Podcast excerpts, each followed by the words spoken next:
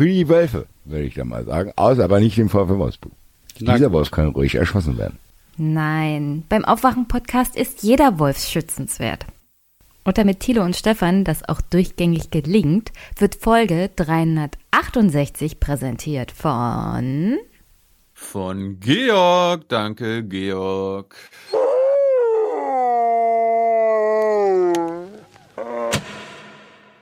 Ja, sind wir mal ganz ehrlich, wir haben in den letzten 20 Jahren die Strompreise zwar verdoppelt, wir haben aber gleichzeitig bei CO2 keinen wirklichen Schritt nach vorne gebracht, was die Reduktion bringt. Wir haben immer noch die gleichen alten Solarkollektoren, wir haben immer noch die gleichen alten Windräder, haben aber noch keine einzige Idee entwickelt, wie wir Energie speichern können. Also müssen wir Technologie und Marktführerschaft der Zukunft mit neuen und auch spannenderen, klimaschonenderen Modellen entwickeln. Wenn wir nichts leisten, am nächsten Jahr finden schon die ersten Strafzahlungen statt, die wir äh, leisten müssen, weil Deutschland nicht vorankommt. Es ist jetzt tatsächlich Zeit und Druck, äh, klug und richtig und so zu entscheiden, dass alle mitgenommen werden, nicht nur ein Teil, vielleicht auch der Vermögendere der Gesellschaft. Schauen Sie, es kann doch nicht nur sein, dass sich nur ein Teil unserer Bevölkerung, der Vermögendere, äh, alles leisten kann. Die Automobilindustrie und die Arbeitsplätze hinterhängen ist die zentrale Leitachse und Leitlokomotive unserer gesamten Wirtschaft. Was wir brauchen, ist also eine strategisch intelligente Verknüpfung der Politikfelder von Klimaschutz, von Energiepolitik und auch von einer neuen Industriepolitik. Ich sage mal so, eine im Prinzip grüne industrielle Revolution bräuchte es mit neuen Technologien. Morgen. Guten Morgen. Moin, moin. Hallo. Hallo, guten Morgen. Hier ist der Aufwärm-Podcast. Wenn ich was zu sagen hätte, ne, ich hätte gesagt, wir arbeiten die Sache jetzt ab. Die Sache wird abgeliefert und ein zweites Mal wird es so nicht geben. Wake up and clear your brain. Time to listen to what people are saying. Government is lying again and the media is acting insane.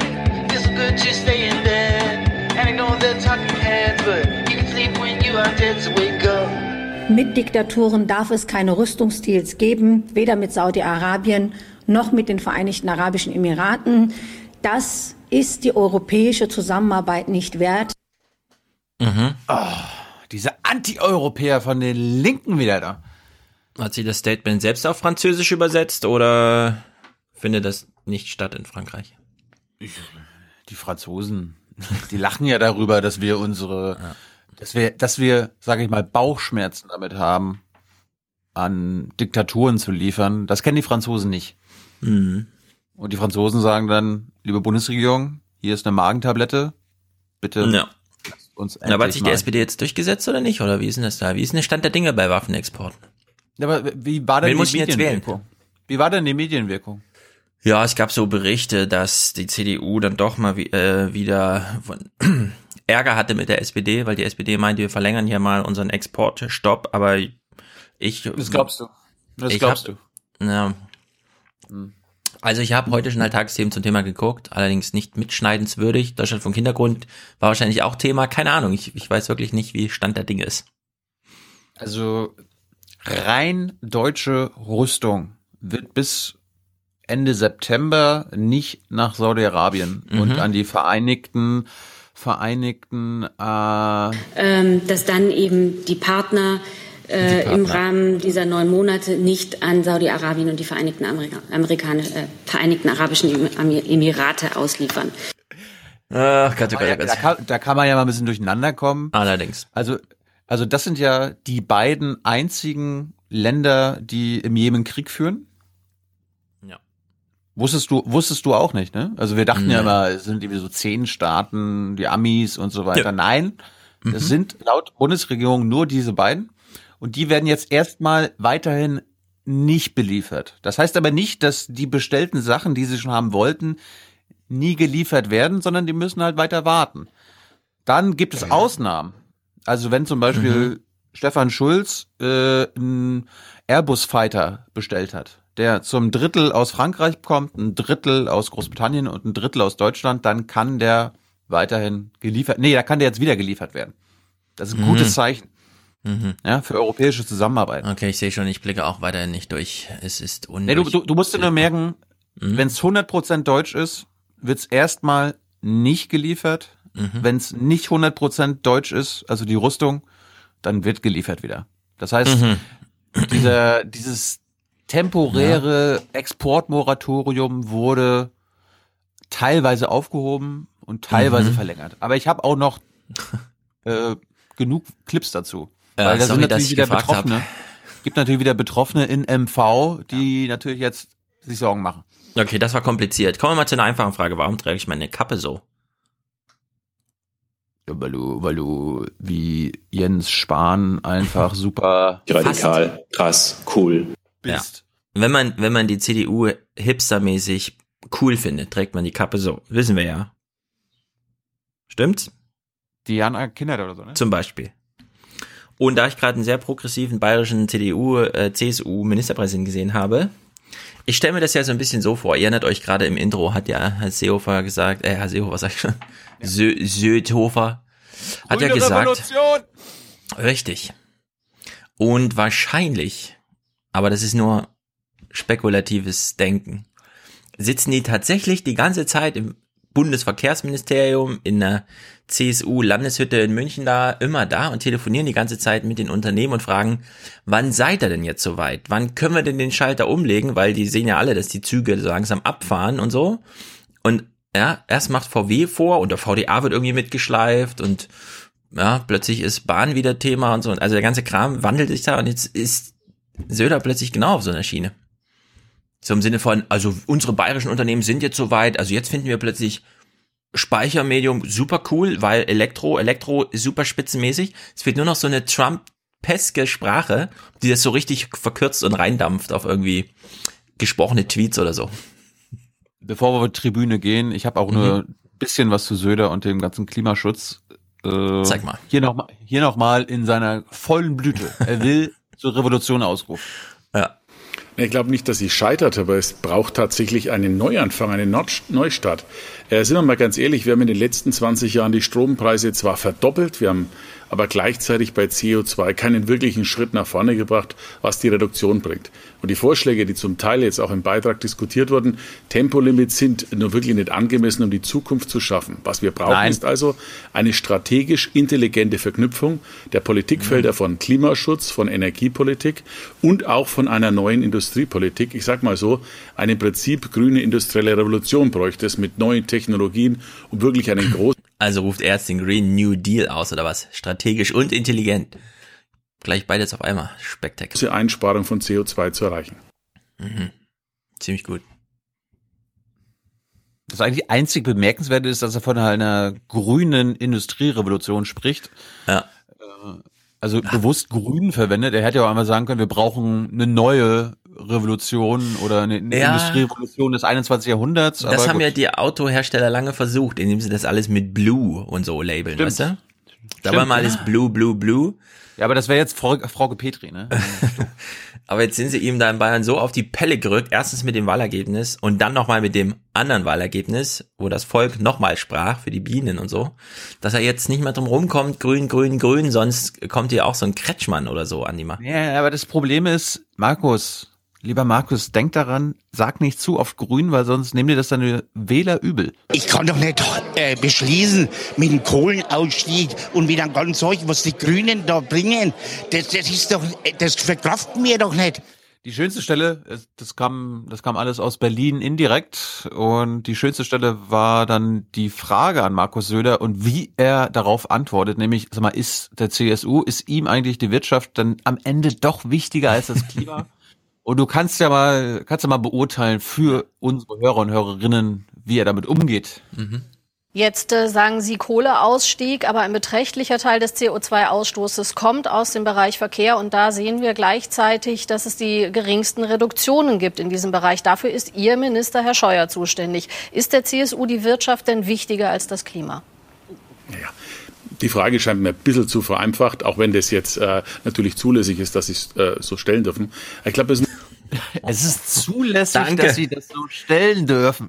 Es ist, es ist, es ist neue Gnadentum. Drei Dinge sind beim Verkehr. Das erste ist, die Automobilindustrie und die Arbeitsplätze hinterhängen ist die zentrale Leitachse und Leitlokomotive unserer gesamten Wirtschaft.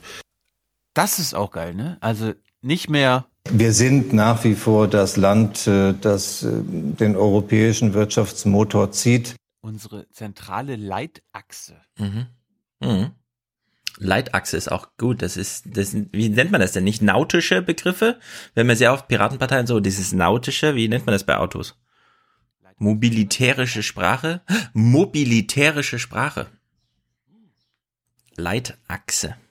Der Motor. Der Wenn wir schwächeln in der. Wirtschaft, dann hängt es jetzt im Moment gerade damit zusammen, dass die Automobilindustrie unter Druck ist. Also müssen Also. wir Technologie und Marktführerschaft der Zukunft mit neuen und auch spannenderen, klimaschonenderen Modellen entwickeln. Das Zweite, was wir brauchen, ist tatsächlich diesen neue Form des ÖPNV in Vernetzung auch mit Individualmobilität.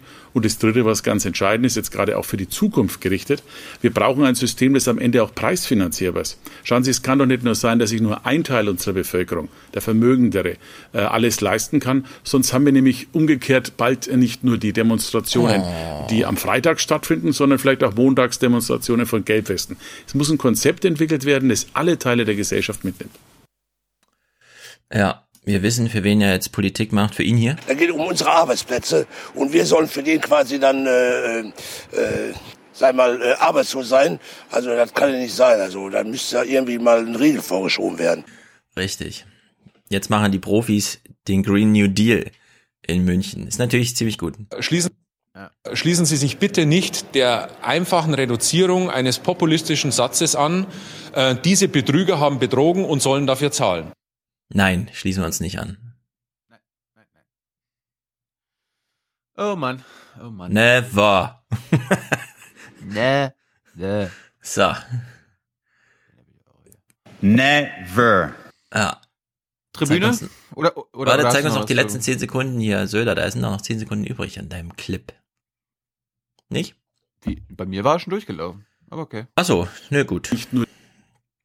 Dann gucken wir doch mal kurz, wenn wir schon dabei sind, bevor wir auf die Tribüne gehen.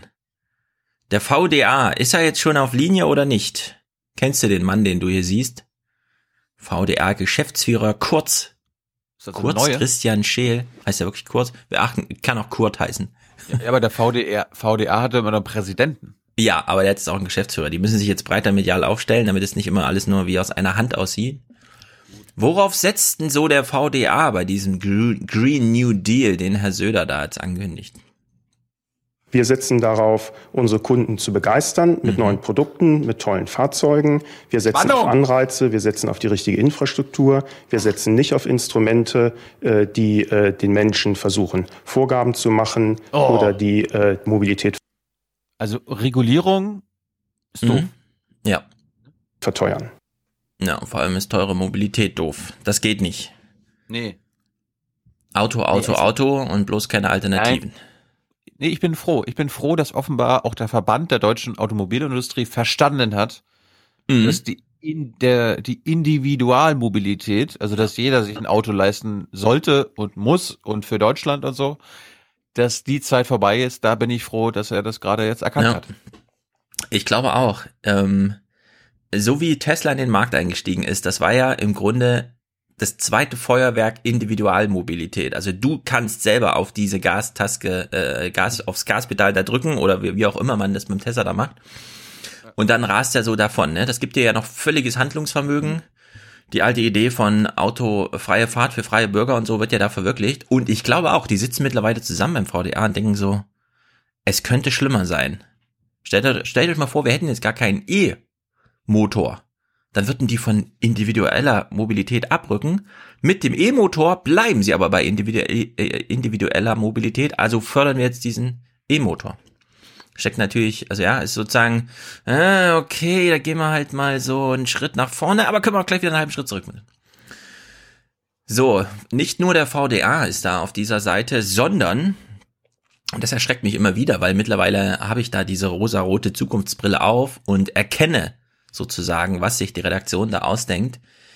Ingo ist zurück. Es ist Ingos Woche. Er ist mit seinem Mercedes zur Arbeit gefahren und gut eingeparkt hat er wahrscheinlich auch, wie Jens Riewer uns das schon mal dokumentiert hat bei Facebook.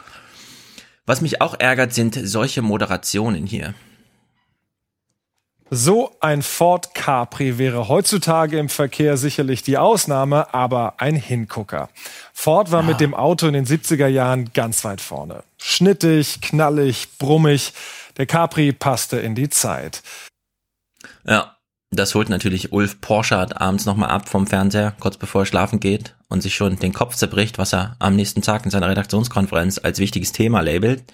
Ich wette mit dir, so eine Anmoderation hätte es unter Karim Joska oder Pina Atalay nicht gegeben. Nee, hätte es auch nicht. Nee, nee, nee, glaube ich nämlich auch. Unseren bekennenden Fahrradfahrer Ingo Zamperoni, Ja. Der wollte das nochmal betonen. Finde ich gut. Ja, und vor allem, ich meine, wie teuer war dieses AD-Studio? 25 Millionen Euro oder was, das wir bezahlt haben, damit er jetzt so eine geile Leinwand hat, auf der er uns nochmal ein Ford mit Instagram-Filtern zeigt. Finde ich auch so ein bisschen, möge von mir aus ein brummiger Hingucker sein, ja, aber der wird mir hier ein bisschen zu sehr aufs Auge gepresst, liebe ARD. Ich finde es nicht der Zeit angemessen. Ich will wissen, wo mein grü grüner Deal der Zukunft ist und nicht der gelbe Ford aus der Vergangenheit. Naja, wie auch immer. Wir nehmen den kleinen äh, Dings hier noch mit. Thomas Puls vom Deutschen Institut, nee, vom Institut der deutschen Wirtschaft. Man darf sie ja nicht verwechseln, auch wenn sie alle so fast ähnlich klingen. Er macht nochmal das schöne Argument, dass wir hier dokumentarisch immer chronistenpflichtig dabei haben. Jawohl. Ein E-Motor ist nicht komplizierter als ein Föhn. Es ist einfach so, dass ein Verbrennungsmotor ein, sehr viele Einzelteile beinhaltet, sehr viele bewegliche Teile, deshalb in der Montage recht aufwendig ist. Ein Elektromotor hingegen oder auch ein Batteriesystem, was dahinter hängt, kann man extrem automatisiert äh, produzieren. Und da gehen einfach Stellen an der Stelle verloren. Ja, richtig. Ja, aber, ja, aber das sollten wir doch als Demokratie, die ja stolz darauf ist, dass diese Gesellschaft Ja. Ja. kompliziert ist, dass alles, äh, dass viele Einzelteile zusammengehen müssen, damit unsere Gesellschaft funktioniert. Mhm. So haben wir auch unseren Motor konzipiert, ja, anhand der deutschen Gesellschaft. Und wenn jetzt so eine diktatorische China-Batteriefurzscheiße kommt, wo alles aus einem Guss ist, ja, Richtig. dann ist das gefährlich auch für den Zusammenhalt unserer Gesellschaft, nicht, nur für die das. Arbeitsplätze. Nicht nur das. Was haben wir die letzten drei, vier Jahre gelernt? Einfache Antworten sind nie richtige Antworten. Das ist immer falsch, Korrekt. verwirrend. Korrekt. Und wenn so ein Motor so einfach ist, ja, dann kann das gar nicht richtig sein. Bingo. Gut. Ye are many. Aus, aus, They. aus, aus, aus. Was ist los? Jetzt ein, jetzt habe ich noch eine Sache, habe ich noch. Also. Dein Mhm. Lieblingsthema und Ja. dein zweites Lieblingsthema zusammen. Aha. Volkswagen ist jetzt Amazon Prime Kunde. Frank Bethmann an der Börse in Frankfurt. Was steckt dahinter? Ja, der Volkswagen-Konzern, der kämpft tatsächlich um seine Zukunft, vor allem bei der Produktivität, also in welcher Zeit man wie viele Autos produziert, hinkt der Konzern der Weltspitze hinterher. Helfen soll hier nun die Partnerschaft mit Amazon. Bereits letzte Woche veröffentlichte VW-Konzernlenker Cool. dies ein Selfie mit Amazon-Chef Bezos Wow. mit der Botschaft, gemeinsam die Zukunft gestalten zu wollen. Die heute nun offiziell verkündete mehrjährige Zusammenarbeit passt ins Konzept der letzten Monate. Volkswagen setzt vermehrt auf Kooperation, zuletzt auch mit Microsoft und Ford. Amazon, ja eigentlich als Riesen-Online-Kaufhaus bekannt, betreibt auch eine der leistungsfähigsten Clouds. Damit sollen sich Server aus verschiedenen Teilen der Welt verknüpfen und ihre Daten von überall her verarbeiten. Zusammen mit Amazon will Volkswagen jetzt eine Industrial Cloud entwickeln, mit dem Wow. Ziel, die weltweit 122 Fabriken des Volkswagen-Konzerns besser miteinander zu vernetzen und somit schneller und kostengünstiger Autos zu bauen. VW, VW fährt Also- ins Wolkenkuckucksheim. Ja, vor allem, Cloud. also. Amazon ist ein Was großer Cloud-Anbieter. Ja, pass auf. Also ah, ich habe mich ganz Zeit gefragt, hey, worum geht's denn hier? Ich, also es kann natürlich sein, dass da irgendwie mega viel dahinter steckt, aber so wie ich das sehe, Amazon ist ein großer Cloud-Anbieter. Wenn jetzt immer alle sagen, wir brauchen das vernetzte Auto und so weiter, dann heißt das ja irgendwie, wir brauchen so eine Cloud, keine Ahnung, Server, die irgendwo rumstehen und eine Wolke, Anbindung hallo, haben, eine Wolke. Deutsche Sprache. Eine Wolke, damit sozusagen, man braucht eine Wolke, damit das unabhängige, von Menschen unab- unabhängige Fahren auch in der Wolke, im Nebel funktioniert, verstehst du? Diese kleine Verquickung. So, und äh, so wie ich das jetzt sehe, also meine spontane Interpretation ist, VW ist jetzt mega Kunde bei Amazon, mietet sich nämlich dort in dieses Cloud-Geschäft ein und ist eine nutzt. Partnerschaft. Hör doch mal genau, zu. und es wird uns aber als Partnerschaft, damit es nicht ganz so peinlich für VW aussieht, verkauft. Wahrscheinlich hat VW nochmal extra draufgelegt, damit äh, Amazon auch sagt, ja, ja, das ist eine Partnerschaft. Das ist keine Kundenbeziehung. das ist eine Partnerschaft. Also ich meine, wir haben doch gerade gehört, es geht darum, dass es eine gemeinsame Wolke für die Vernetzung der 122 Volkswagenfabriken gibt. Mhm. Das ist doch eigentlich, hört sich für mich danach an, dass es ein Service oder eine Dienstleistung von Amazon ist. Ja. Damit hast du, glaube ich, recht. Ja, es ist eine Dienstleistung. Das ist so, als würdest du jetzt sagen, ähm, äh, Stefan, hast du schon das Intro-Intro aus der Dropbox geholt, aus unserem Partnerdienst Dropbox? das ist wirklich. Also hört mal, Leute, wir haben hier auch, wir, wir sind transparent mit unseren finanziellen Beziehungen. Ye are many, they are few.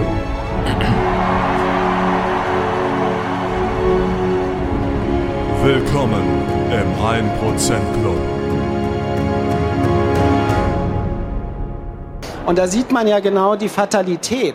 Wir haben viel zu wenig Konzept fürs Aufhören und neu anfangen. Ja, wir haben immer eine Logik, wo wenn man etwas angefangen hat, eben weil auch was investiert worden muss, dann muss das weitergetrieben werden, egal wie falsch das ist. Ja? Weißt du, woran mich Harald Welzer, er hat ja über Nachhaltigkeit und Klimaschutz geredet, Der aber hat das, sich was er gerade gesagt hat, geredet in Leipzig. Ich habe es mitbekommen. Ja. ja, aber das, was er gerade gesagt hat, Mhm. passt auch zur deutschen Außenpolitik. Gut ist, dass wenn wir einmal wo sind, bleiben wir auch. Und wir hauen da nicht einfach wieder ab. Das ist deutsches Kulturgut. Ja, wir sind Aber auf der Tribüne. hören wir nie wieder auf. Genau, wir hören nie wieder auf. Gilt ja für uns auch. Das ist, das ist wie bei Aufwachen-Podcast. Genau. Wir haben allerdings, also mit Prozenten, Produzenten waren wir, glaube ich, schon ziemlich nah dran, Präsentatoren auch. Ich glaube, wir erklären jetzt alle zu Partnern, oder? Ja. Wir sind hier alle Ja. Partner. Mein, mein Energiepartner ist. oh, du hast einen Akku von Volkswagen, cool. Ja, sowas, äh, sowas, ich meine, wenn du in einer VW-Familie lebst, Mhm. äh, oder von, von der kommst, Mhm. dann bekommst du zu Weihnachten VW-Geschenke. Das ist ziemlich gut. Es ist ziemlich gut. So, Leute. Ich weise euch darauf hin, dass wir einen Präsentator haben. Georg ist sein Name und er schickt uns 368 Franken. Er ist also nicht nur ein sehr spendabler Schweizer, sondern auch ein sehr nachsichtiger, denn ich muss noch eine Fehlerkorrektur nachholen. Denn beim letzten Mal hatte uns ja Roman mit Schweizer Franken unterstützt und ich hatte dann seine Mail so ein bisschen schief und krumm vorgelesen, beziehungsweise seinen Verwendungszweck. Deswegen korrigiert er mich zurecht. Confederatio, warte. Ah, jetzt war Latein. Herr Schulz. Das ist Latein. Latein. richtig, nicht Italienisch. Ich habe die Buchstaben so ein bisschen.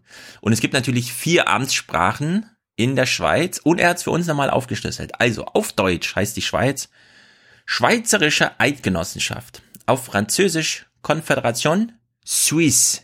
Wahrscheinlich. Kann ja kein Französisch aussprechen. Ich kann nur die Buchstabenfolge nennen. Italienisch Confederazione Svizzera. Rätoromanisch Confederation Svizra. Oder eben mit entsprechenden Halsbewegungen, die man sonst noch machen kann.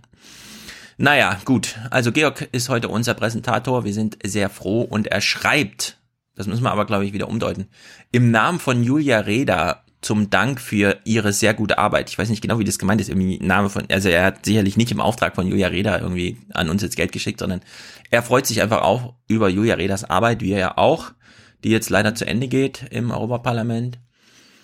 Und selbstverständlich, Big Time. Big Time, genau. Und selbstverständlich als Unterstützung für eure tolle Medienwirkungsforschung die verschiedenen Blickwinkel und Meinungen Stefans, Thilos und Hans zu unterstrich allen unterstrich Themen, die ihr behandelt, sind wichtig. Ich habe mir nach dem Podcast auch Intercept, Greenwald und so weiter angesehen, die es besser zusammenfassen konnten. Also nimmt er direkt Bezug auf Mueller. Als wir? Was? Für mehr unabhängigen Journalismus. Genau, wir sollen bitte mehr Quellen und andere Podcasts nennen. Go Podcasting sagt er. Ja, äh, machen wir ja immer, wenn es uns runterkommt hier halt.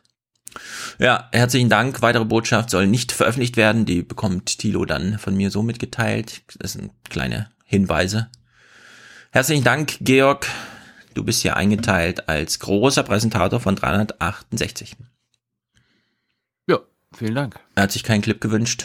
Vielleicht. Ja, dann die. Und die Dividende, die sind ja, das ist ja ein Jammer, ein Jammertal. Mhm. Ja. Danke für die, danke für deine Dividende, Georg. Ja. Wer eine Dividende einstreicht, ist nicht unbedingt Partner von seinem Dividendenquellenangebot. Thorsten schickt 150. Guten Morgen, Thilo, Stefan und Hans und Tyler. Ähm, die Wirtschaft war so gütig, mir meine Würde wiederzugeben. Sehr gut. Für die Unterstützung in dieser würdelosen Zeit gibt's Pro Prozente des ersten Lohns für den 1% Club. Das ist echte Partnerschaft hier, Thorsten. Sehr gut. Macht weiter so. Dauerauftrag folgt in kleinerem Maße. Ja, sehr gut. Wir freuen uns erstmal, dass du wieder in Würde bist. Arbeit, Leute, Arbeit und nicht eine Maßnahme. Arbeit und nicht eine Maßnahme. Arbeit bekommen die Leute, Arbeit. Und Arbeit, das ist Würde. Das ist Würde für diese Leute. I am in the top 1%. Ja. Genau wie Levin, der hat sich einmal geupgradet mit 50 Euro in den 1% Produzentenschaftsclub. Sehr Wow. gut. Ja. Amazing stuff. Amazing. Claudia schickt 30, sehr gut. Frank, herzlichen Dank, auch 30. René, nix ist for free. Nix ist für free. Mhm, das stimmt. Sind wir alle einer Meinung. Gruß, Grüße an Thomas in Jena von René aus Darmstadt. Grüße nach Jena auch von mir an dieser Stelle. Lenz.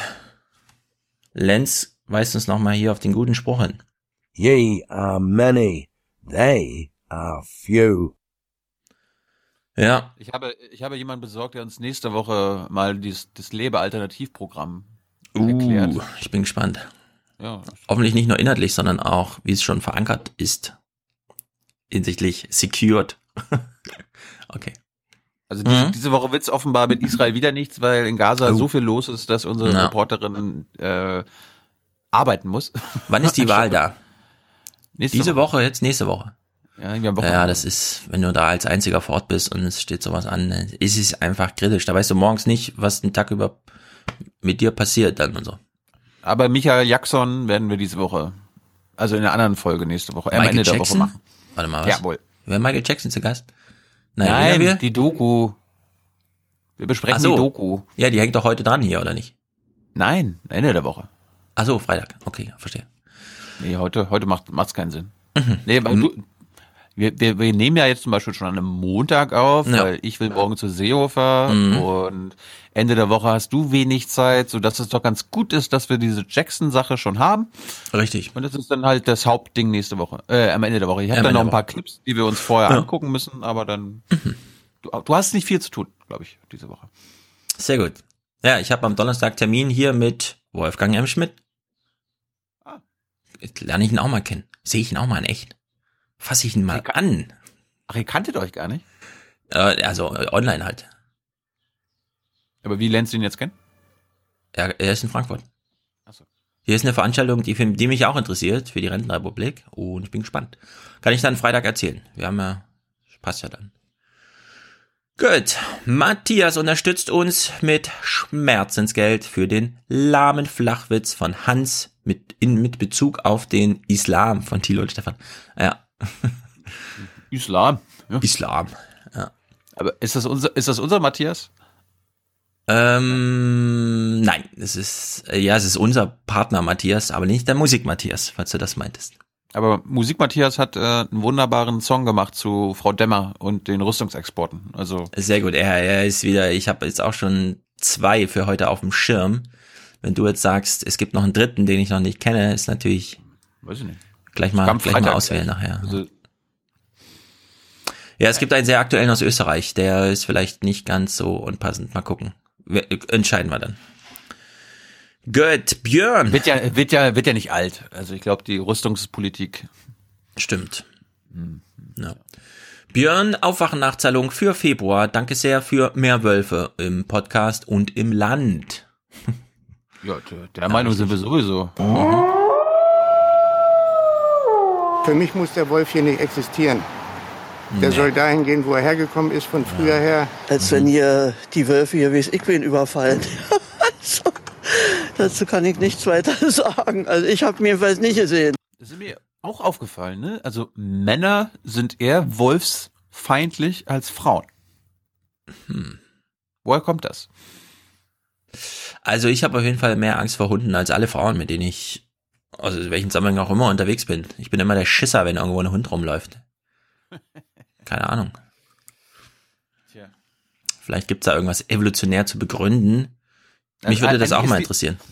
Eigentlich müsste uns jemand diesen Spruch hier Wer hat Angst vorm bösen Wolf? umbauen für Stefan. Wer hat Mhm. Angst vom bösen Hund? Ja, ich, also Hunde finde ich immer, die, die, die mich schon eingucken.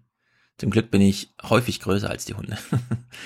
Fabian, äh, der hat eine sehr wichtige, witzige, wichtige, eine witzige und wichtige Feststellung gemacht. Die coolen Kids sind jetzt alle im 1% Club. Lenny und Christoph, ich habe hier lange nichts von euch gehört. Shame, shame, shame. Jawohl. Erstmal Club. I mean, who are we? We're the 1%. We're the 1%.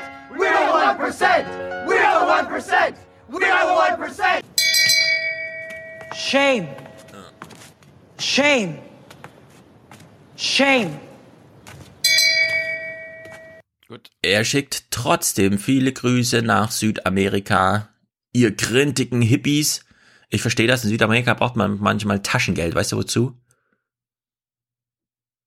Damit du den Gaunern, die vor dir stehen, mit einer Pistole auf dich gerichtet, nicht sagen musst, ich habe leider wirklich nichts, sondern denen noch einen 5-Euro-Schein zusteckst und dann sind sie besänftigt. Simone unterstützt uns. 1% meiner Rente für den besten Podcast, den ich kenne. Sehr gut. Sven, Musi, Sören, Ronny, Tim. Liebesgrüße zum Dank und Animierung zum Weitermachen. Jochen unterstützt uns. Hm? Das ist gut für unser Land. So eine Haltung. Ja. Lukas, denn springen klingt die Münze. 5 Euro. Wohlan, Kutscher. Spanne er die Pferde ein und spute sich, denn springend klingt die Münze. Mhm. Frank, ja? Ich spiele so selten Lüders. Warte mal. Ja. Ja, man sollte mit allen Leuten in der Region grundsätzlich einen Kaffee trinken, aber es gibt natürlich symbadische und unsymbadische, wie der Bade sagen würde. Die sympathischen, ja, verstehe. Frank, mein kritischer Blick. Auf den Nachrichtentag weiter so und auch immer schön klugscheißerisch bleiben. Danke, sagt der Frank. David, mein Teil der aufgelösten Kirchensteuer für den Aufwachen-Podcast als Dauerauftrag bitte um Schulzschen Kirchengesang. Mhm. Klasse. Jesus aber antwortete und sprach, steh auf. Steh auf. Geh hin. Dein Glaube hat dir geholfen.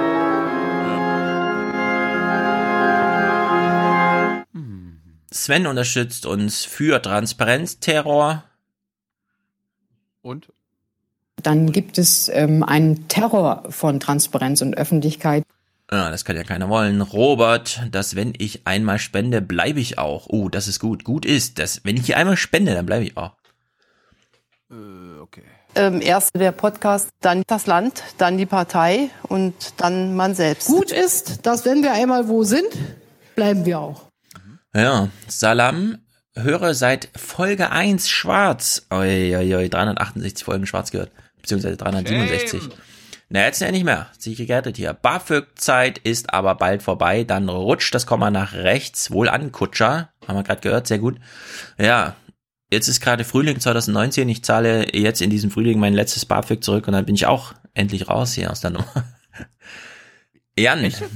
Hm? Ich habe vor dir mein das Ja, du hast ja alles auf einmal zurückgezahlt. Ich habe mich da, die, haben halt- die schicken halt diesen Plan und dann halt ich Ehrenmann, Ehrenmann. Ich bin Mm. mit, ich, ich hab's bar gemacht. Du bist ja mit einer Tüte hingefahren und hast auf, hast auf den Tresen gelegt.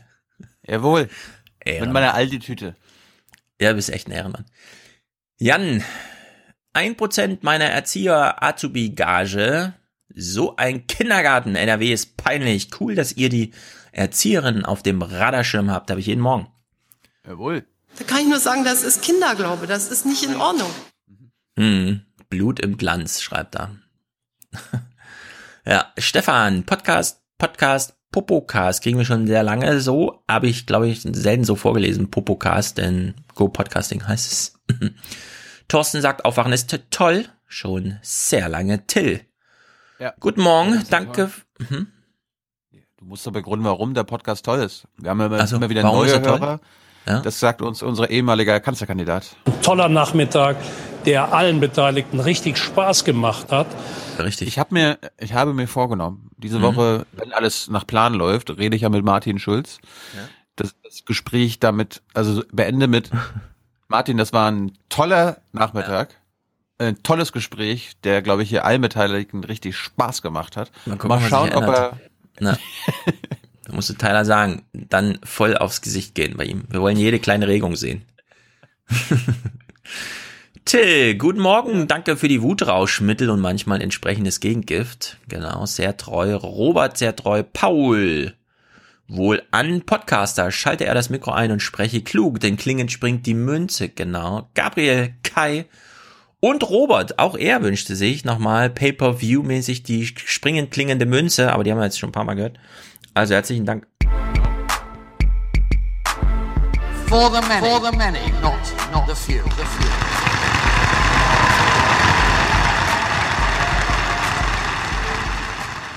Bist du ein einziges Mal, Ja. bist du ein einziges Mal Was? in Mali in einem Flüchtlingslager gewesen? In Somalia? Mhm. Bist du dort gewesen? Hast du dir angeguckt und hast du mit Menschen gesprochen?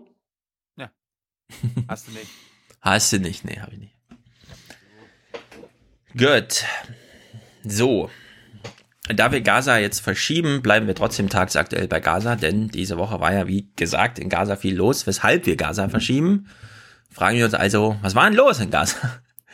Wir gucken kurz Gaza-Berichterstattung und bevor wir das machen, Oh, oh, oh, oh, oh, oh. Hm? Du hast Tagesthemen geguckt, das ist ja interessant. oh, pass auf. Ja, wieso? Ja, ich meine, ich habe jetzt äh, in der jüdischen Allgemeinen. Ärger und so? Ja. Äh, Ja, ja gut, wenn bitte, ich überlasse Also, dir das. Andrea Kiewel hat ja an der jüdischen Allgemein zum Thema, und das war die Überschrift, ich lese sie vor, liebe Kollegen, Punkt, Punkt, Punkt, geschrieben. Wenn ein Text so losgeht, dann weiß man gleich, oh, oh, oh, oh, das ist jetzt kritisch, jetzt geht's zur Sache, jetzt werden die Boxhandschuhe ausgepackt. Ich lese mal den ersten Satz, der ist schon Gold wert. Ich war splitterfasernackt. okay. Als die Sirene losheulte, na bravo, dachte ich. Mein erster Raketenalarm in Tel Aviv und ich hab nichts an. E- Ehrlich gesagt, Leute, ich weiß auch nicht. Haben wir uns jetzt wirklich an alles gewöhnt? Ist jetzt alles möglich, ja? Irgendwie. Andrea Kiewel schreibt in der jüdischen Allgemeine darüber, dass sie splitterfasernackt war, weil sie darauf hinwirken möchte, dass sie gleichzeitig vor Ort etwas erlebt hat, was dann auch in der Tagesschau Thema war. Ich meine, das, das habe ich, glaube ich, in diesem Podcast damals auch erzählt. Ich war fast nackt Mhm. bei meinem ersten Raketenalarm. Da waren wir nämlich am Strand von Tel Ja. Aviv und äh, Raketenalarm ging los. Und Mhm. wir so, okay, was machen wir jetzt? Oh Gott, äh, was ist los? Und kein Mensch auf dem Strand hat reagiert, sondern hat weitergespielt, Volleyball und so weiter und so fort. Das war meine erste Erfahrung. Genau, das ist das eine. Und dann gibt's ja so diese, diesen psychologischen, also das fasziniert mich immer sehr. Ich aber kann mich noch aber ich habe erinnern. auch, ich hab auch na Bravo gesagt. Natürlich. Genau. Ich, ich kann mich noch erinnern, wir haben, glaube ich, auch schon mal drüber gesprochen, wenn man früher als Schüler im Musikunterricht ein Lied gesungen hat, heißt das ja immer, man hat so ein bisschen studiert. Text hat man so ein bisschen sich nahegebracht. Ja, die Musik war nicht mehr irgendeine, sondern es war die, die man besprochen hat und so weiter. Wenn man das Lied danach im Radio gehört hat, hat man es anders gehört als vorher. So. Wenn man jetzt irgendwo ist und es ist durch Zufall Merkel anwesend, dann ist das mit hoher Wahrscheinlichkeit eine Sache, die auch abends in der Tagesschau kommt. Man sitzt also abends in der Tagesschau, äh, man sitzt vorm Fernseher und sieht diesen Bericht, der einen schon vorher leibhaftig betroffen hat, irgendwie anders. Das war es Ja? mit Kiewel, oder was? Nee, nee, warte. So Fußballberichterstattung, ja? Man ist 15.30 im Stadion, fährt dann schnell nach Hause und guckt und von den ganzen Spielen ist natürlich das, wo man dabei war, irgendwie so ein Besonderes, ja. Und ich glaube, Andrea Kiewel wurde hier einfach übermannt von diesem Gefühl, warte mal, ich bin ja auf dem Fernsehen, aber noch nie in der Tagesschau. Jetzt habe ich was in der Tagesschau gesehen, was mich am Vortag direkt betroffen hat. Und das hat sie irgendwie fasziniert. Und deswegen hat sie so diesen Tagebucheintrag, ja, öff- veröffentlicht. Ich war splitterfasernackt und na bravo, dachte ich, ja. Also, ehrlich, ich bin auch Schreibender und ich, ich kann das nicht nachvollziehen, dass da wirklich gar keine Schranken mehr zwischen einem Erlebnisbericht und der Öffentlichkeit stehen. Selbst in dieser Bloggerzeit, in der wir uns, also ich will mal diesen einen, der Ist- Ausschnitt, ist das- ne? Ist der das so, der Clip, den sie bei sich eingebaut hat, der von Ariel Shalikar kommt? Ja, der, so tief tauche ich jetzt wo- nicht ein. Also so tief tauche ich jetzt nicht ein. Ich will nur dieses, diesen einen Absatz, den finde ich so wunderbar. Das ist so wunderbar, wie sie das begründet. Ich lese mal vor. Liebe Kolleginnen und Kollegen, oh, also nicht nur der Text ging so los, sondern dann auch nochmal der Absatz. Der Tagesschau, ja, also liebe Kolleginnen und Kollegen der Tagesschau. Ich unterstelle Ihnen gewiss keine bewusste Falschmeldung. Dennoch komme ich nicht umhin, mich zu fragen, wie gestandenen Journalisten so ein Fehler unterlaufen kann. Denn so, wie es meine Pflicht, Klammer auf. Es kommt also was Wichtiges, ne? Das Wichtige steht mal in Klammern. Mehr als das, es ist mir auch ein Anliegen, Klammer zu. Als Moderatorin einer großen Unterhaltungsshow ist in meinen Anmoderationen weder die Künstler, die in meinem ZDF-Fernsehgarten auftreten, noch deren Songs zu bewerten, so ist es für Sie als Nachrichtenredakteure unbedingt Ihre Aufgabe, wahrheitsgemäß über politische Ereignisse zu berichten. Jawohl. Mhm. Aber worum ging's denn jetzt? Was, äh, was war denn Also, falsch? Sie möchte nicht, dass in den Nachrichten Bericht erstattet wird, dass Israel etwas Militärisches unternimmt, ohne dass gleich dazugefügt wird, das ist Vergeltung, das ist Reaktion, das ist Genau. äh, ja, man reagiert Selbstverteidigung. Auf, an, genau, Selbstverteidigung. Genau, also dieses ganze, was wir halt soweit kennen, ne? Es ist eine Verkettung von Gewalt und Israel beginnt nie, sondern schließt immer an daran, was die Hamas vorher machte. So, und darauf wollte sie Wert legen. Und jetzt hat Kai Kniefke aber nochmal darauf hingewiesen. Der, der darauf reagiert? Ja, also woran sie sich stört, ist irgendwie am Montag hatte die Hamas bei einem Raketenangriff ein Haus in Israel zerstört. Ja, das, das darauf wollte sie halt hin. Das, das, das wurde angeblich nicht genannt, keine Ahnung. So, Kai Kniefke hat dann auf Tagesschau, also er twittert ja selber nicht, so sind sie, sondern sie nutzen dann den Tagesschau-Twitter-Kanal. Da schreibt er, wir haben, also das fasse ich mal kurz zusammen, die Tagesschau bla bla bla hat selbstverständlich darauf hingewiesen, dass die israelischen Angriffe auf den Gazastreifen eine Reaktion auf den Beschuss eines Gebäudes in Israel durch die Hamas am Tag zuvor darstellten. Es hieß nämlich wörtlich in der Tagesschau vom 25. oder beziehungsweise 26. Am Montag hatte die Hamas bei einem Raketenangriff ein Haus in Israel zerstört.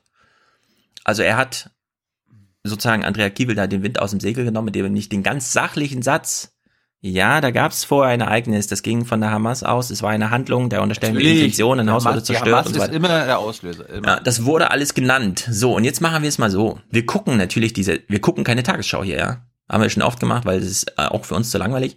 Das ändern wir jetzt auch nicht, sondern wir gucken jetzt einfach mal die Tagesthemen vom Abend zuvor, also bevor am Folgetag die Tagesschau-Sendung kam, die hier so kritisch ja, beäugt wurde von Kiewel, die gucken wir jetzt. Und dann überlegen wir uns, wenn die Tagesthemen das so gemacht haben, glauben wir wirklich, dass die Tagesschau das so, wie Andrea Kiewel es dargestellt hat, gemacht hat? Also, erstmal, ja, erstmal, erstmal müssen wir darauf hinweisen, dass wir wissen, dass die, dass das ARD-Studio in Tel Aviv das unkritischste Nahoststudio der Welt ist. Ja. Das wissen wir. Das haben wir auch vielfach dokumentiert.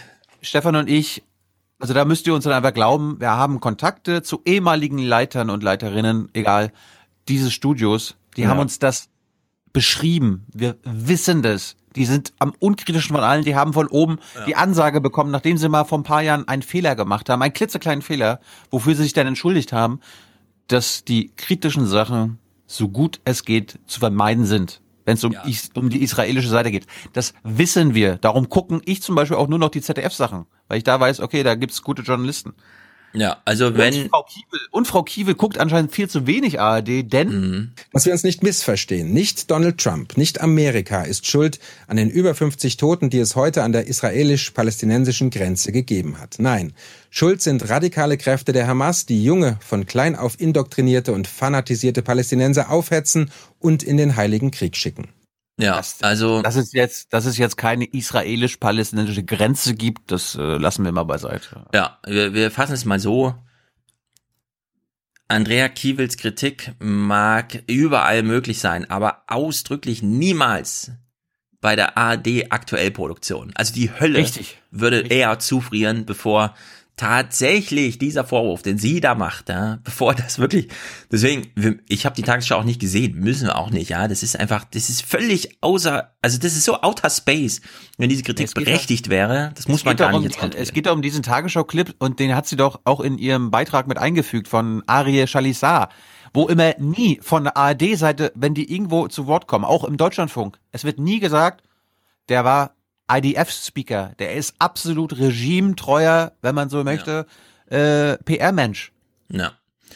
So, also jetzt im zeitlichen Ablauf, Andrea Kiewel der, hat, der, der macht, der unterstellt mir auf Facebook, bei seinen zigtausend Leuten auf Facebook, ich bin Antisemit, weil ich mit den Pallis rede. Ja. Immer wenn wir im Sommer da sind, nicht immer, aber immer wenn wir jetzt da waren, sobald ich einen palästinensischen Gast hatte, das ist Antisemitismus, du förderst Antisemitismus, du förderst Terrorismus und so weiter Ja. und so fort. na gut, das musst du mit denen austragen, da halte ich mich raus. Das ist aber nur absurd. Das ist ja. aber, das ist aber die, die Leute kann ich nicht ernst nehmen. Ich, ich, ich nehme ja auch nicht, ich lasse ja auch keinen Hamas-Sprecher äh, Medienberichte Ja. äh, bewerten. Ja, Das- ich habe ja schon mal gesagt, zum Glück ist das ja alles, Immer klar, da ist einfach immer klar, was da rauskommt.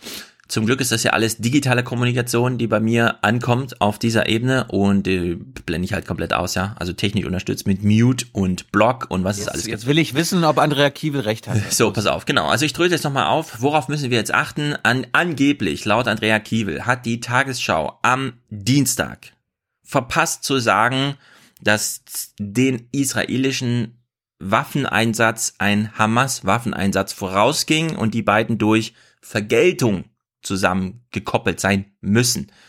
Dass die Israelis also nur reagieren, ja. Sie hat, ihr hat gefehlt, dass berichtet wurde, es war eine Reaktion. So, diese Tagesschau Verteidigung, Verteidigung. Ist, genau, Hallo, die ist noch nicht gelaufen in dem Moment, wo wir jetzt in die Nachrichtenproduktion einsteigen, nämlich am Montag. So, erste Tagesthemensendung der Woche. Erster Bericht.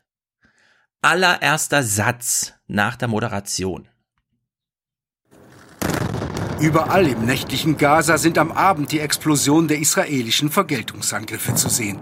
Rund 30 Stellungen der radikal-islamischen Hamas sollen bombardiert worden sein, darunter das Büro eines der Führer der Hamas. So, im allerersten Halbsatz war schon von Vergeltungsangriffen die Rede, ja? Von Vergeltungsschlägen. Also es war sozusagen frühestmöglich eingebaut, ja, dass es eine Reaktion ist. Kann sein, dass die Hölle zugefroren ist und am nächsten Tag in der Tagesschau dieser Halbsatz vergessen wurde, aber ehrlich gesagt, es ist, ist so undenkbar, ja. ist völlig Banane. Also, das ist Eröffnung der Tagesthemenwoche mit diesem Satz, den wir gerade gehört haben. Vergeltungsschläge wurde da ausdrücklich gesagt. Hast du das Outro gehört äh, mit Heusgen und Co. letzte Woche? Ja, habe ich gehört. Aber es war, kam mir jetzt gar nicht so spektakulär vor, wie, wie du es angekündigt hattest, oder? Auf diplomatische Art und Weise Ja, ist gut, das okay, man muss.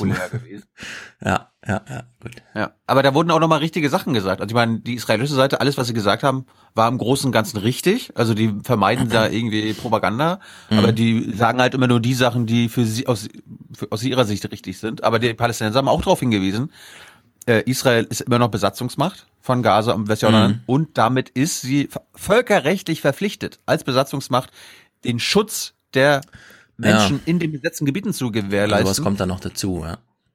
Und auch, es ist auch richtig, dass äh, sich die besetzte Bevölkerung wehren darf. Ja. Was nicht bedeuten soll, liebe Hörer und Hörerinnen, dass wir in irgendeiner Weise die Hamas-Angriffe gutheißen. Es ist einfach nur was Ja. anderes. So, wir gucken mal diesen Bericht weiter und fragen uns auch weiterhin, ja. Ich meine, Vergeltungsangriffe, das kann man schnell mal überhören, aber da steckt es sachlich drinne. Ist es wirklich denkbar, bei dem, was wir jetzt sehen, dass am Folgetag in der Tagesschau dieser Fakt, dass es eine Reaktion war, irgendwie übersehen wurde? Sirenen und Raketen auch über israelische Orte. In Sderot soll ein Wohnhaus getroffen worden sein. Die Hamas hatte gedroht, im Falle israelischer Angriffe Ziele in ganz Israel zu attackieren. Ein Raketenangriff auf den Ort Mishmeret heute Morgen, knapp 30 Kilometer nordöstlich von Tel Aviv, war Auslöser der israelischen Angriffe.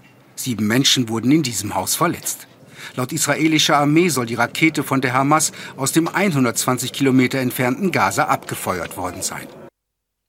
Ja, also man kann gar nicht mehr über dieses zerstörte Haus durch die Hamas-Rakete berichten wie hier. Wir haben Bilder aus der Luft, wir haben Bilder vom Boden, wir haben Bilder, die Kamerateams angefertigt haben, wir haben Handybilder, die in der Nacht noch angefertigt wurden, ja. Es gibt, übrigens, es gibt, es gibt übrigens auch die IDF-Medienstrategie, wenn die äh, Hamas oder wer auch immer, da äh, können ja auch die Al-Aqsa-Brigaden oder so sein, äh, geschossen haben und etwas getroffen haben in Israel, bleibt die Grenze zum Gaza zu, so dass die Medien sich zu dem zu dem Gebäude, das getroffen wurde, hinbegeben müssen. Sie müssen das filmen, sie müssen darüber berichten, weil sie ja nicht Ja. nach Gaza reinkommen. Ja. Sonst würden sie, wenn sie in Gaza wären, dann hätten wir vielleicht einen ausgewogenen Bericht im Sinne von, okay, hier auf israelischer Seite ist das Gebäude zerstört worden, äh, in Gaza wurden diese äh, Häuser bombardiert. Ja. So haben sie halt keine Bilder, müssen halt nur von diese diese weiten Kameraengel Mhm. benutzen. Ja. Ja.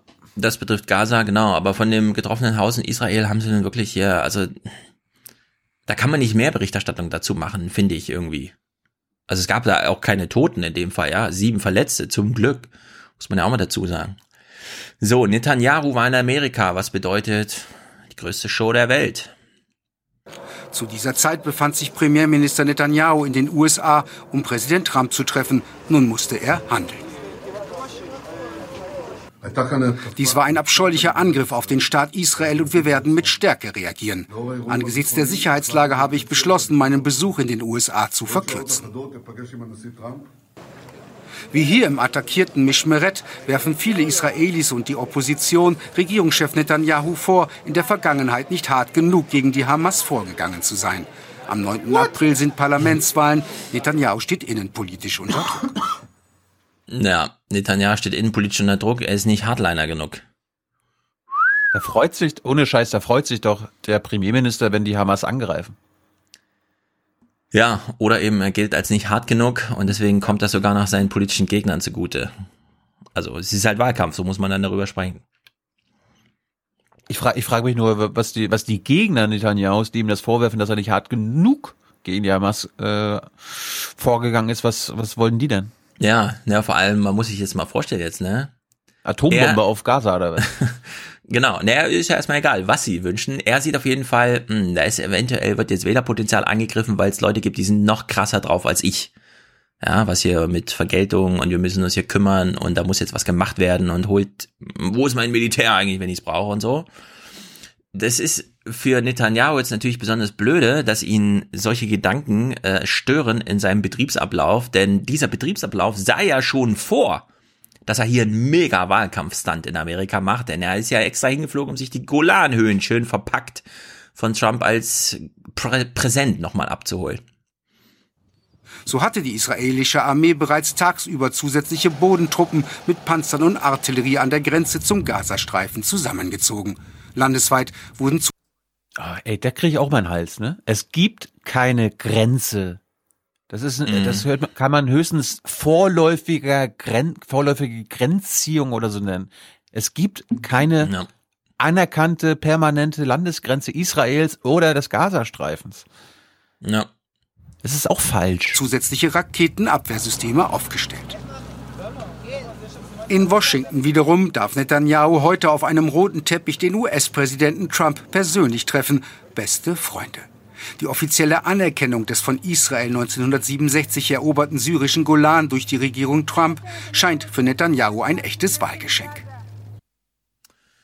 Ja, da stehen Auch, sie jetzt auch, zu dritt auch vor der interessante Tür. Formulierung, ne? Also Wahlgeschenk, ja.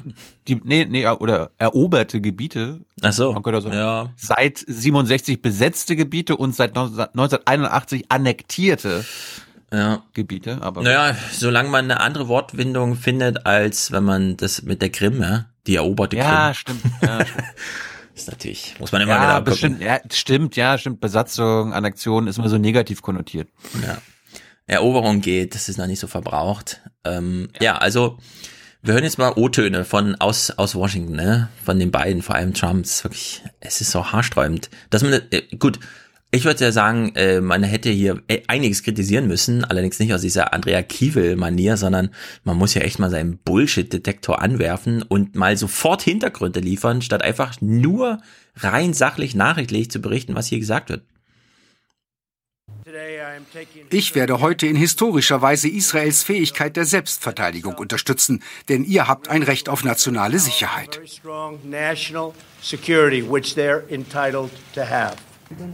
Allen Protesten in der arabischen Welt zum Trotz unterzeichnet Trump dann einen Erlass, mit dem die USA die eroberten und 1981 annektierten Golanhöhen als israelisches Staatsgebiet anerkennen.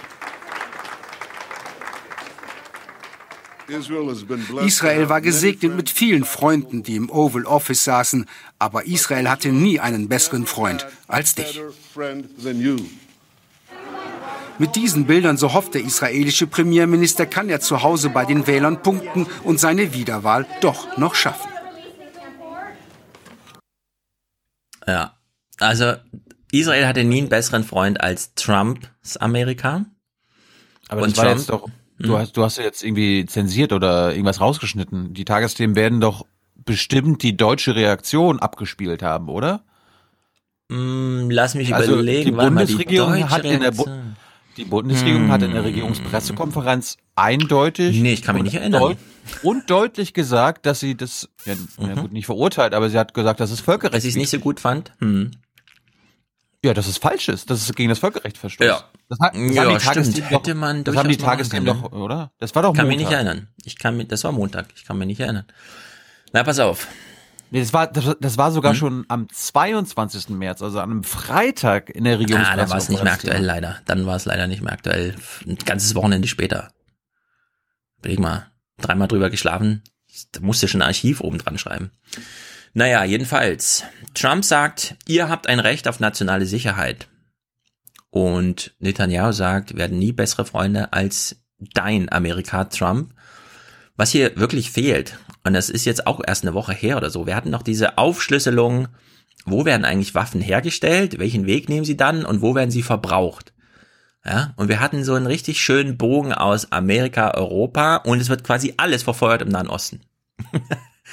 Ja, und, und, was, was auch fehlt, ich meine, hier wird quasi von Trumps Seite und das wird einfach so abgespielt von Sicherheitsinteressen Israels gesprochen.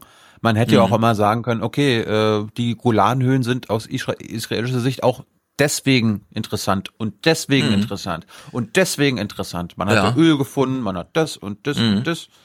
Ja, aber ich würde das hier komplett als Wirtschaftsdeal verbuchen, ja. Da ist halt Netanyahu mit einer Wirtschaftsdelegation, beziehungsweise Trump hat seine mitgebracht ja, da geht's doch, hier geht's doch nur um eine langfristige Sicherung davon, dass es, da, dass es da ordentlich weiter, ja, ja deswegen auch, warte mal, ja, da erkennen wir das mal an, bringt das dann alles durcheinander und noch mehr Gewalt? Ja, okay, dann machen wir das mal, weil dann kamen die gleich ihre Nullen dann auf ihren Bilanzen.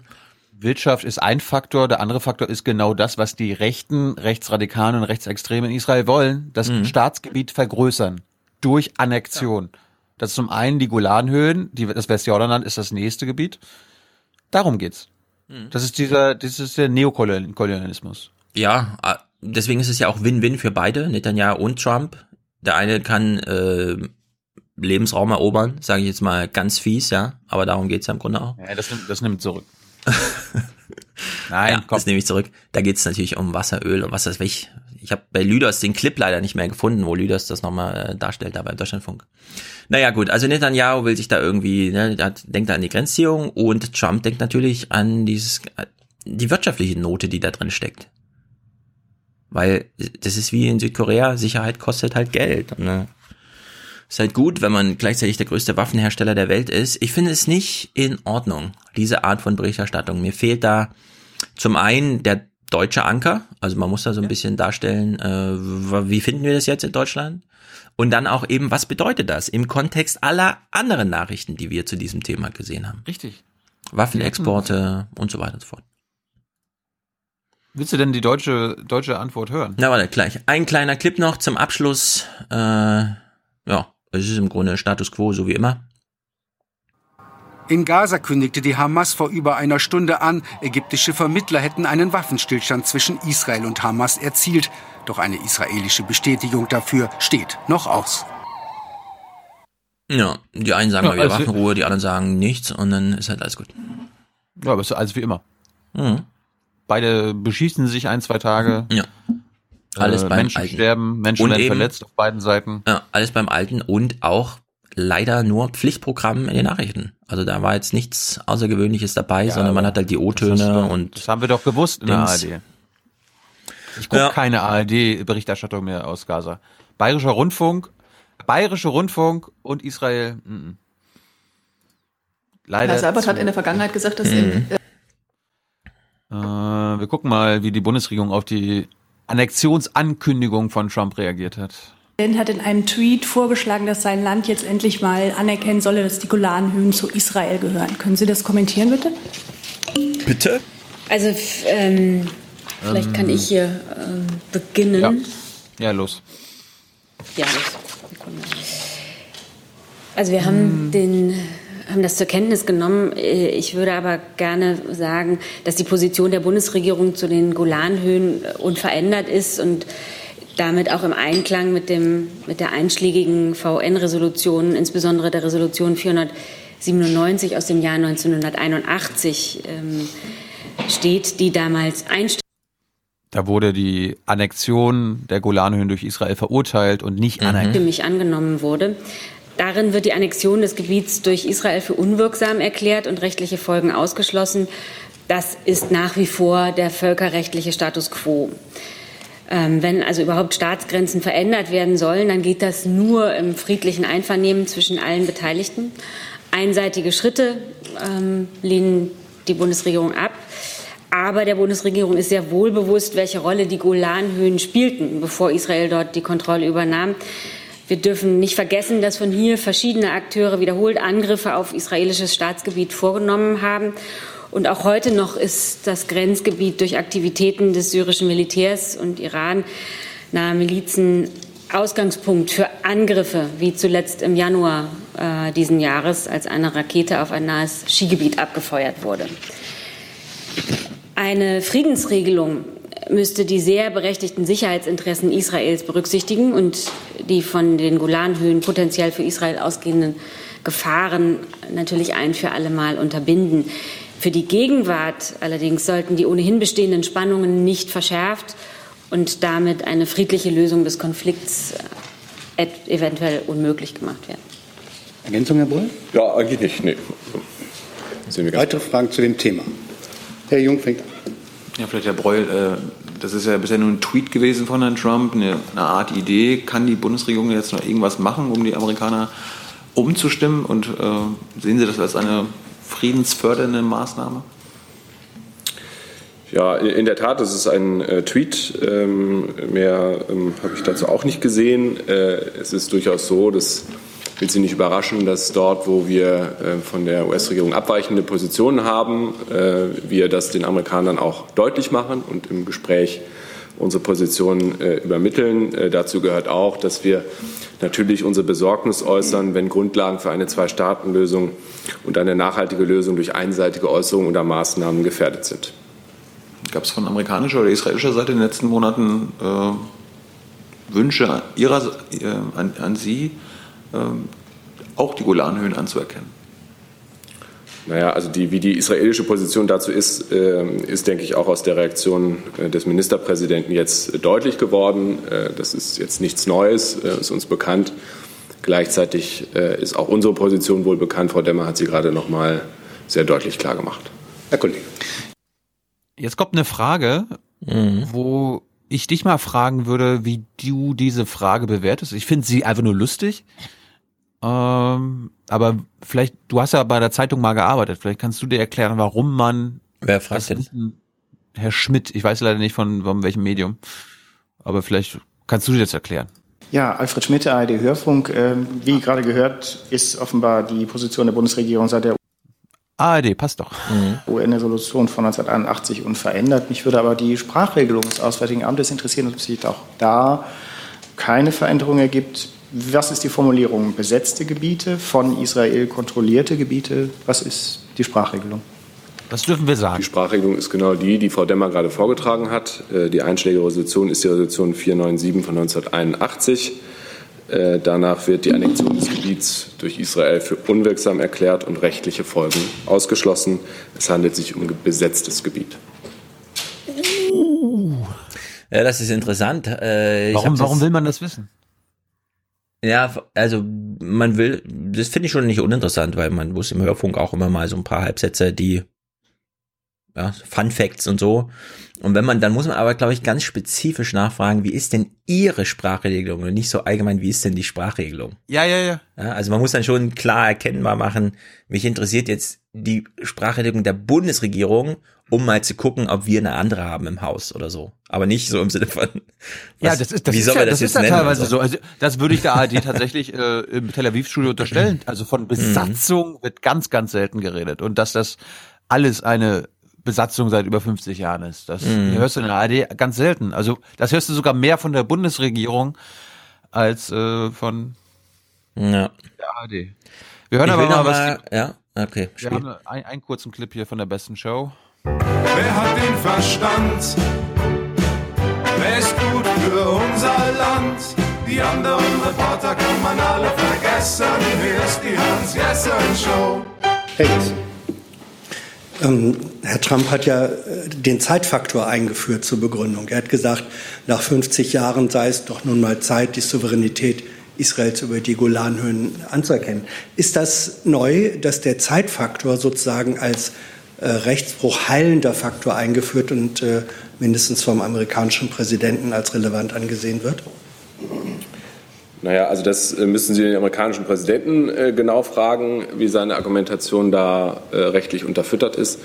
In der Tat gibt es Varianten im Völkergewohnheitsrecht, wo der, wo der zeitliche Ablauf eine Rolle spielt.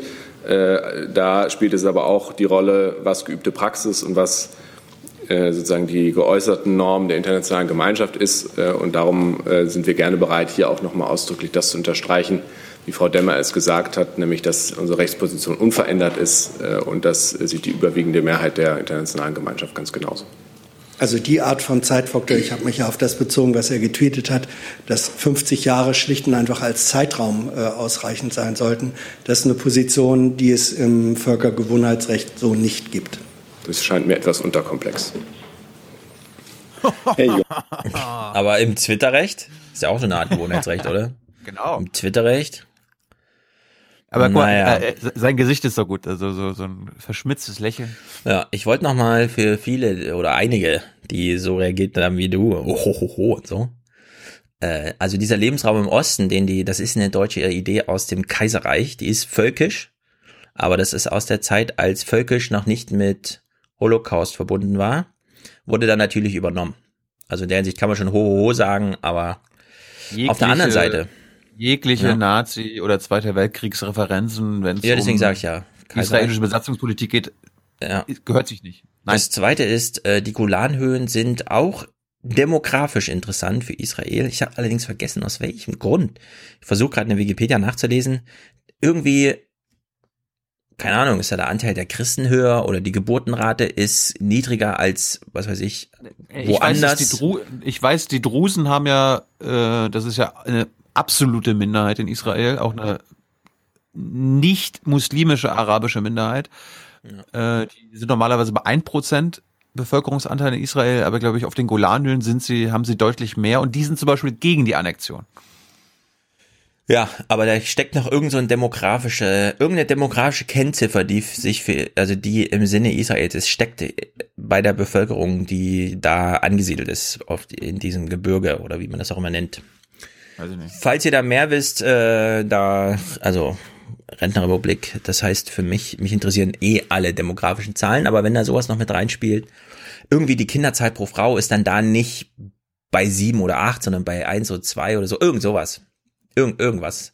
Es ging, es geht ja immer um die Frage, äh, also für Israel ist das ja ganz entscheidend, ist es ein mehrheitlich äh, jüdisches Land oder nicht? Also ist die Bevölkerung mehrheitlich jüdisch oder nicht?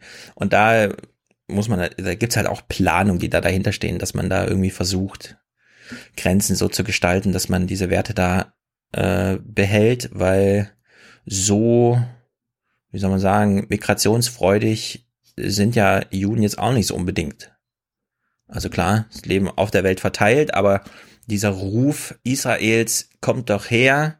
Da gab es ja viele Strömungen aus Russland und so weiter, in Amerika vor allem, aber sehr viele Juden, die in Amerika leben, würden ja im Traum nicht dran denken, jetzt nach Israel zu ziehen. Also da ist ja eine sehr abgeschwächte Migrationsbewegung im Vergleich zu den ersten Jahrzehnten von Israel. Und da, da ist jedenfalls, so demografisch ist das auch nicht ganz uninteressant. Jetzt, wo ich eh auf diesem Trip bin, mir mal alles auch demografisch anzugucken, war da irgendwo so ein Argument. Aber ich weiß nicht, vielleicht habe ich es mir irgendwo hingeschrieben und komme jetzt einfach spontan. Kannst du, kannst du Nikola fragen? Richtig, ich heb mir das mal Schreib's- auf. schreib's dir auf. Genau, stellt uns auch Audiokommentare äh, hinsichtlich, hinsichtlich der etwas interessanteren Sachen als die, die hier immer so als, ne, wenn man jetzt nur Tagesthemen guckt, dann kriegt man halt immer diesen Trott und so weiter und dann liest man Andrea Kiebel und ist komplett abgelenkt davon. Aber es gibt da auch noch interessante Sachen, die man da abfragen kann. Also Ihr könnt immer noch äh, Hausaufgaben machen in Sachen Israel-Folge Hebron gucken, uns auch dazu eure Reaktion, eure Audiokommentare schicken. Wir haben das immer noch alles gesammelt. Das Mhm. werden wir dann alles zusammen, wenn wir Nikola in der Sendung hatten und drüber gesprochen haben. Du hast es angeguckt und mit uns drüber gesprochen. Ja. Alles abspielen. Genau. Müller. Bleibt man mal bei Trump noch kurz. Müller. Müller. Robert Müller hat ja seinen Bericht Jawohl. vorgestellt. Wir gucken da noch mal kurz nach. Äh, ich habe jetzt leider keine Greenwald-Clips dabei, wobei ich die wirklich spektakulär finde. Da kann man allerdings einfach, ich will verlinken einfach die Originale, wie er da bei Fox News und Democracy Now. Ansonsten, No Agenda-Hörer haben natürlich auch ihre Packung serviert bekommen, weil die Me- Medienkritik ist entsprechend. Deswegen wurde das da auch breit getreten. Und es ist am Ende auch nicht so viel, aber vielleicht muss man nicht so zersplittern, dann kann man nicht einfach eine halbe Stunde Glenn zum Thema angucken. Wir hören hier mal Ingos Moderation. Es hätte wohl kaum einen überzeugenderen für den Job geben können als ihn. Hochdekorierter Marine im Vietnamkrieg, später Bundesstaatsanwalt und Chef der Bundespolizei FBI. Unbestechlich, zielstrebig, gewissenhaft. Robert Mueller. Wenn einer also herausfinden würde, ob US-Präsident Donald Trump mit den Russen unter einer Decke gesteckt hat bei der Wahl 2016, dann er, so sein Ansehen in den USA. Dass ein solcher Mann diesen Verdacht gegen Trump nun nach fast zweijähriger Untersuchung in seinem Abschlussbericht entkräftete, müsste demnach nun eigentlich für Ruhe sorgen. Doch weit gefehlt. Doch weit gefehlt. Ja, so ist das, wenn so ein Zug einmal fährt, weißt du? Medial. Ist Keep egal, was, rollin', rea- was rollin', rollin'. in der Realität ist oder war. Die Trägheit ist hoch in diesem System. Naja, warum kann man jetzt nicht so ganz abschließen? Denn aus dem Schneider ist Trump noch lange nicht, so steht der Ah. Vorwurf der Justizbehinderung weiter im Raum. Und vor allem auf Seiten der Demokraten sind noch viele Fragen offen. Ja. Ja. genau so weiter. Klar haben die noch viele offene Fragen, aber die Justizbehinderung, ich meine, klar, er hat halt diesen, dieses Gespräch mit Comey da geführt. Das ist aber auch, ich meine, das ist so alt. Comey hat sein Buch schon zum Thema veröffentlicht und schon beschrieben, wie er sich gefühlt hat, als er sich hinter den Gardinen verstecken wollte, aber dann doch noch nach vorne kommen sollte und sowas, ja. Also das ist wirklich so, so durchgekaut, da kann jetzt eine juristische Ermittlung nicht mehr viel mehr bringen als das, was alle schon wissen. Und wenn es da hart auf hart wäre, wie gesagt, für Trump ist es jetzt, also klar, sein Umfeld und so in vielen Belangen Prozesse laufen, aber für Trump selbst ist das jetzt wirklich, also ich sage einfach mal nicht mehr gefährlich, eigentlich.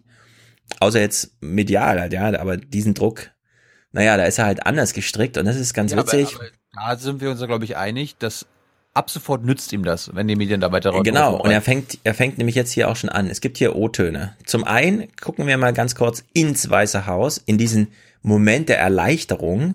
Wir sehen also Sanders, seine Sprecherin, und Conway, von der wir lange nichts gehört haben, aber die da immer noch so leise vor sich hinarbeitet. Und Trump berät.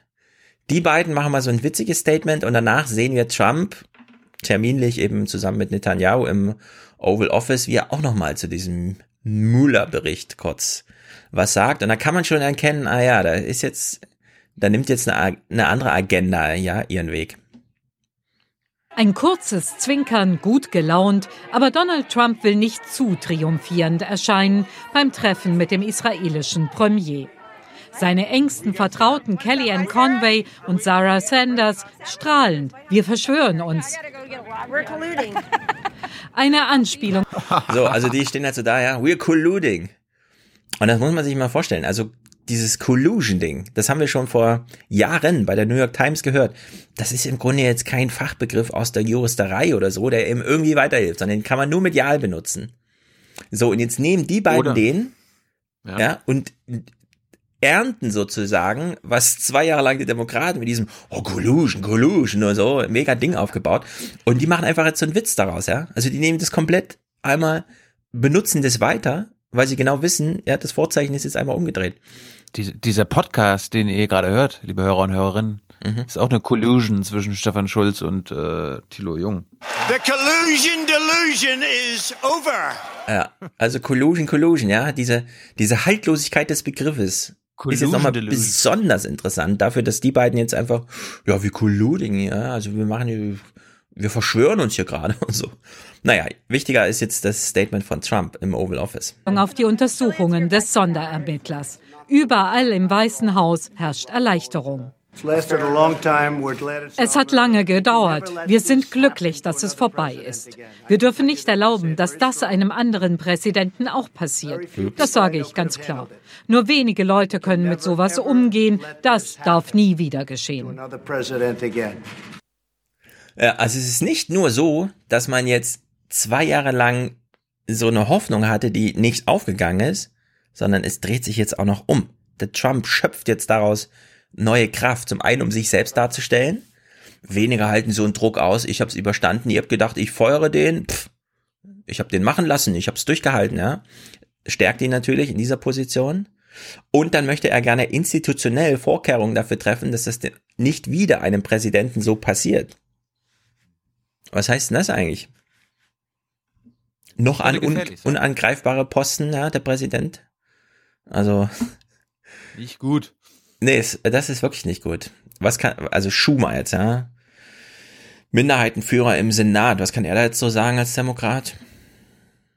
Dieser Brief wirft so viele Fragen auf, wie er beantwortet. Der ganze Bericht und das zugrunde liegende Material müssen veröffentlicht werden. Das unterstützen auch viele Republikaner, warnen aber die Demokraten davor, die gleichen Fehler zu begehen, wie sie selbst damals beim Amtsenthebungsverfahren gegen Bill Clinton. Wenn ihr jetzt nach dem Bericht von Mueller noch weitermacht, dann werden die Leute denken, dass ihr nichts anderes im Sinn habt, als Donald Trump aus dem Amt zu jagen. Ja, also wenn du als Leider recht. Ja, wenn du als Demokratenführer im Senat sagst, wir sollten den ganzen, äh, den ganzen Text jetzt mal lesen dürfen und dann kommt die Gegenseite und sagt, stimmt, das finden wir auch, dann muss man mal kurz überlegen, warte mal, was? ja, weil na klar wollen die den jetzt veröffentlicht haben, da steht ja nichts drin, niemand liest 300 Seiten, ist alles eingedampft auf Tweets und so. Äh, Es ist im Grunde, ja, der ist so verpufft, der Mueller-Bericht, bevor er rausgekommen ist, den kannst du hier in Deutschland verkaufen, Auflage 2000 würde ich schätzen.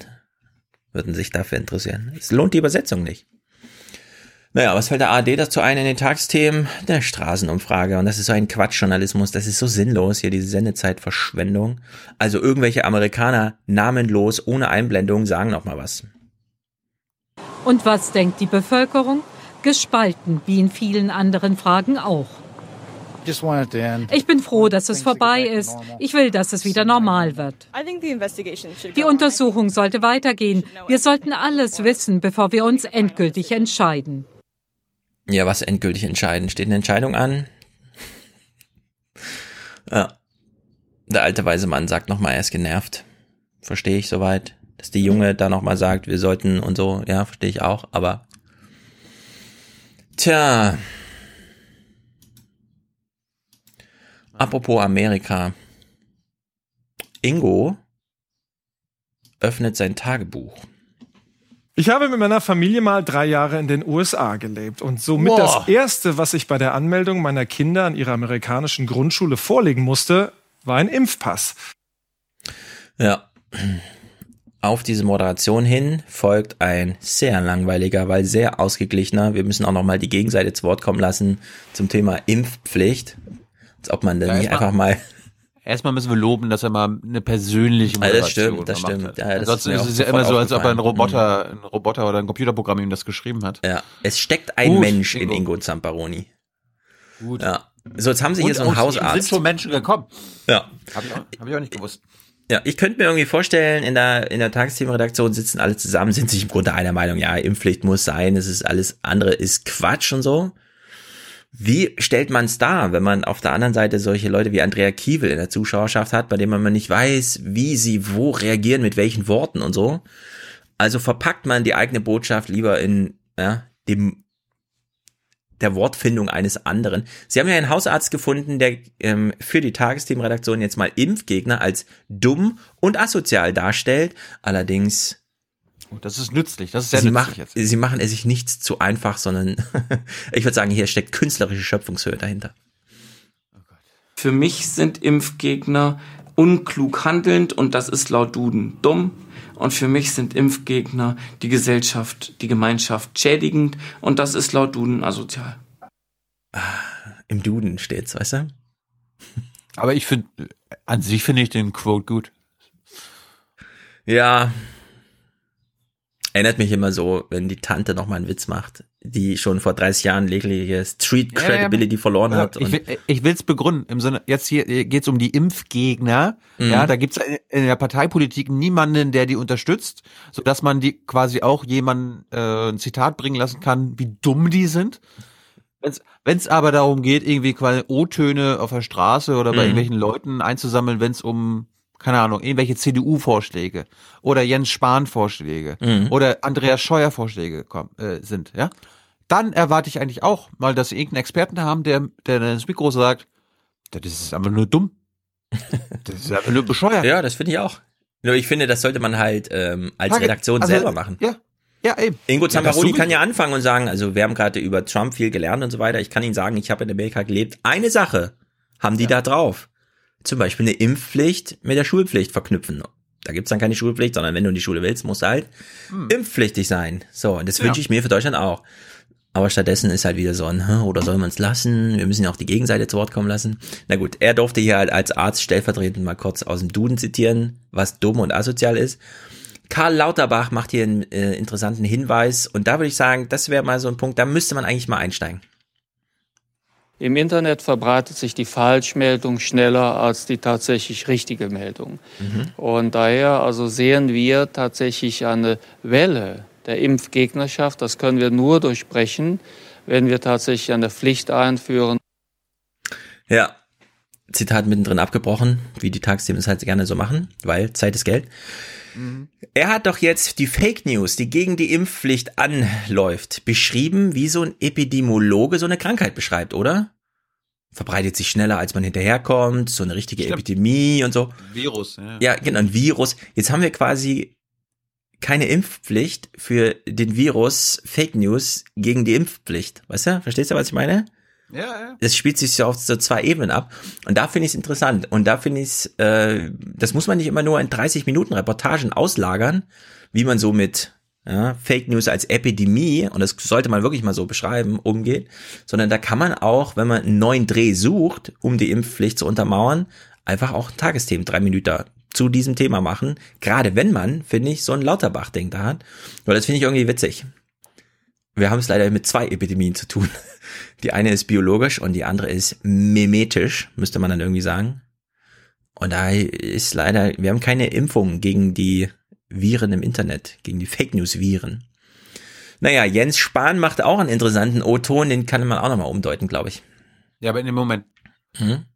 Ist Ingo nicht unsere Impfung, unsere personifizierte Impfung gegen diese Fake News? Stimmt. Eigentlich ist Also- Ingo also- die Spritze. Das versucht er doch quasi, also seine Spritze ist dort der Satz. Diese Arbeit, die wir hier jeden Tag machen, die basiert nicht auf unserer Meinung, sondern auf Fakten. Darauf kann man gerade in Zeiten wie diesen nicht oft genug hinweisen. Aber klar. Mhm. Die Impfgegner sind ja auch diejenigen, die die Tagesschau boykottieren und GEZ-Gebühren nicht bezahlen wollen. Ja, im Grunde müsstest du jetzt die macht Sinn. Impfpflicht Ja, macht Sinn, ja. gegen die biologischen Viren und die Inception-Pflicht, also du musst Tagesthemen gucken, gegen Fake News im Internet.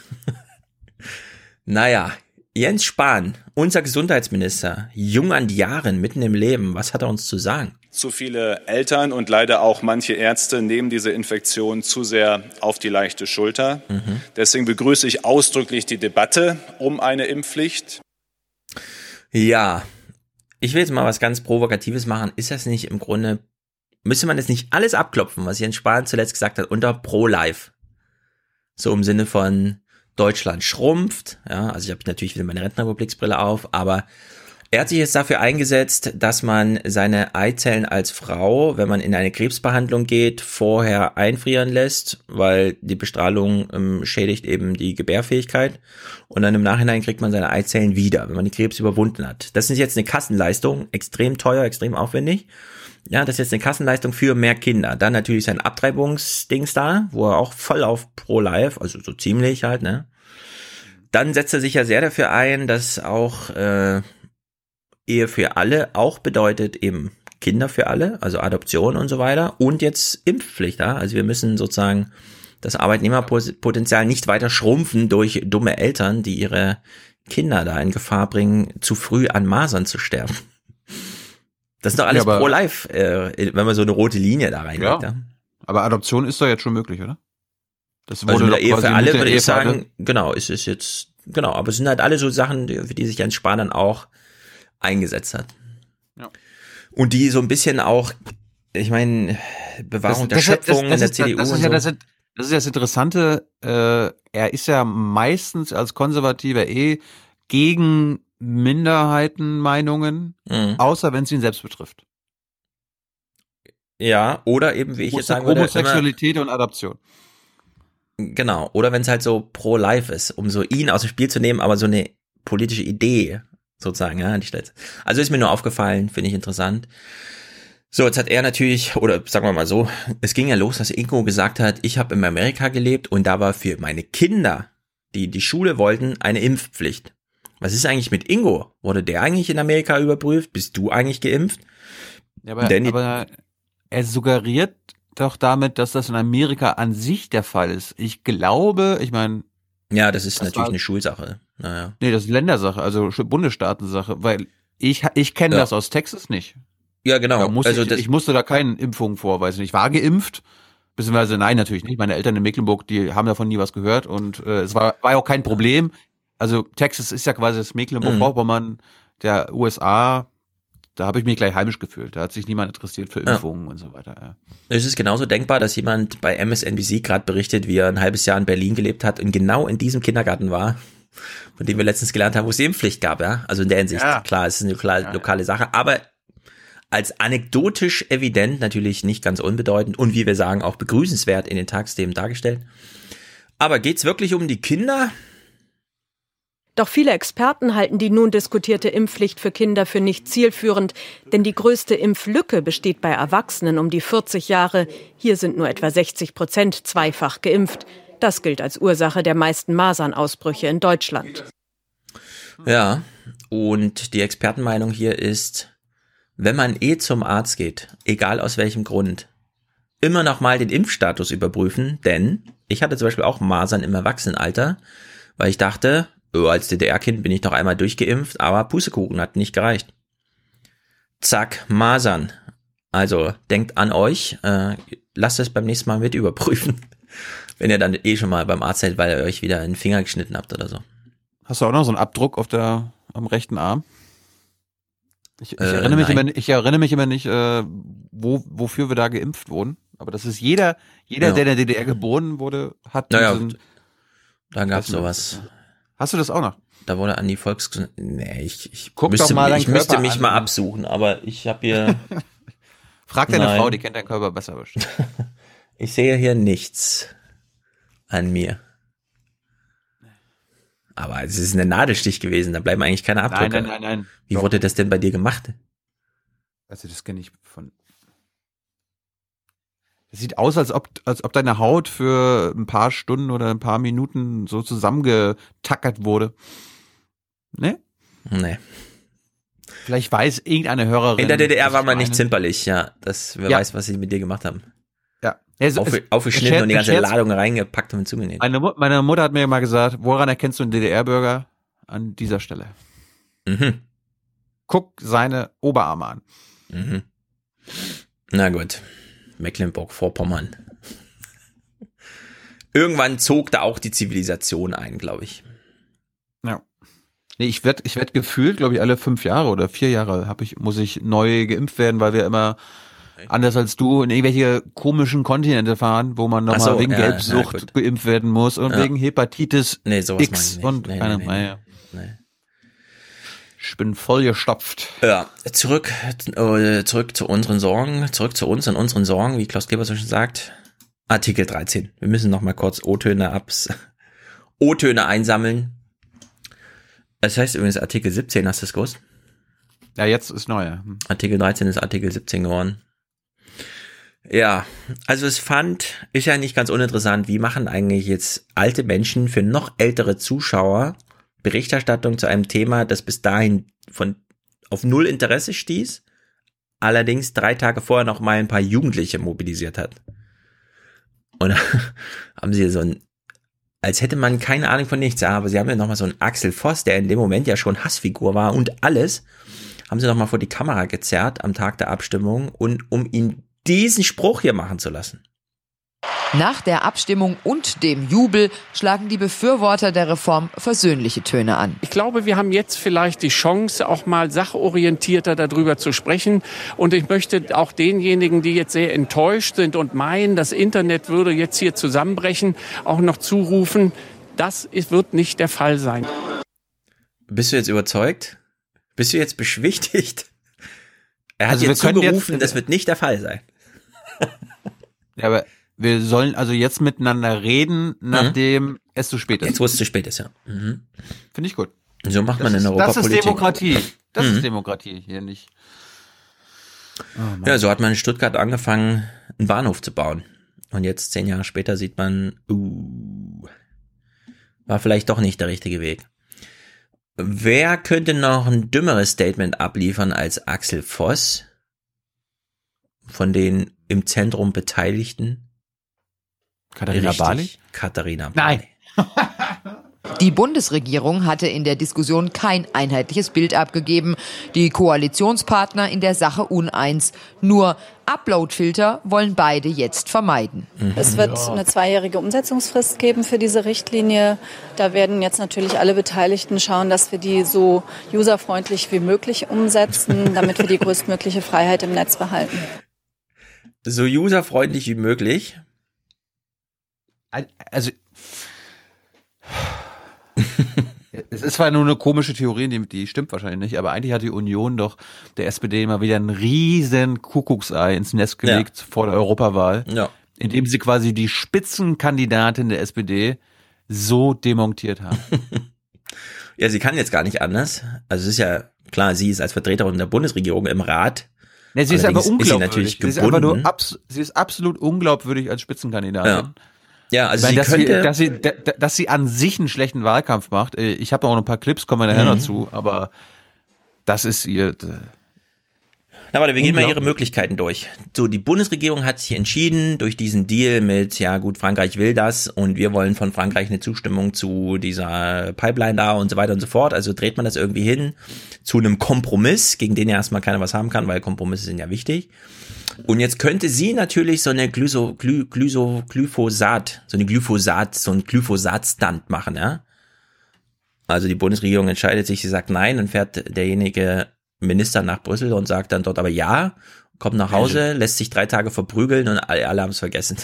Ja, Nur- aber sie könnten immer sagen, sie könnten immer nur sagen, steht im Koalitionsvertrag, steht im Koalitionsvertrag. Steht. Ja, aber im Koalitionsvertrag steht halt auch anderes drin, was die Entscheidung unterstützt. Und dann muss man halt sagen, na ja, wenn das Europaparlament sich da durch in Blödheit bei den Abgeordneten nicht in der Lage ist, Änderungsanträge anzunehmen, die dann natürlich im Trilog nochmal eine Rolle spielen würden. Jetzt steht das Ding halt mit dem Artikel 17 so drin, ja. Und nur wegen Artikel 17, das muss man auch nochmal allen Beteiligten sagen. Der Artikel 17 ist zwar jetzt ein mega Hammer, betrifft in dem Falle auch dann so YouTube und Facebook und so, aber da stehen noch sehr viel mehr Artikel, die man jetzt nicht so einfach opfern möchte, nur weil es Proteste gegen Artikel 17 gibt. Und in der Maßgabe wird Bade jetzt nichts anderes möglich. Also da ist jetzt nichts anderes möglich. Sie kann gar nicht anders entscheiden, als das Ding jetzt durchzuwinken, weil jetzt den Prozess da nochmal aufhalten. Also dann wäre, glaube ich, auch dadurch, dass da so viel für die Bundesregierung und Frankreich und so weiter dranhängt, dann wäre die Koalition einfach vorbei, ja. Also dann muss ich damit rechnen. doch, doch, doch. Nee, darf, das nee, würde die CDU nicht. mit sich machen lassen. Nee, Dafür, ähm, meinst du? Nö, das, das glaube ich Also nicht. Aber ich glaube, ich bin, ich bin bei dir, dass Bali hat jetzt irgendwie in zwei Wochen noch mal die Chance, Mhm. äh, nicht zuzustimmen oder das abzulehnen. Ist eigentlich auch wieder scheiße für sie. Eigentlich hätte sie jetzt froh sein müssen, okay, jetzt haben wir verloren, das Ding ist durch und vielleicht ist bis äh, Ende Mai das schon wieder vergessen. Und Ja, jetzt der sie in einzige- zwei Wochen nochmal einknicken. Ja, der einzige Weg, den sie jetzt wirklich, also wirklich der einzige Wert, dass sie es über die öffentliche Meinung nochmal viele Länder Europas auf so eine Seite zieht, wo man sagt, okay, im Rat gibt es jetzt keine Mehrheit dafür, es sind aber nicht nur die Deutschen. Okay, pass Irgendwie auf. so. Moment. Jetzt, jetzt hast du mich auf die Idee gebracht. Sie ist ja als EU-Spitzenkandidatin, wird sie ja ganz sicher ins E EU-Parlament kommen. Ne? Also, Ja, ob sie da ist mal auszugehen, oder? Dass, dass man mehr als ein Okay. Prozent bekommt bei der SPD. Das heißt, sie, es ist sicher, es ist sicher, dass sie nicht mal lange in der Bundesregierung sein wird. ja, wenn sie es dann auch wirklich macht. Das ist ja, Ja, die andere ja, Frage.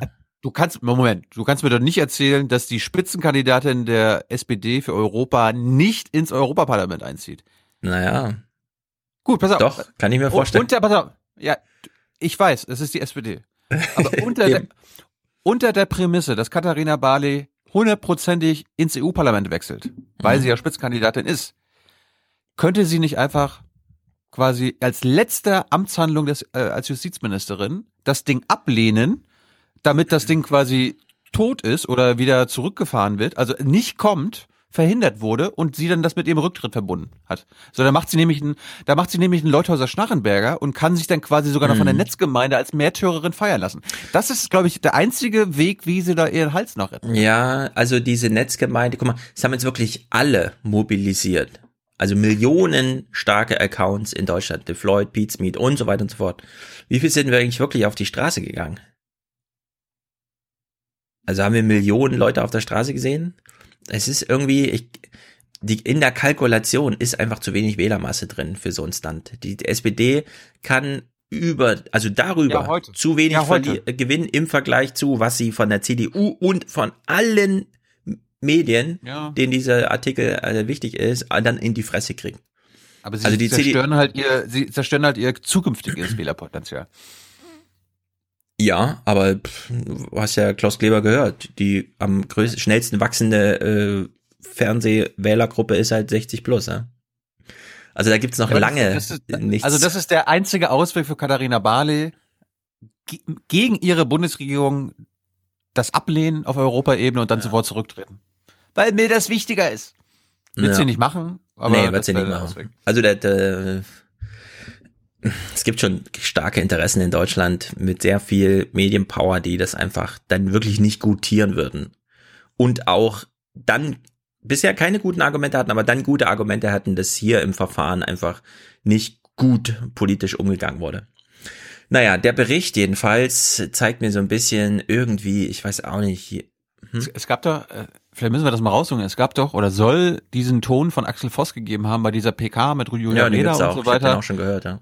Wo Daniel Buß oder irgendwer gefragt hat, ja, was ist mit Mhm. dem Druck der Verlagen? Und er hat dann irgendwie so, entweder direkt oder indirekt bestätigt, ja, ja, die Verlage haben gesagt, wenn wir das nicht machen, dann gibt's Ärger im Wahlkampf. Ja. Ja, aber ich meine, es ist halt, so ist es halt. Überrascht jetzt wenig. Ist natürlich für viele im YouTube-Zeitalter so eine kleine Offenbarung. Ayaz hat das auch mal gesagt, aber. Nee, aber auf der anderen Seite, warum haben sie denn davor Angst? Also was sollen die Verlage dann machen? Ja, das Also, ist halt die große Frage. Da wird weil- sehr, weil- sehr hoch gepokert gerade. Dann, dann, hätten, dann hätten die Verlage nämlich was gegen die SPD, gegen die CDU, gegen die Grünen Ja. und die Linken sowieso und die FDP, weil die jetzt, die ist irrelevant. Ja. Als ob die jetzt AfD äh, Wahlkampf machen. Das kannst Also du auch nicht Springer, Springer pokert sehr hoch. Ja gut, Springer macht AfD-Wahlkampf, ja. Gut. Naja, aber ich meine, Springer, angenommen, also angenommen, die Bund es gibt jetzt wirklich noch einen Dreh, dass das nicht kommt. Und dann würden die ihre Bedrohung wahrmachen und sagen, äh, seht mal hier, äh, liebe Leser, wir haben es ja mit äh, blöden Arschlöchern in der Bundesregierung zu tun. Wir haben das, wir haben Beispiele aus England mit der Kampagne gegen Corbyn, wo wirklich die ganze Medienmeute sich äh, verschworen hat gegen Corbyn und es hat im Grunde fast keine Bedeutung. Genau, Ja, es, war- es was- war, war kontraproduktiv. Das kommt noch, vielleicht kann man sogar sagen, es ist kontraproduktiv. Ja? Also in der Hinsicht, Pokern, vor allem Springer da auch gerade sehr hoch, aber wir wissen, wie es läuft. In der Bundesregierung ist, sind die Würfel gefallen und man wird dies mit, das bisschen Ärger mit der Jugend wird man aushalten. Ich meine, äh, wir erinnern uns genau vor einem Jahr hier im Podcast habt ihr so ganz nebenbei erfahren, das habt ihr in den Nachrichten nicht gehört von Elmar Thewissen und so weiter. Die haben ja auch damals schon die GroKo für die Verlage ein paar Sachen Ja, geregelt, ne? ja, gibt's die die, Renten, nur die um Rentenbeiträge für die für die allerärmsten Schweine, nämlich die äh, die Zeitungsausteiler. Mhm. Die müssen die Verlage auch nicht mehr bezahlen. Ja, kein Mindestlohn, keine Rentendings. So, zurück zu dem, was mich hier vor allem interessiert hätte. Und ich finde, der Bericht geht so ein bisschen, also man kann es reinterpretieren, wenn man das jetzt guckt, wie wir das jetzt gucken. Und danach darüber spricht, es einfach nur so wegzusenden, finde ich äh, nicht ganz gut. Also wir gucken mal bei den Gegnern von Artikel 13 beziehungsweise 17 und so weiter und so fort. Was ist da los? Wenn Dennis Brammen und sein Team Online-Computer spielen, gucken mehr als zwei Millionen Abonnenten zu. Der 30-Jährige ist ein Star in der Let's Play-Szene. Als Urheber seiner Videos würde er eigentlich von der Reform profitieren, doch Brammen ist sauer und enttäuscht. Die heutige Entscheidung sei eine Gefahr für Freiheit und Kreativität im Netz. Manche Sachen sind einfach wichtiger als, keine Ahnung, 5 Euro mehr, die die GEMA jetzt in der Tasche hat oder wir. Ähm, sondern es geht halt darum, dass die Leute weiterhin, ob das jetzt gut ist oder schlecht, Bullshit oder vernünftiger Content ist ja erstmal hingewinnt, aber die kulturelle Vielfalt im Internet erhalten bleibt. Und ich glaube, dass wir da echt ein großes Stück verloren haben. Jetzt.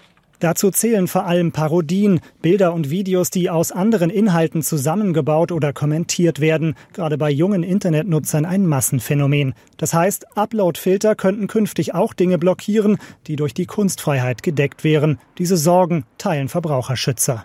Wir befürchten, dass aber große Internetplattformen dann zu technischen Hilfsmitteln, den sogenannten Upload-Filtern greifen.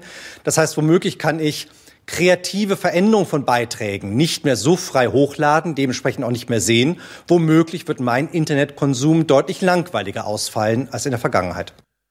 Ja, Klaus Müller, Passt guter auch zu diesem Mann. Podcast. Ich habe immer mehr, immer mehr Sendungen, die uns, also die Sachen, die ich hier stundenlang vorbereite, mir blocken. Ja. Die, die kommt dann auch nicht in die Sendung. Ja, Dennis Brammen, bestimmt auch ein guter Mann, allerdings. Ist das, ist das Pete's Meet oder was? Mm, ja, das ist nicht der Pete, oder wie er heißt, wo der Name herkommt, das ist noch ein anderer. Die, ich kenne die alle nicht. Ich kenne die der alle sich nicht. da auch sehr eingesetzt hat. Ich kenne die auch alle nicht. Deswegen sage ich, Also- sicher ein also, guter äh, Typ. Würdest du mir jetzt Gronk vorspielen? äh, Ich wüsste nicht, dass es Gronk ist. Na, Gronk kenne ich vom Sehen her auch. Naja, jedenfalls. Ich finde, man kann jetzt natürlich über, oh ja, also wie gesagt, Klaus Müller, guter Typ, äh, ja, sein Internet wäre dann nicht mehr so kulturell, ja, wäre wär langweiliger. Das, In das Internet wäre langweiliger, ich sag. So, Das ich wollen wir doch. Das Nee, wollen ich- wir doch. Die Leute sollen nicht so oft im Internet rumhängen und ihre Memes da verteilen. Ich finde das gut. Ja, aber ich muss jetzt mal eine Klammer aufmachen, ehrlich sprechen, so wie ich es wirklich empfinde, wo ich, wenn ich das sehe, wie das bei den Tagsthemen aufbereitet wird. Da sitzt ein übergewichtiger Mann vor zu vielen Bildschirmen und spielt Computer. Dann hat er da so eine Zuschauerschaft, es wurde sehr schmeichelhaft gesagt, alle zwei Millionen gucken gleichzeitig zu, ist natürlich nicht so, da gucken dann mal 4000 und mal 300 zu, wie er da Computer spielt. So, dann machen die aus einzelnen Sachen, die da so gesagt werden und im Affekt irgendwie rauspoldern aus irgendwelchen Mündern, kleine Memes und laden das dann bei Twitter hoch. Und das kann einfach nicht dieser Kulturbereich sein, den man hier schützen will. Also da muss einfach mehr dargestellt werden oder muss auch mehr los sein. Manchmal habe ich so den Eindruck, ich gucke irgendwie, ja, ich aus Langeweile mache ich mal Twitch an und so und denk mir, nee, ich gucke jetzt lieber Aufnahmen von Konzerten aus der Zeit, als mein Vater so alt war wie ich, weil ich diese Zeit damals ganz ohne Internet kulturell sehr viel reichhaltiger finde als der Scheiß, der hier gerade produziert wird überall. Ich sehe, also, was ist hier eigentlich wirklich zu verteidigen gerade, ja? Ruf ich den jungen Leuten mal zu. Der, der richtige Zuruf, nicht dieser Axel Voss, jetzt können wir ja mal drüber reden oder so, sondern was verteidigen wir eigentlich gerade wirklich? Also worum geht's eigentlich? So ein paar Memes, ja. Axel Voss hat das mit den Memes nicht verstanden und bei YouTube nochmal ein Suchbegriff, der als Link dargestellt ist, da irgendwie markieren lassen von seinem Büro und so. Klar, kann man sich mega drüber lustig machen, aber was, welche Kultur wird im Internet eigentlich gerade verteidigt? Und dass sie hier Pete's Meet Mitarbeiter irgendwie äh, in Kammern, wo noch das Fenster zugemacht wird, ja, also wirklich eine Gardine vorgezogen wird, damit das Licht richtig ist, wenn man das streamt, das ist einfach das, also wenn das Oma Erna vorgesetzt wird als und deswegen geht dein Enkel gerade auf die Straße, da denke ich mir echt, Leute, macht Fortnite aus, geht raus in den Wald, ja, irgendwie, keine Ahnung, hier, hier gibt's nichts zu verteidigen, ist so, was ich aus diesem Bericht jetzt gerade gezogen habe. Also hier würde mich wirklich mal interessieren, ob noch irgendwer ein bisschen mehr auf die Schippe leben kann in diesem Internet. Ja, also weist mich gerne auf Podcasts hin, wo mal etwas gezeigt wird, was es wirklich wert ist zu verteidigen. Naja, bis hierhin finde ich das jedenfalls alles sehr traurig und jetzt wird's noch trauriger. Sascha Lobo ist zugeschaltet und ich habe gedacht, ich habe mich echt gefragt, ist das dieser Sascha Lobo, den wir auch kennen? Ist das dieser, der seit Jahren, und ich meine seit fast einem Jahrzehnt bei Spiegel Online Kolumnen schreibt, mit detailliertem Blick darüber, was auch in diesem Internet nicht so hinhaut und wo man auch nochmal genau hinschauen muss und also wo Politik notwendig ist. Genau, also ich, ich, ich erkenne ihn jetzt wirklich nur an seiner Frisur. Alles andere ist für mich wie, als würde man automatisch ein paar IQ-Punkte verlieren, nur weil man im Fernsehen zugeschaltet ist und die sagen, bitte kurze Antworten und so weiter und so fort, ja. Also die erste Antwort mal dahingestellt. Ähm, ja, Urheberrecht ist nicht zeitgemäß und die Jugend wird gerade von der EU verprellt. Okay, okay, ja, kennen wir alles. Ingo reagiert jetzt mal auf diese erste Antwort, stellt eine Frage und dann antwortet Sascha Lobo. Das klingt sehr düster. Ist das nicht aber auch ein bisschen Schwarzmalerei? Oder warum ist das so, was Sie da sagen? Naja, Schwarzmalerei, das hängt ein bisschen davon ab, auf welcher Seite man steht. Es gibt in diesem sehr großen Kampf tatsächlich mehr oder weniger zwei Seiten. Das sind die einen, die noch ein bisschen im 20. Jahrhundert leben und für die das Internet zuletzt Relevanz hatte, als sie im Fernsehen Spots mit Boris Becker davon gesehen haben. Und diejenigen, die einen digitalen Lebensstil entwickelt haben, der ein Teil ihres Alltags ist. Und für diejenigen wird das Netz weniger frei und zum Teil auch gefährlicher.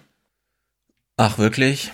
Also erstens mal, wollen wir echt 2019 wieder anfangen mit, also es gibt die, die das Internet verstanden haben und die, die es ein bisschen weniger nutzen. Ja, muss ich jetzt wieder Thomas Knüvers Blog von 2011 lesen, wo er sich aufregt und alles hatet, ja?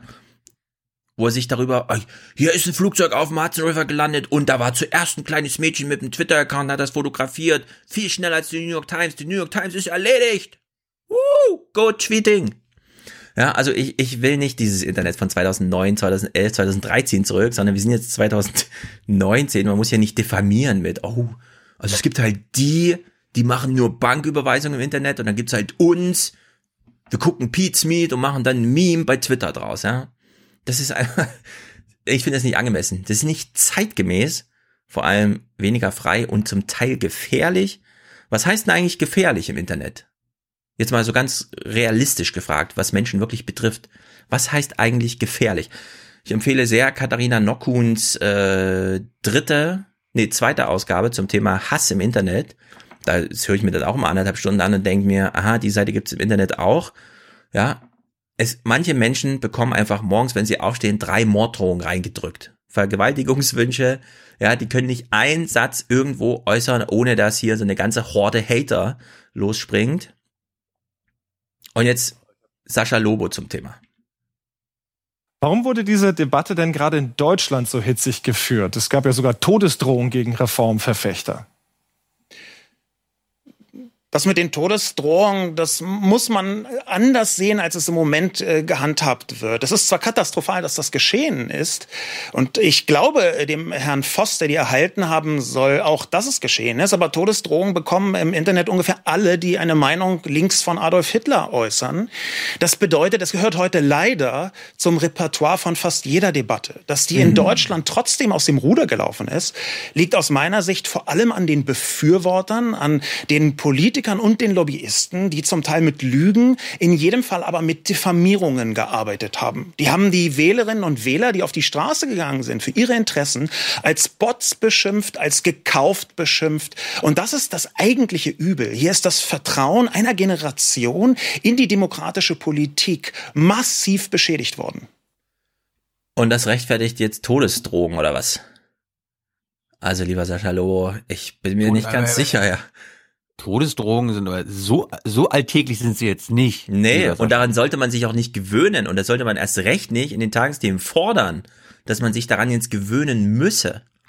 Ich meine, ich habe am Wochenende habe ich auch wieder ein paar Rechte provoziert, indem ich Dieter nur als unlustigen rechten Kabarettisten bezeichnet habe. Ja. Ich habe da habe ich ich habe keine Morddrohung bekommen. Nee, Natürlich also ehrlich gesagt, hört euch mal alle Katharina Nockons Ding an. Morddrohungen, wir bekommen die nicht. Nie. Also wir bekommen die einfach nicht. Wir sind aber eben auch Naja. keine 22-jährigen Frauen, die sich Ich politisch so, engagieren. Ich bekomme ich bekomme alle zwei Wochen mal irgendeine richtig fiese Mail, die mir irgendwelche Sachen antun will und so weiter, aber Ja. das ist, das nehme ich halt nicht für voll. Ich glaube aber ganz sicher, dass Frauen viel öfter bedroht werden, ob nur mit Vergewaltigung oder Mord, als wir. Ja, also für sehr viele Menschen ist das Internet einfach eine ganz andere Landschaft als unsere. Und wenn ich dann, und das muss ich jetzt genauso sagen, so einen mittelalten weißen Mann mit einer lustigen Frisur sehe, der sagt, daran müsste man sich mal gewöhnen, ist zwar unschön, aber das mit den Todesdrohungen und dann noch dieses Shaming-Ding hinterher schiebt, selber schuld, wenn die CDU hier mit Lügenkampagnen irgendwie erklären, ja, ja, die wurden ja alle da mit Demogeld hingefahren. Ich meine, haben, also Liv Floyd und sowas, ja, haben die nicht gelogen? Haben die nicht völlig über die Stränge geschlagen, irgendwie mit, und morgen wirds Internet ausgeschaltet und mit YouTube ist es dann vorbei? Das haben wir doch auch alles hier von dem Anwalt Christian Solmecke äh, dokumentiert bekommen. Ja, und da mussten die sich selber auch erstmal einen Riegel reinschieben und sagen, äh, lieber Liv Floyd, das stimmt so nicht, was du jetzt gerade sagst. Und ja, das ist einfach gelogen, das kannst du so nicht machen. Aber irgendwie ist hier nur schwarz-weiß, ja. Es gibt die, die das Internet noch nicht verstanden haben. Es gibt die, die sich noch nicht an Todesdrohungen gewohnt haben. Also ich muss ja echt fragen, ja, Sascha Lobo, was ist da los? Was ist da passiert an dem Tag? Das ist irgendwie, ja, und genauso ist dann eben auch dieses Finale von diesem Gespräch. Handelt es sich also auch um einen klassischen Generationenkonflikt hier, also zwischen den Entscheidern, die mit der Lebenswirklichkeit der jungen Kreativen im Netz vielleicht nicht mehr so viel gemeinsam haben? Ja, wer unterm Internet versteht, dass man Überweisungen machen kann und auch mal eine E-Mail verschickt, für den ändert diese Reform tatsächlich nichts. Aber wer selbst kreativ sein möchte im Netz, und das ist, wie gesagt, eine ganze Generation inzwischen, wer selbst kreativ sein möchte, dem werden sehr große Steine in den Weg gelegt. Sagt Sascha Lobo. Mhm. Ja, als allerbestes finde ich dann noch, dass Sabrina Fritz das kommentieren darf, das Thema, weißt du? Wir erinnern uns, kann man nicht einfach mal an der Schule eine AG Fliesenlegen Ja. machen? Ja. Also d- sie darf jetzt kommentieren Sie, und sie hat es letztes Jahr in das Best of Aufwachen geschafft. genau, sie kommentiert das. Wir hören nur am Anfang kurz rein. Die gute Nachricht, junge Menschen gehen wieder auf die Straße. Sie Toll. kämpfen für ihre Zukunft und die liegt für sie im Yippie. Internet und in der Luft. Die schlechte, dem Rest der Welt ist das egal. Ja, sie macht hier noch mal schnell einen auf Anwältin, weißt du? Oh, das ist so toll, dass sie jetzt auf die Straße gehen, endlich. Wir haben es uns so gewünscht. Ja, als ob sie sich das wünscht. Die will doch nur einen Im- schönen Feierabend haben. Im, Im Grunde sagen doch die Erwachsenen jetzt immer, ich, ist ja schön, dass die Kinder mittlerweile jetzt auch mal wieder ein bisschen politisch aktiv werden, aber können sie sich nicht mal mit Themen auseinandersetzen, die wir wichtig finden? Kann die Jugend nicht mal auf die Straße gehen äh, für mehr Verteidigungsausgaben? Ja. Ne, vor allem bei diesem Klimading, ne? Das ist vor allem so ein. Äh, die machen das schon. Da ist jetzt genug, ich kann mich zurücklehnen. Die Jugend geht dafür auf die Straße. Ist ja auch ihre Aufgabe, ist ja auch ihre Zukunft. Ist doch schön Ja. so, ja. Ich Und dann ist es kurz ein Medienereignis und danach ist wieder Alltag. Vor allem auch bei Journalisten, die interessieren sich einen Scheiß so auf etwas niederer emotionaler Ebene dafür. Für die ist es halt einfach, oh geil, endlich mal Bewegung. Endlich sagt mal jemand was gegen Merkel. Ich traue mich schon lange nicht mehr. So irgendwie. Also, es ist, äh, Merkel! Weil die eine Volksverräterin ist! Ja, also das, in, dieser Gesamtzustand, wir haben sehr viel Bullshit, mit, also sehr viel Bullshit-Tagesthemen bekommen. Ja, von, von bis hierher. Eine Sache fand ich dann aber ganz interessant. Wir wurden mal aufgeklärt. Und das ist wirklich interessant, weil äh, Operation Aderlass, da ging es um Skisport. Ah. Ne? Ja. Daran knüpfen wir jetzt mal an. Denn es endet hier sehr schön gleich mit einem Skisportgebiet, um das sich gekümmert werden muss.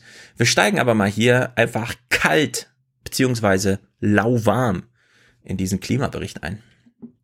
Zu wenig Schnee, zu hohe Temperaturen. Im November musste an der Zugspitze der Start in die Skisaison um zwei Wochen nach hinten verschoben werden. Und auch dann gingen die ersten Schwünge nur auf Schnee von gestern. Snowfarming nennen die Betreiber da. So, merkt euch mal Snow Farming und fragt euch jetzt bitte, was ist denn bitte Snow Farming? Mittel zum Zweck.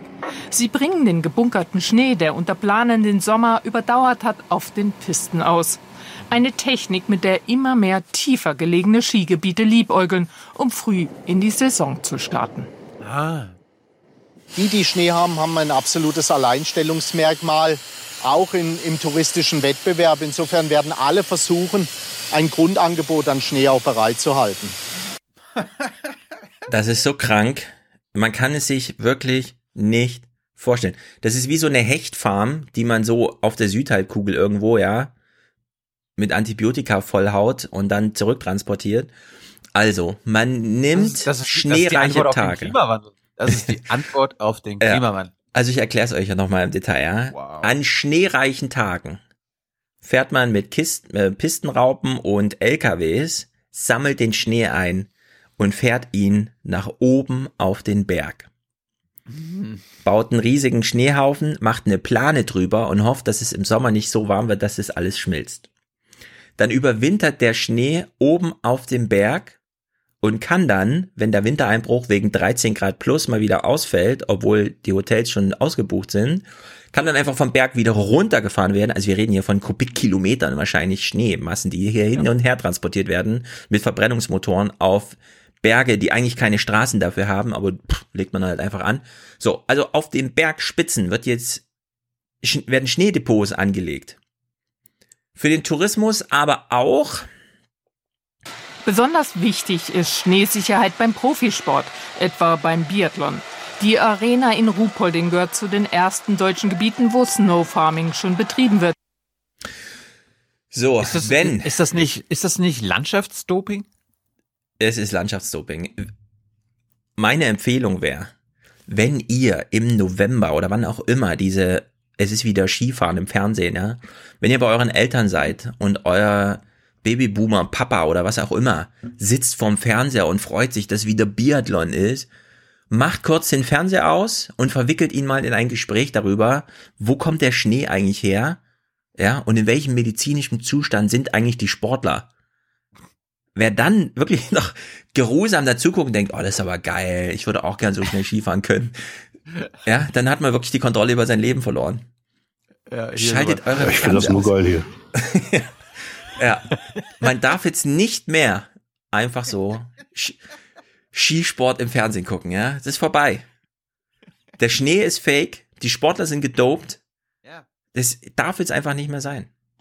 Das kann nicht sein Ja. so. Hier wird noch mal ein bisschen berichtet. Das ist haarsträubend. Auch das Allgäu setzt jetzt auf Snowfarming, denn Oberstdorf ist 2021 Austragungsort für die nordische Ski-WM. Dann Jawohl. ist hier auf der Langlaufloipe Ried Schneesicherheit Pflicht. Für die benötigte Kunstschneemenge muss ein zusätzlicher Speichersee gebaut werden und eine Wiese dem neuen Depot für den übersommerten Schnee weichen. Umweltschützer kritisieren das immer weitere Aufrüsten. Wenn ich 40 Schneekanonen, 40 Millionen Liter Wasser, zwei Pumphäuser und über den Sommer eine ca. 6.000 bis 8.000 Kubikmeter umfassende Winterlagerstätte einrichte, da geht Wasser und da geht Energie drauf, da sind Flächen dauerhaft versiegelt und Naturraum ist für immer verloren gegangen. Der Wintertourismus ist wirtschaftlich wichtig fürs Spaß der Allgäu. Ja, Spaß hat er. Das ist krank. Wirklich, das ist einfach krank. Da, keine Worte mehr dafür. Das ist zu verurteilen. Dieser Unfug ist sofort einzustellen. Wow. Ja, ist unglaublich. Auch unglaublich ist das hier. Sachlich sind wir schon aufgeklärt, keine Bundeswehr mehr im Mittelmeer und die Sophia wird jetzt auch eingestellt als Mission. Mm, Wie uns das hier dargeboten wird, ist so unterirdisch und so unmenschlich. Also hier, hier muss man auch nochmal an Artikel 1 Grundgesetz erinnern. Ja, es ist eine halbe Minute, wir hören mal auf, also genau jetzt zu, der Wortlaut dieser halbminütigen Kurzmeldung. Die EU will ihren während der Flüchtlingskrise begonnenen Marineeinsatz vor der libyschen Küste offenbar vorerst beenden. Weil sich die Mitgliedstaaten nicht auf ein neues System zur Verteilung von aus Seenot geretteten Migranten einigen konnten, sollen Schleuseraktivitäten bis auf weiteres nur noch aus der Luft beobachtet werden. Dies erfuhr die deutsche Presseagentur am Abend aus EU-Kreisen. Im Rahmen der Operation Sophia waren seit 2015 knapp 50.000 Menschen aus Seenot gerettet worden. Ja, äh, also Sätze müssen ja mal logisch aneinander anschließen, ne? Und er hat jetzt gesagt, weil sich die EU-Mitgliedstaaten nicht auf eine Verteilung der Flüchtlinge einigen konnten, hat man die Seenotrettung eingestellt. Was ist denn bitte, fällt Ihnen das nicht auf, dass das irgendwie, also krank ist? Weil wir die Flüchtlinge mehr verteilen können, holen wir sie nicht mehr aus dem Wasser, sondern wir hoffen, dass das Mittelmeer sie jetzt aufnimmt, damit wir das Verteilungsproblem umgehen, ja? Das hat er gerade gesagt. Das Mittelmeer kann die kann das Verteilungsproblem besser lösen. Ja, das hat er uns gerade so als sachlich äh, in seinem sonoren, monotonen Ton erklärt, ja? Ich meine, was, also, was, was auch immer völlig unter den Tisch fällt, ich meine, es kann ja auch Einsätze geben ohne die EU. Also dass sie, man könnte ja ohne Italien, ja, Ungarn das machen. Die, Deutschland. Frankreich ja. und alle, die irgendwie immer rumheulen, oh, die Flüchtlinge auf dem Mittelmeer, sie könnten einfach eigene Schiffe schicken. Ja. Die Bundesregierung könnte einen Bundeswehreinsatz, okay, Rettung der Flüchtlinge im Mittelmeer beschließen. Machen sie nicht. Oder halt die Freiwilligen schützen.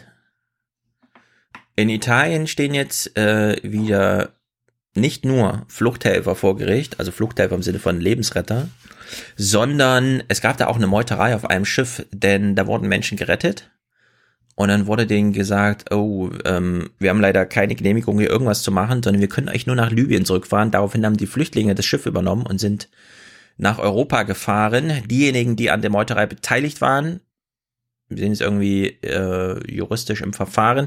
Die anderen haben in dem Sinne Glück gehabt, dass sie halt an Land sind in Europa, aber ihnen bei dem Vorfall nichts nachzuweisen ist. Woraufhin ja, Salvini wieder eine große Medienshow äh, das sind die neuen Piraten, ja. Also die Flüchtlinge sind die neuen Piraten, die nicht zurück ins KZ-ähnliche Lager, wie wir von der Bundesregierung gelernt haben, nach Libyen wollen. Weil das dann am Tag später so war, haben das dann auch die Tagesthemen nochmal aufgegriffen und ein insgesamt zwölfminütiges Segment inklusive Kommentar von Nathalie Amiri zum Thema gemacht. Aber in dieser Tagesthemensendung, in die wir hier gerade reingeguckt haben, war das einfach eine Kurzmeldung, die so eine halbe Minute gesendet wurde. Ja, weil wir es nicht mehr, weil wir die Flüchtlinge nicht mehr verteilt kriegen, retten wir keine mehr. Und das ist wirklich, so geht es nicht. Matratzen-Olli hat zugeschlagen. Wer ist nochmal Matratzen-Olli? Ach ja, das ist ja der, der in sehr vielen Podcasts den Hörern weiß gemacht hat, ja, du kannst die Matratze dir bestellen und wenn sie dir nicht gefällt, schickst du die in 100 Tagen, innerhalb von 100 Tagen zurück. Ja, du, hallo, du hast nur vergessen zu sagen, dass seitdem du die Matratzen-Olli-Matratze hast, mhm. du viel besser schlafen kannst, deine Kinder richtig, viel richtig, ruhiger richtig, sind und ja. deine Frau dich auch nachts noch anfasst. Und du hast auch weniger Hunger und wirst automatisch dünner, wenn du auf der Matratze liegst. Korrekt. Also ist eine Zaubermatratze, aber sexy, sexy, sexy. der Kniff ist, du darfst sie nicht aus der Plastikfolie nehmen. Weil das wäre ja eklig. Da würdest du ja als ekliger Mensch, der nachts schwitzt, da drauf liegen und diese Matratze beschädigen. Ja, und dann einfach nach 99 Tagen sagen, die geht jetzt zurück. Ja, das geht ja eigentlich nicht. Oder? Oder? Und da gab es jetzt ein Gerichtsurteil. Hm? Ich habe ich hab ja jetzt so ein, so ein neues Bett. Wie heißt das hier? So ein Boxspringbett. Das ist ja so eine andere Matratze und die kommt in so eine Lederhülle rein. Mhm. Also nicht, die bleibt nicht in der Folie, sondern ja. du machst sie quasi noch in eine dickere Folie rein und dann machst du da dein Spannbettlaken drauf. Echt direkt oder auf Leder? Nicht. Das ist doch nicht atmungsaktiv, oder? Ist das nicht ein bisschen? Ich will ja nicht atmen. Ach so. Ja, dann ist das jetzt. Wie äh, ist denn die aktuelle Lage heute? Kann man denn atmen? Hast du deine Bockspring oder wie es auch immer heißt Probe gelegt? Bockspringbett. Bockspringbett. Hast du hast Nein. du Probe gelegt? Nein, ich habe ich musste Risiko eingehen, aber du hast ja einfach gekauft weil ich von, von dem Modell so überzeugt war, dass ich Aha. das äh, gemacht habe. Und ich hatte die Versich äh, Rückversicherung, wenn ich schlecht drauf schlafen kann, kann ich zurückgeben. Okay. Aber ich schlafe, ich schlafe so gut wie nie. Ja, das ohne, ist sehr gut. Ich, ich bin auch sehr zufrieden mit meiner Matratze. Allerdings noch herkömmlich mit Lattenrost und ich kann dafür oben die Matratze mit dem Reißverschluss fast die Hälfte abnehmen und in die Waschmaschine stecken. Das ist erleichtert mir immer meinen Gedanken an ich, Milben und ich habe sowas. mich, ich hab mich richtig erwachsen gefühlt, mir mal quasi ein eigenes Bett zu kaufen, weil ich weiß noch, das alte Bett, was ich hatte, war. Also. Hab, da habe ich, glaube ich, als ich nach Berlin gezogen bin, als Student mit 20, haben meine Eltern mir das quasi gekauft. War auch okay, Mhm. aber so nach 10, 12 Jahren ja. knackt dann Aber warte mal, schon. diese- es ist Mhm. dann, also ich meine, mir alleine ist es dann immer egal, aber sobald man Besuch hat, ist es dann doch, fällt es negativ auf und dann habe ich mich mal Weihnachten von meinen Eltern überzeugen lassen. Erstens, weil sie sich selber ein Boxspringbett geholt hatten. Und die haben echt so geschwärmt. Also mein Vater Hm. ist so ein, so ein Mensch, der muss nachts immer noch mal raus. Ja, und dann, dann macht er meine Unglaublich. Mutter auch noch mal wach. Mhm. Und seitdem, seitdem sie dieses Bett haben, schläft er durch. Ja, aber sind diese Boxspringen, ich kenne mich wenig aus, aber sind das die, von denen man denkt, oh, hoffentlich muss ich nicht die nächsten zehn Jahre umziehen? Und so? Ja, ja, das stimmt. Wenn man dann doch so ein Kaliber da drin stehen hat. Ich, ich habe mir, ich habe mir auch noch nie irgendwie mal was, also was Großes so liefern lassen. Jetzt äh, Post und Pakete Mhm. und das, das ist anderes. Aber Mhm. mein Vater meinte so, nein, das holen wir nicht ab. Das lässt du die hochschleppen und äh, äh, aufbauen. Ja. Oh, das war sich auch gefreut, oder? Willst du sagen, in welchem Stock du wohnst? Dachgeschoss, ja. Ja, ohne Fahrstuhl. Ja, das ist ja, glaube ich, offensichtlich jetzt mittlerweile. Ne? Ja. Und, ja, ohne, ohne Fahrstuhl. Und das war die perfekte Entscheidung, äh, Ja. junge, starke Männer äh, das hochschleppen zu lassen. Ja, sehr gut. Dann bist du jetzt fein raus aus dieser Sache hier, denn viele Ja, haben noch darum, nicht. Darum habe ich auch immer so gute Laune morgens jetzt. Oh, das ist gut. Das ist gut. Ja, Viele haben noch ich nicht so viel gute Laune. Vielen geht's noch schlecht. Äh, viele haben noch nicht die richtige Matratze gefunden. Und für die gibt es das Urteil, wenn du die Matratze aus der Plastikverpackung rausgenommen hast, darfst sie trotzdem zurückschicken. Und ich habe mir so ein bisschen gedacht, oh, das ist aber nicht so gut für sehr viele Online-Käufer. Dieser Bericht hier kam aber im Finale zu einer ganz anderen Meinung. Deswegen hören wir erstmal diese Meinung und kontrastieren die dann nochmal. Weil Verbraucherrecht aber auch oft Europarecht ist, beschäftigte sich nun der Europäische Gerichtshof mit dem Fall. Die Antwort aus Luxemburg, frei nach Loriot. Moment! Beim Online-Kauf einer Matratze haben Verbraucher auch dann ein 14-tägiges Widerrufsrecht, wenn sie die Schutzfolie entfernt haben, um die Matratze auszuprobieren. Die Matratze lässt sich ebenso wie ein Kleidungsstück reinigen und desinfizieren. Ein Recht auf Probeliegen gibt es also auch beim Online-Kauf. Aber so das Urteil, beschädigt oder verschmutzt der Verbraucher dabei die Matratze, bekommt er weniger Geld zurück. Insgesamt aber ein Urteil, das bei Matratzenkäufern für angenehmen Schlaf sorgen dürfte. So, mir geht's nur um diesen Halbsatz, ganz am Ende. Deswegen gucken wir das überhaupt nur. Er hat gesagt, insgesamt aber ein Urteil, das vielen Matratzenkäufern eine ruhige Nacht äh, geben sollte und so, ne? Weil man kann ja seine Matratze zurückschicken, wenn sie einem nicht gefällt. Nur, denke ich mir so, das gilt ja dann nicht nur für dich, sondern es gilt ja auch für die 17 Leute, die vor dir schon die Matratze ausprobiert haben, die du gerade zugeschickt bekommst. Und wie hoch ist eigentlich die Motivation, nur weil man sie schön desinfizieren kann, dass das herstellerseits auch wirklich gemacht wurde? Also mich bringt das, ich würde mir jetzt, ich würde meine Matratze glaube ich eh nicht online kaufen, aber mich bringt das so ein bisschen davon weg, solche Sachen online zu kaufen, weil du nie genau weißt, wie viele Leute haben da jetzt schon Probenächte mäßig drauf gelegen und aus welchen Gründen auch immer gesagt, das ist nicht so meine Matratze. Ja. Wie viele haben darauf gefurzt? Zum Beispiel. Also in der Hinsicht, äh, weiß nicht. Ich, also ich sehe hier schon äh, eine Industrie zusammenbrechen, ehrlich gesagt, durch so ein Urteil. Aber das ist ja auch nur meine Denke. Die Welt ist sich allerdings einig. Bayer geht's nicht besonders gut. Wir haben das ja damals diskutiert, ne? Diese Fusion Monsanto-Bayer war ja Wir dann doch dafür, eher so ein. wir waren dafür, ja, ja. Wir waren dafür, aber haben auch gesagt, naja, da hat wahrscheinlich als Großinvestor der eine oder andere seine Finger mit dem Spiel und Monsanto wollte, dass es so eine deutsch Fusion werden. Genau. Es muss vor allem nicht mehr Amerikaner sein. Es darf nicht mehr länger amerikanisch sein. Das war, glaube ich, die, das vorzügliche Kalkül. Wir hören mal so in die, in die derzeitige, ja, Gedankenwelt. Wie ist es so als Investor, Bayer, die Bayer, ja, die Aktie, lohnt sie sich noch? Die Fusion mit dem Unternehmen aus St. Louis sollte für Bayer ein Befreiungsschlag werden. Den Weg freimachen zum Weltmarktführer in der Agrarchemie. Saatgut, Pestizide, Düngemittel und vor allem Daten aus einer Hand. Ein rundum sorglos Paket für Landwirte. Doch der Unternehmenswert hat sich seit der Übernahme fast halbiert. Ups. Baumann selbst sprach von günstigen Einstiegskursen für Anleger. Doch stark unterbewertete Unternehmen sind immer auch potenzielle Kandidaten für eine feindliche Übernahme. Ausgerechnet die Glyphosat-Prozesse schützen Bayer nun davor. Bayer ist im Augenblick eigentlich kein Übernahmekandidat, weil mit Monsanto sind so viele Probleme und vor allem so viele Risiken verbunden, dass sich da jetzt niemand dran traut. Man weiß ja gar nicht, wie es kommt. Und ja, also Monsanto war natürlich ein astreiner Übernahmekandidat, aber Bayer jetzt nicht. nee, nee, nee, Bayer wollte nicht übernommen werden, sodass sie Monsanto übernommen haben, damit niemand auf die Idee kommt, oh, das kann natürlich würde, Bayer Ja. zu übernehmen. Ja, mal gucken, wie die Stimmung hier so. Das ist deutsche Industriepolitik. Jawohl. Richtig. Die jetzt Söder- zur Börse. Söder agrees. Das weiß auch der Übernehmer und deswegen wird man erstmal die Finger äh, von Bayer lassen. Das Bayer-Kreuz über Leverkusen ist noch nicht erloschen.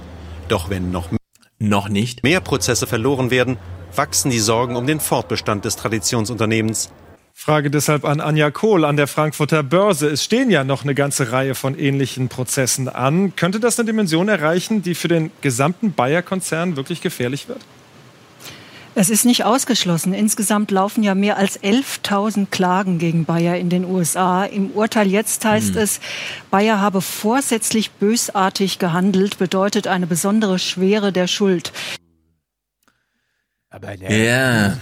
Böse, deutsche Unternehmen böse? Ja, vor allem, wenn der ganze Monsanto-Stress jetzt als Bayer hat vorsätzlich bösartig gehandelt, untergeht, ne? Da muss man wirklich sagen, Gratulation Bayer, ist Bayer jetzt der Wolf der Industrielandschaft. Ja. Da hat man eine Bad Bank gesucht und gefunden. Überleg mal, was ist so für die Region Leverkusen, ne? Das zum Beispiel, also Bayer Leverkusen als Verein, EV, Sportverein. Hallo, du musst dich ja an die Rasenfunk. Nee, ich meine nicht äh, Fußball. Ich meine ausdrücklich nicht Fußball, sondern Bayer Leverkusen ist, und das ist eine Besonderheit, sehr viel mehr als Fußball. Klar, es gibt diese Werksmannschaft und so, aber Bayer Du Leverkusen. darfst, du darfst nur Ja. der Verein Leverkusen sagen oder so weiter. Du machst du hier Schleichwerbung. Nee, ich meine jetzt wirklich Halt ausdrücklich doch mal an Max Jakob Bayer Leverkusen. Denn, was ist das Besondere am Verein Bayer Leverkusen? Und deswegen müssen wir Bayer dazu sagen. 150 hauptamtliche Trainer oder sowas, die alle von Bayer bezahlt werden. Also hier bricht sozusagen so ein ganzer kultureller Bereich einfach weg, wenn so ein Unternehmen verschwindet. Deswegen ist es nicht irgendein Verein, der, ja, Baba, Baba Leverkusen, sondern es geht wirklich um Bayer Leverkusen. Das ist für die Region da richtig scheiße gerade und so angekündigt auch, finde ich, so insgesamt. Tut mir echt leid Konnte für. Ja- Konnte ja keiner ahnen, dass ein Unternehmen wie Ja, wirklich. Monsanto Ja. Schwierigkeiten machen könnte. Ja. Aber es hat mich gerade erinnert, du hast, du hast ja gerade auch schon aufgestockt hier, das Bayer-Zeichen leuchtet noch. Mhm. Ich dachte, letzte Woche ist es vielleicht auch mit ausgegangen. Die Christusstatue hoch über Rio. Sonst steht sie strahlend über der Stadt. Gestern Abend dann eine Stunde Dunkelheit. Earth Hour in Brasilien wie zuvor schon in vielen anderen Ländern. Rund um den Globus verdunkelten sich jeweils um halb neun abends Monumente und Wahrzeichen wie der Eiffelturm in Paris. Auch Moskau setzte ein Zeichen für den Klimaschutz. Putin. In Hongkong verdunkelte sich gar das ganze Hauptgeschäftsviertel. Insgesamt haben 180 Länder weltweit mitgemacht. Wir hoffen, dass es die Menschen innehalten lässt und sie sich fragen, um was geht es hier? Und dass sie etwas lernen und verstehen, wie sie helfen können, damit wir eine Balance finden mit der Welt, auf der wir leben. In Deutschland fand das zentrale Event in Berlin statt. Am Brandenburger Tor gingen die Lichter aus. Für mich ist Klimaschutz sehr wichtig. Ich glaube, es ist etwas, wofür man arbeiten muss und auch seinen Lebensstil ändern.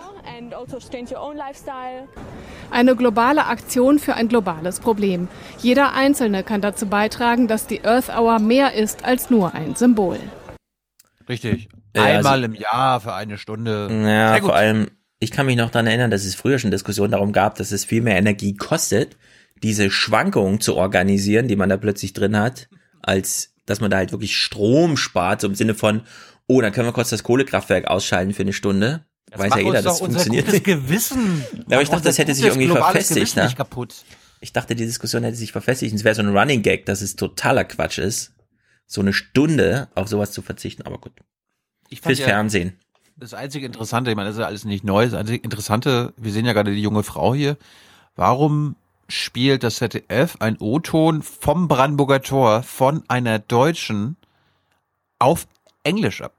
Mm, Haben sie das Material Frage. eingekauft oder was? Es ist einfach international. Weißt du, darfst du nicht mal so aus dieser deutschen Brille immer auf diese Themen gucken. Entschuldigung. Muss jetzt globalistisch denken. Ah, gutes Stichwort. Wir waren ja schon, wir, wir nähern uns mal der Waffenexporte, äh, den Waffenexporten an. Mhm. Bevor wir aber zu unseren Kriegsschiffsbauern gehen, äh, gehen wir mal zu einem anderen Werftunternehmen, den MV-Werften, weil du ja gerade Globalisierung angesprochen hast. Nicht immer nur deutsche Brille, sondern globalistische Brille.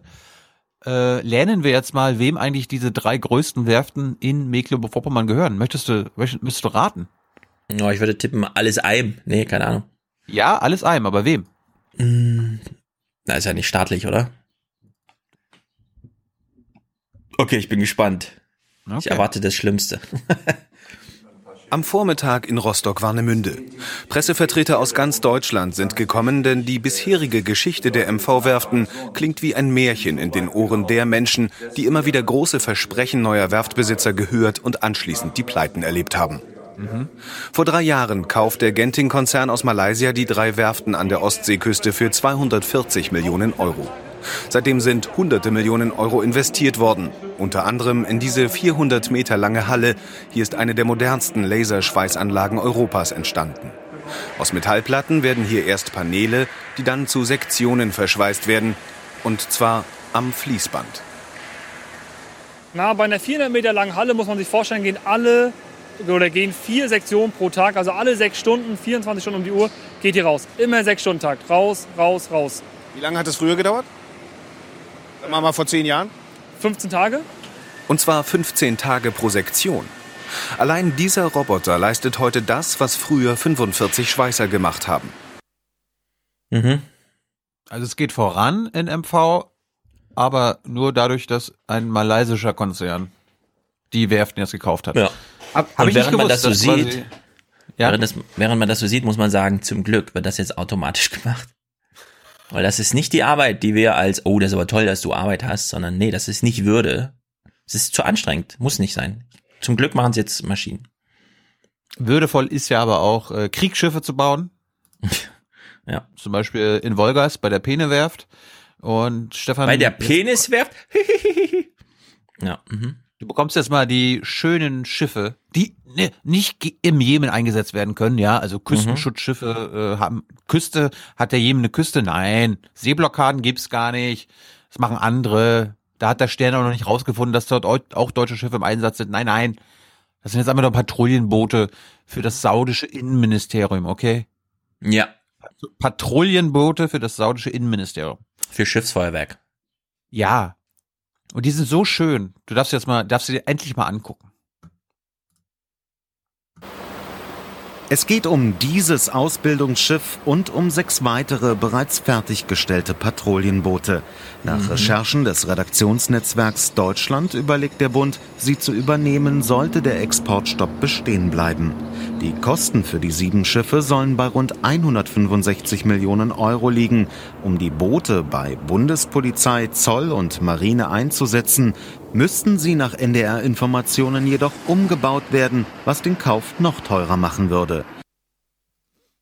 Wieso umbauen? Haben wir damit anderes vor als die Leute in Saudi-Arabien? Weiß ich nicht. Machen die da anderes mit den Schiffen oder was? Die fahren doch auch noch Patrouille. Ja, wer weiß. Na gut. Wer weiß. Was ich jetzt lustig fand, äh, die haben mal den NDR Hauptstadttypen, also das, was Hans Jessen damals für Radio Bremen gemacht hat, gibt's ja beim NDR auch, äh, Vertreter im Hauptstadtstudio, zugeschaltet im Nordmagazin.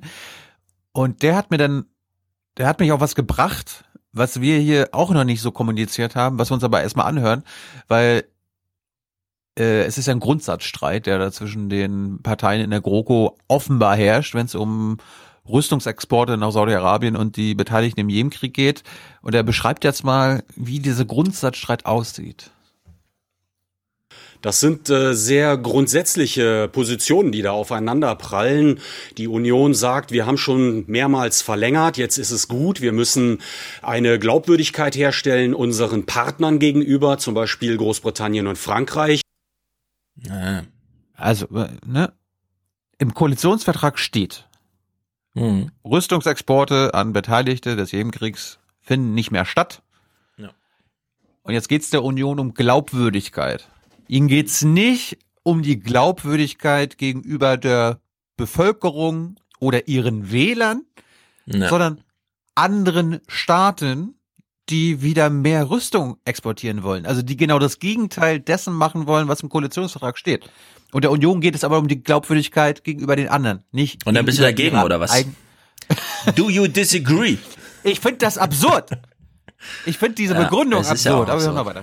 Denn die sagen, wir wollen mit euch gemeinsam Rüstungsprojekte durchsetzen und dann müssen wir aber auch wissen, woran wir mit euch sind. Genau. Und die SPD sagt, Saudi-Arabien, Jemenkrieg, da wollen wir nicht hin exportieren und deswegen wollen wir das Moratorium verlängern, vielleicht erst einmal für drei Monate und nach den Europawahlen dann genau verhandeln, wie Mhm. wir weiter verfahren können. Das sind schon sehr unterschiedliche Positionen. Mhm. Mhm. Was macht man, wenn ein Ort in MV bedroht ist, ja, wirtschaftlich vorm Aussteht, weil Saudi-Arabien nicht mehr mit Kriegsschiffen be beliefert werden kann? Ja. Eine Straßenumfrage. Mal, mal, mal schauen, wie die Stimmung ist. So eine Kurzarbeit ist natürlich für viele hier sehr belastend, gerade familiär. Geld muss kommen. Ne? Und hier in Wolgast ist ja nun nicht so viel mit Arbeit, wo man jetzt vielleicht auch noch Alternativen sich suchen kann. Es ist natürlich ein bisschen frustrierend, wenn der Arbeitgeber vielleicht auch noch äh, Arbeitsplätze abbaut, wo schon nicht, wir reden ja nicht von tausenden Leuten, die hier arbeiten, finde ich das schon ganz schön hart. Wenn ich was zu sagen hätte, ne, ich hätte gesagt, wir arbeiten die Sache jetzt ab.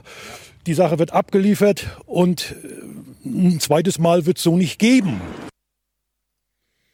Geld Hm. muss kommen. Aber das finde ich, das finde ich aber, muss Ja. ich erst mal sagen, um mal hier, um mal Streitigkeiten beizulegen, Mhm. dieser, äh, dieser Vorschlag von ihm fand ich gar nicht so schlecht. Ja, finde ich auch. Okay. Die wurden, die wurden bestellt, okay, wir haben das noch äh, genehmigt. Okay, ihr dürft noch ein, ihr dürft die zu Ende bauen und dann nie wieder an Saudis ver vereinigte arabische äh, ähm, dass dann eben die Partner äh, im Rahmen dieser neun Monate nicht an Saudi-Arabien und die Vereinigten, Amerika Amerikanisch, äh, Vereinigten Arabischen Emir- Emirate ausliefern. Ja, aber finde ich auch gut, wenn sich da so eine Stimmung durchsetzt im Norden, dass es heißt, ah, schon wieder ein Rüstungsauftrag, hm, da wissen wir mal nicht so genau, ist das ein guter, lieber haben die nicht einen anderen, ne? Was ich aber auch gut finde, die Penewerft äh, weiß natürlich, wie sie äh, in den Medien, mh, ich will nicht sagen Stimmung machen kann, aber womit sie die Bevölkerung verunsichern kann, natürlich mit Arbeitsplätze.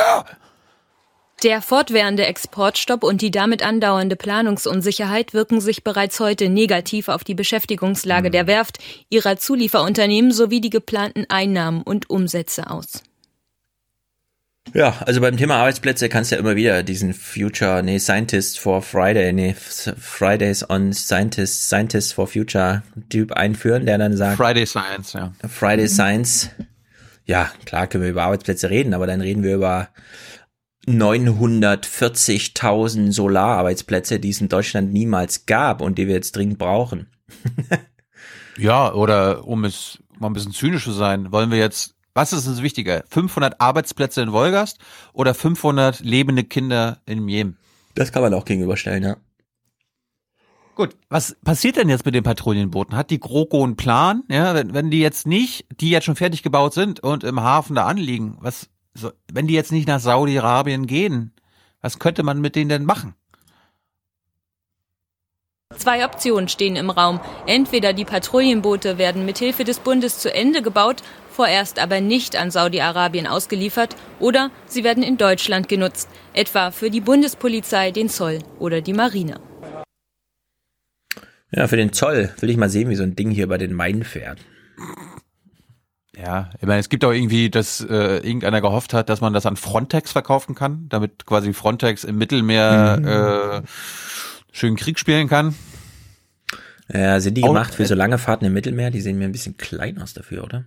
Na, wer Ich finde es natürlich lustig, dass es sogar die Option gibt, das an die Bundeswehr zu geben, obwohl das Bundeswirtschaftsministerium immer wieder betont hat, nein, nein, das sind keine Kriegsschiffe. Nein, nein, das ist keine Mhm. Rüstung.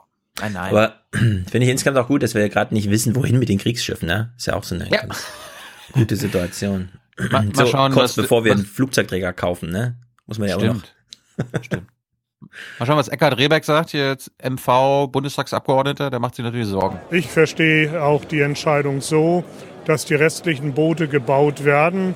Und wenn sich die Situation äh, in Saudi-Arabien respektive im Jemenkrieg äh, nicht ändert, dass man dann in ein oder zwei Jahren prüft, ob, auch diese äh, dann in Wolgas gebauten äh, Boote bei Bundesbehörden verwendet werden können.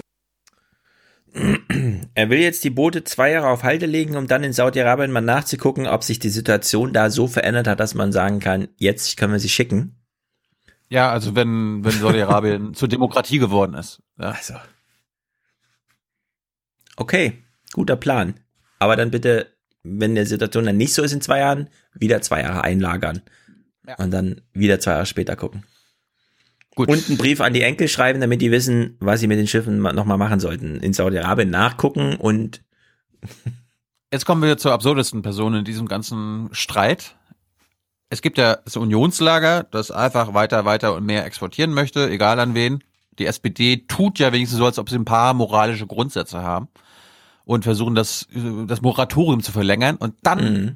gibt es Manuela Schwesig, die ja die Ministerpräsidentin von MacPom ist SPD-Ministerpräsidentin und hat natürlich ihre Werft und ihre Arbeitsplätze natürlich mhm. im Herzen. Sie trägt sie im Herzen. So, wir haben jetzt all die Tage mal gehört, ah, die SPD, hm, ja, Jemenkrieg, das geht nicht, wir können nicht an die Saudis, das geht einfach nicht, das können wir nicht mehr machen. Erwartest du jetzt von Manuela Schwesig, dass sie das jetzt auch vortragen wird? Ich erwarte einen ganz wunderbaren Dreisatz äh, Wort Kanonenfeuer. Zähl mit. Die Ministerpräsidentin betont dazu heute, es müsse vor allem zügig eine Lösung her. Es gibt derzeit viele intensive Gespräche zwischen Bundesregierung, Landesregierung und dem Eigentümer. Wir loten verschiedene Möglichkeiten aus. Ich möchte, dass jetzt schnell eine Entscheidung getroffen wird, dass die Beschäftigten wieder Arbeit haben und dass wir die Kurzarbeit beenden können. Das ist einfach perfekt, wie sie es macht. Bingo.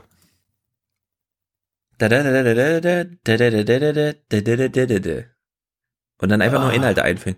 Das ist wie bei Star Trek. So haben die früher Star Trek gedreht. Next Generation, wenn es immer so Technik-Talk, Tech-Talk war.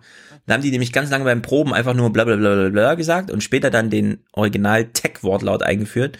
Genauso ist hier auch so eine Trennung von ähm, modularem Sprechen und halt Inhalt, der gerade aktuell ist.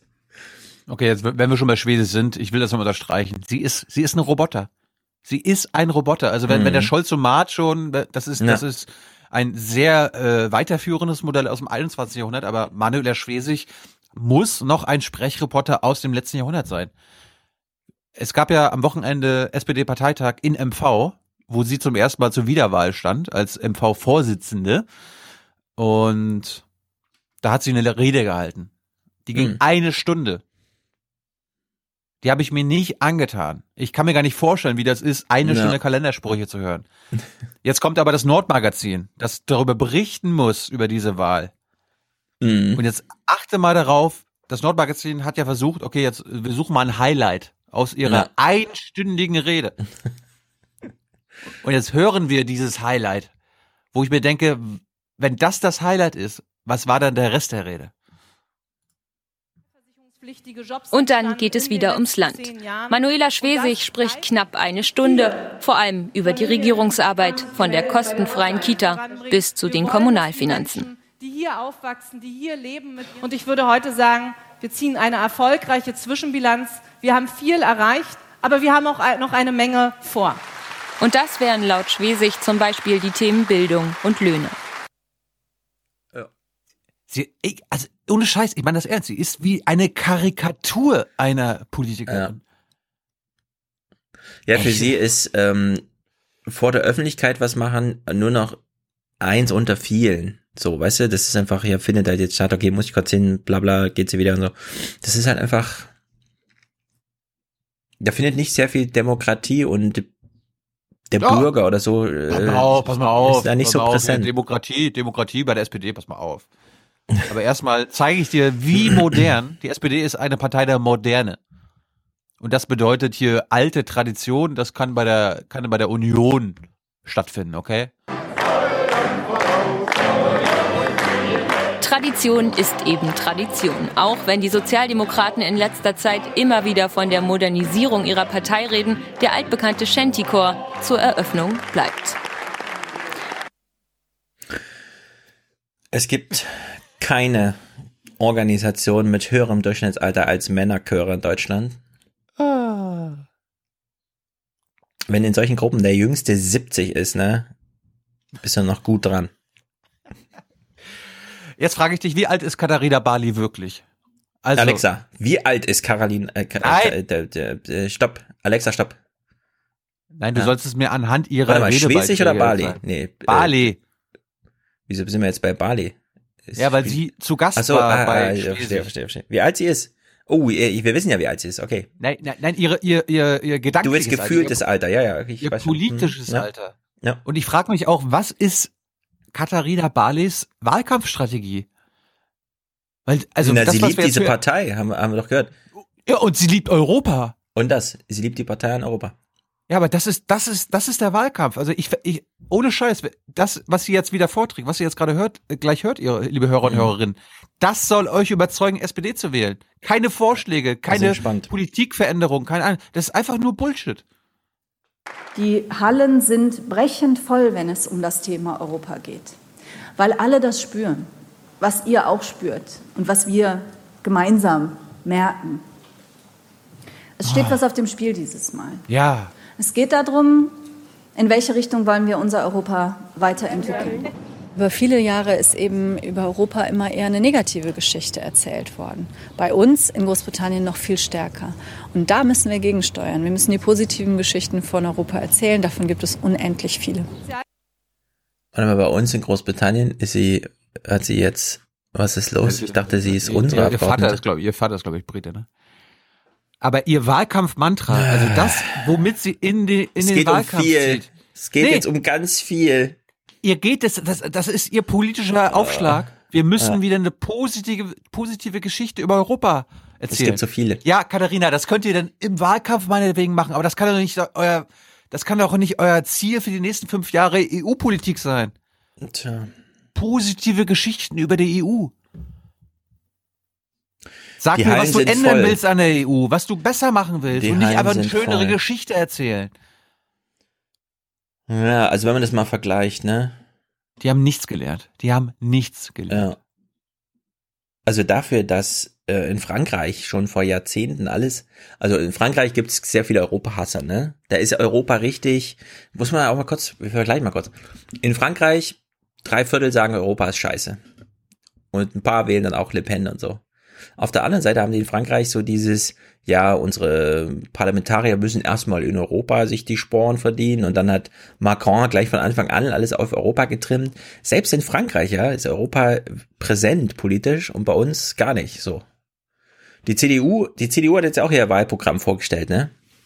Das, das ist im Grunde Europa-Hass, wenn man es ausbuchstabiert. Oder eben Kalendersprüche. Man will sich nicht festlegen, sondern es geht jetzt um was? Die Zukunft. wenn, wenn die CDU nicht, nichts vorschlägt, was sie an der Europäischen Union ändern will, dann verachtet sie die EU. Weil Mhm. Genau, dadurch, da, dadurch, Wir sind gegen alle Vorschläge, die schon auf dem Tisch liegen. Das steht quasi im CDU-Programm drin. Macron hat Vorschläge gemacht. Wir sind gegen alle diese Vorschläge. Wir sagen aber auch, es wird jetzt ganz wichtig, Europa ist unsere Zukunft. Ja. Aber liebe Hörer und Hörerinnen, wenn die das fordern, dann wollen sie absichtlich die EU brennen sehen. Mhm. Die wird, die wird, die wird sich abschaffen, wenn das so weitergeht. Mit diesem deutschen Europa, der, dem Eurosystem und allem. Aber wir gehen mal wieder zurück zur SPD. Es ist eine sehr, sehr moderne und, möchte ich betonen, demokratische Partei.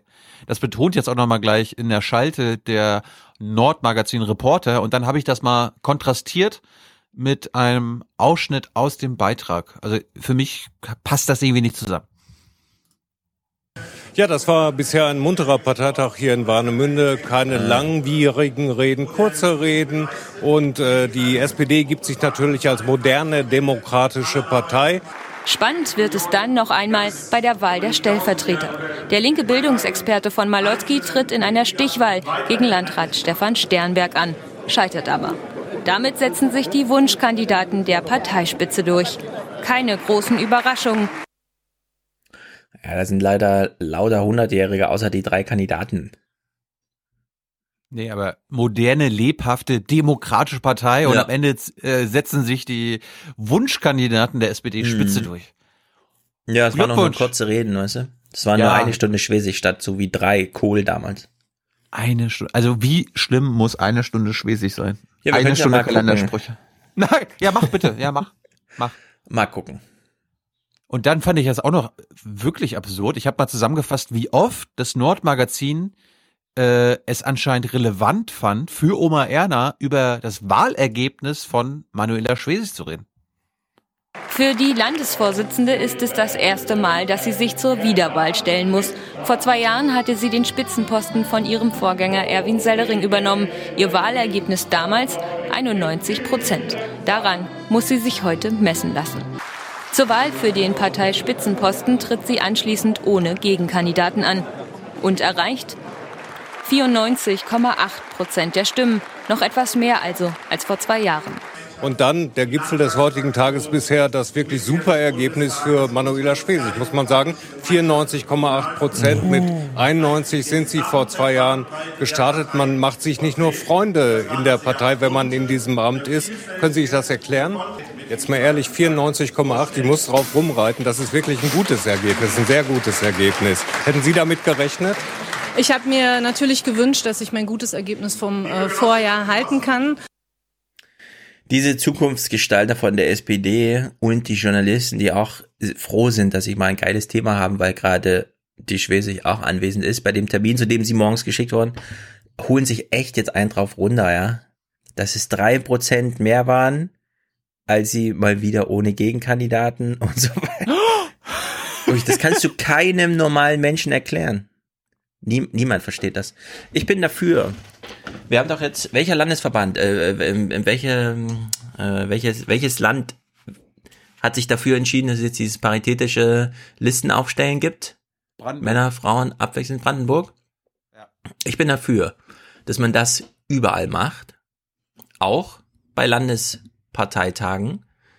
Alle Listen oder was weiß ich, Bestätigungen von Chefposten, Aufstellen von Spitzenkandidaten, keine Ahnung. Es müssen immer mindestens zwei sein. Ein Mann, eine Frau.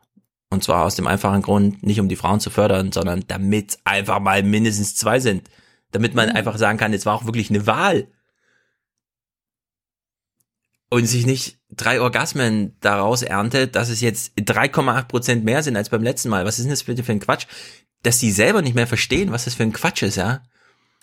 Ich kann mir das gar nicht vorstellen. Du fährst dahin mit so einem riesigen Reporter-Ding, ja, hast hier drei Leute für den Ton und für Kamera und Licht und alles, hast dann die Protagonistin da bundesweit bekannt und erzählst dir irgendwie nochmal, oh, das war aber wirklich überraschend. Von 91 sind sie auf 94 93,8 Prozent gesprungen. Das ist ja, so, also ich kann es gar nicht glauben. Da hätte sie zurück, was können sie denn gerade nicht glauben? Was können sie eigentlich gerade nicht glauben daran? Ich meine, Also, dieser ganze Beitrag und dieses Interview danach, ich meine, ich wollte es mir erst, aber dann habe ich mir hab ich sein gelassen, aber also das Interview von dem Typen mit Schwesig, das hat mich an DDR-Fernsehen erinnert. Ja, also das ist so eine Mischung Fragen aus Loriot und DDR-Fernsehen, ne? Ja, wo völlig unkritische Sachen. Und zum Beispiel Ja. jetzt am Ende gibt er ihr die Antwort schon in der Frage und der Schwesig-Roboter Hm. bringt die Antwort dann trotzdem noch, weil der Roboter kann ja nicht um, umstellen. Und wir hören jetzt mal, was Manuela Schwesig für die nächsten zwei Jahre sich vorgenommen hat, wo du, wo du, pass mal auf, also sitzt du, sonst fällst Ja, du aus dem ich Stuhl. sitze. Die, die hat so viele unglaubliche Pläne, da ist so viel Schaffenskraft bei der Frau. Zwei Themen haben Sie heute hier auch schon abgearbeitet. Sie haben es gesagt, kostenfreie Kita und dann eben auch die Kommunalfinanzen. Was sind denn Leg's dir jetzt die Mund. Themen, die ganz oben auf Ihrer Agenda stehen für die nächsten Jahre? Er hat dir gerade schon gesagt, kostenlose Kita und Ja. Kommunalfinanzen, ne? Kostenlose Kita und Kommunalfinanzen. Das brauchst du jetzt nicht nochmal sagen, liebe Manuela. Na, zum einen müssen die Sachen jetzt gut umgesetzt werden, gerade die Kostenfreiheit für alle ab 1.1.20 und äh, natürlich auch die Kommunalfinanzen bedeuten viel Investitionen in den nächsten Jahren in den Kommunen. Und ein weiteres Thema, was wir uns vorgenommen haben, ist bezahlbarer Wohnraum und vor allem stärker in Bildung weiter zu investieren. Das ist Autopilotenpolitik. Da findet überhaupt gar keine menschliche Intelligenz mehr statt. Das ist wirklich nur noch Lochkartenjournalismus. Hat sie schon ihr großes Thema aus der Rede in meinem Interview nochmal exklusiv gesagt? Ja? Okay, dann nächste Frage. Ihr zweites großes Thema in der Rede war? Ja, Ja, das stimmt, Banane. Herr Schulz. Das war Hm. meine, das war mein Thema und da habe ich gut ausgesehen. Danke, dass Sie danach Ja, fragen. Ich weiß noch, ich saß damals auch bei der FAZ und manchmal denkt man schon, Leute, hört ihr euch gerade selber zu? Und das, dass sie das hier von der ersten Redaktionskonferenz, die sie zum Thema Planung des Auftritts der Ministerpräsidentin beim Landesparteitag bis hin zu, und jetzt kommt der Moment, wo er die Fragen stellt, das Interview, alle auf Go.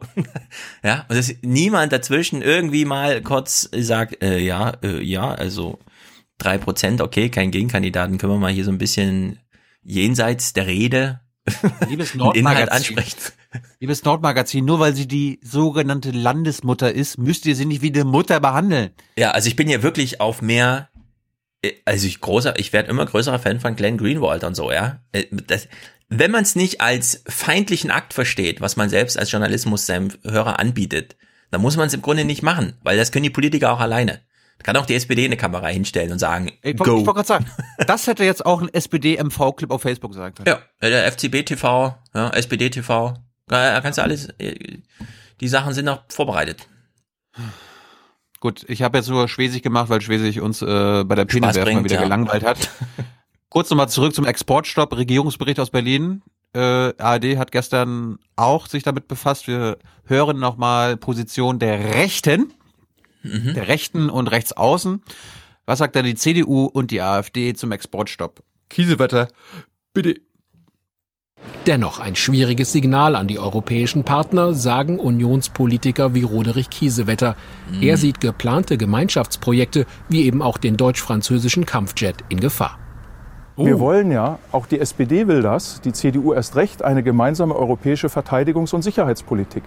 Aber die werden unsere Partner nicht mit einem solchen deutschen Verhalten mit Deutschland gemeinsam machen. Deutschland isoliert sich und das ist sehr schädlich auch für unsere Sicherheit, aber auch generell für unsere Wirtschaft. Die bisherige Oh. Rüstungsexportpolitik der Franzosen hat gezeigt, dass sie auf jeden Fall Exporte wollen. Und die momentanen Entscheidungen gerade zu Saudi-Arabien zeigen, dass die Bundesregierung in diesem Punkt kein verlässlicher Partner ist. Ich habe eine Idee, wie wir es lösen. Pass auf. Du gehst zu den Leuten, die den BER nicht fertig kriegen und sagst, geile Arbeit bis hierher, aber jetzt lassen wir mal Profis dran, weil wir brauchen einen Flughafen. Ihr kriegt ein neues Projekt. Und dann sagst du denen, eure Aufgabe ist es jetzt, einen Flugzeugträger zu bauen. Ihr habt zwei Prozent des Bruttoinlandsprodukts dafür Geld, Budget. Egal, wann ihr fertig seid, sagt einfach Bescheid. In der Hoffnung natürlich, dass sie es niemals fertig bekommen. Dann haben wir Trump besänftigt, weil wir haben ja, ein großes Projekt militärmäßig, was die zwei Prozent auf jeden Fall aufbraucht. Es wird niemals fertig. Das ist dann für uns gut, weil wir wollen ja nicht, dass Deutschland jetzt so groß da mitmischt im Krieg. Ja, und alle sind zufrieden. Einfach jetzt sich in so einem Riesenprojekt Flugzeugträger verstricken und dann immer mal wieder alle halbe Jahre so ein Panoramabericht oder so, wie es schief läuft. Und dann werden alle zufrieden, ja. Es ist genug Budget drin, es ist genug Geld und es ist die eigene Kompetenz, an der es dann mangelt. Und nicht der politische Wille der anderen, gegen die man die ganze Zeit wettern muss. Nee, es geht ja hier um unsere Moral, die wir Ja, jetzt über ich. der Wirtschaft stellen. Ich meine, das, Das meine ich. Äh, ich mag Kiesewetter ja ansonsten, aber so ein Bullshit. Ja, aber stell dir mal vor, Deutschland, ja, Schlecht für die Wirtschaft. 0,26 Prozent, liebe Hörer und Hörerinnen.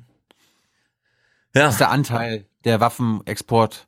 Deswegen, ja, wir brauchen jetzt so ein Projekt, bei dem jeder, vor allem solche Leute wie Ursula von der Leyen, immer sagen können, bei egal welcher Kritik die kommt, hören Sie mal zu, wir bauen hier einen Flugzeugträger. Glauben, glauben Sie, Sie können es besser?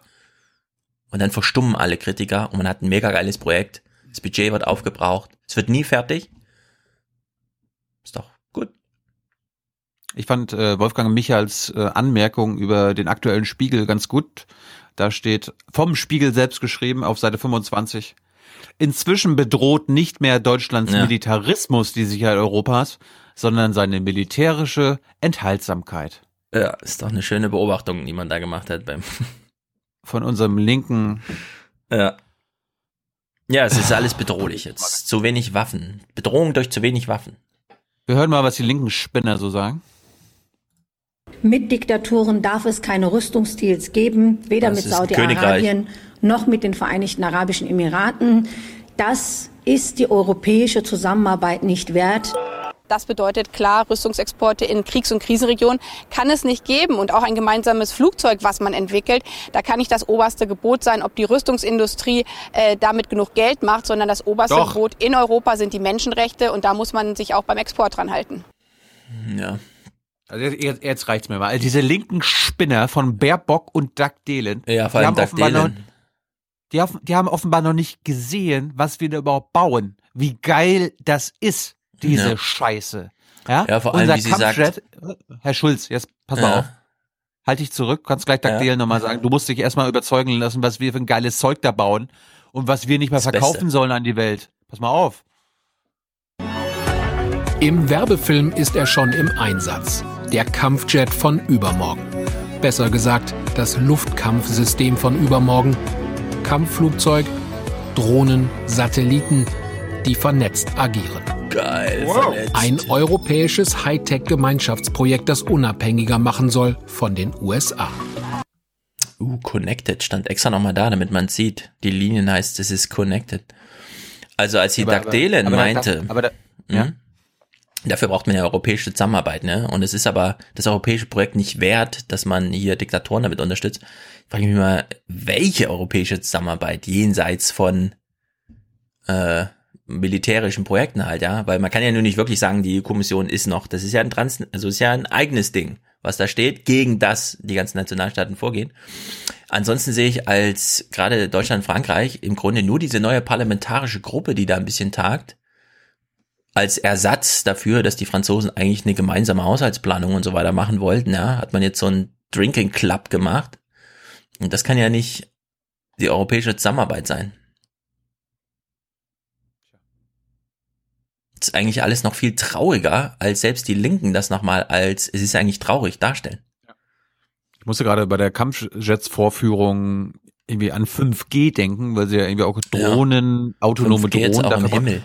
Dafür brauchst du 5G, aber da passt ja dieser Spruch nicht mehr. Dort, wo 5G und Glasfaser ist, entsteht Leben und Wachstum. Und wo es fehlt, hat man kaum eine Perspektive. Also in dem F- Kampfjet-Fall äh, führt 5G zu Tod. Ja, Nicht zu leben. 5G gibt Leben und 5G nimmt das Leben. Ich finde gut, äh, äh, unser Finanzminister Olaf Schäuble war zu Gast im Regierungsbericht und Oliver Kör stellt die richtigen Fragen. Pass mal auf, Herr Schulz. Und muss man an der Stelle dann äh, nicht auch aus deutscher Sicht sagen, wir haben äh, es nicht in der Hand, alleine eine ähm, Rüstungs- oder Verteidigungspolitik zu machen. Wir brauchen europäische Partner. Und wenn alle gegen uns stehen, dann müssen wir im Zweifelsfall auch mal, auch auf Kosten der Menschenrechte sagen, das hat jetzt Vorrang. Nein, also das mit den Menschenrechten sollte uns schon gemeinsam wichtig sein. Hat er sich eine krasse Frage getraut oder was? Äh, müssen wir nicht manchmal auf Menschenrechte verzichten? Ich meine, das ist jetzt nicht jung und naiv gewesen. Ja. Nee, das ist so dieses, oder, oder sollen wir es lassen? Ja, Menschenrechte, oder, oder sollen wir es lassen? oh Gott. Ey, Fernsehen war die Woche wirklich gruselig. Unglaublich. Und wir gucken noch dachte, die ich hör- ich- ich Top-Produktion. dachte, ich höre nicht richtig, ja. Wirklich. Ja, entweder machst du einen guten Kompromiss oder Menschenrechte, musst dich halt entscheiden. Ja. Aber pass auf jetzt, also trotzdem haben wir ja immer schon mal wieder Waffen hingeschickt und Rüstung und so weiter und so fort. Olaf Schäuble erklärt jetzt nochmal, dass die jetzt nicht im Jemen landen können, denn es gibt ja Auflagen. Und äh, Sie wollen dann bitte, bitte sagen, nutzt das nicht im Jemenkrieg.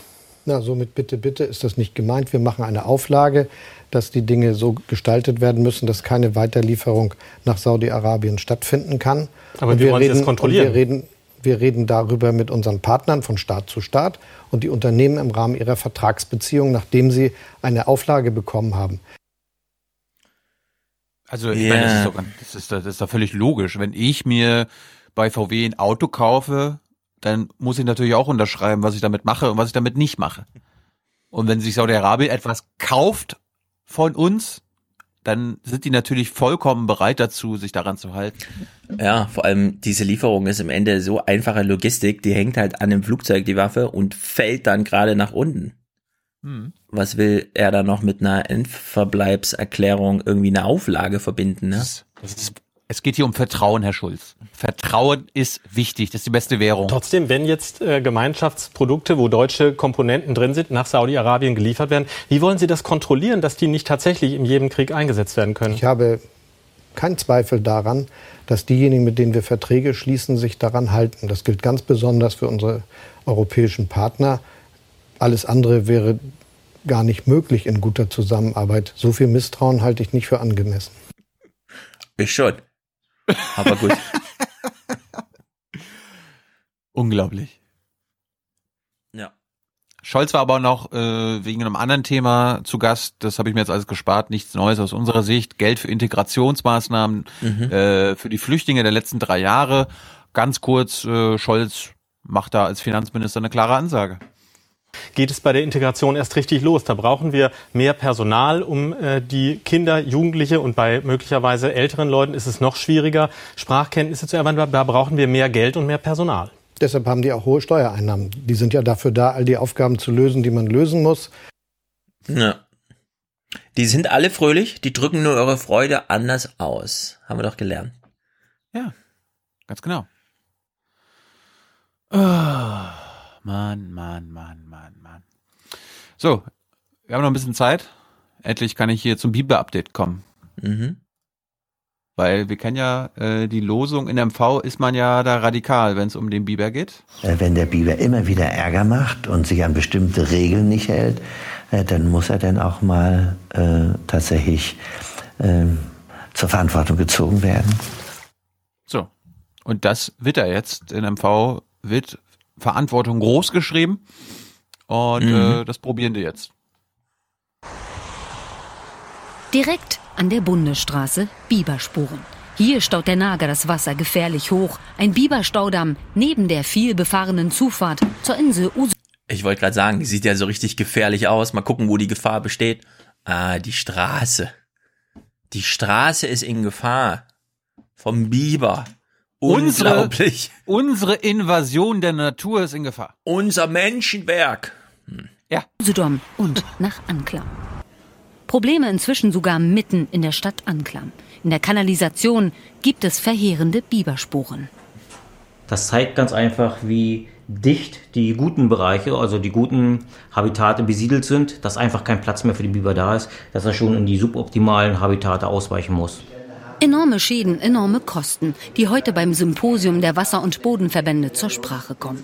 Eingeladen haben sie auch Minister Backhaus, der zwar ein Bibermanagement für das Land betreibt, vieles ist aber rechtlich nicht geregelt, beklagen die Verbände.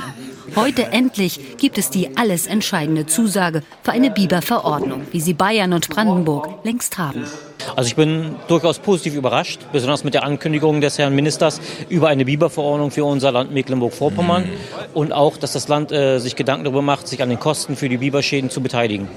165.000 Euro waren es allein im vergangenen Jahr für die Beseitigung von Biberschäden im Bereich der unteren Peene aus den Gebühren der Verbandsmitglieder.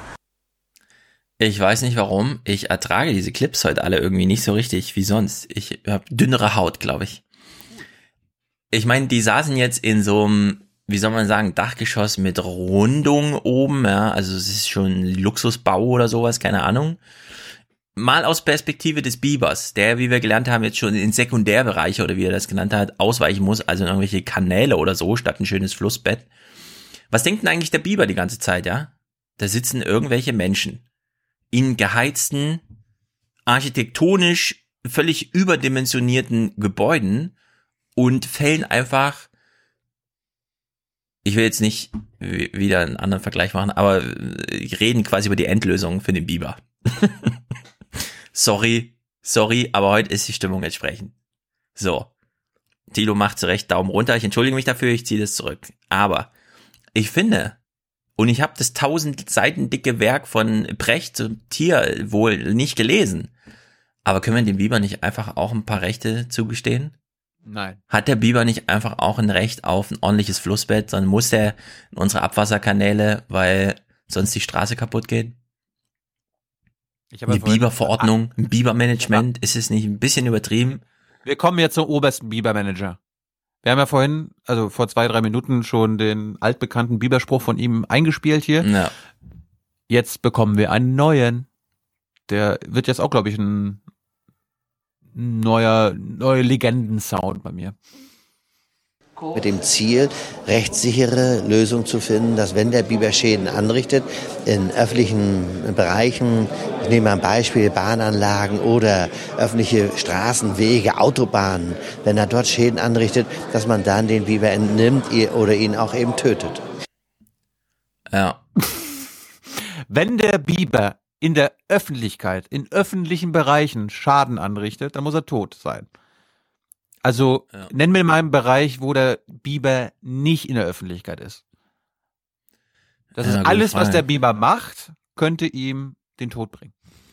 Ja, ich meine, so manche Felder gehören ja jemanden, Wälder, vielleicht hat da jemand ja. ein Recht drauf zu sagen, hier aber, darf aber der Biber genau, sein. Genau so. um die geht's doch. Also die Bauern beschweren sich doch, dass das Kosten entstehen und so weiter.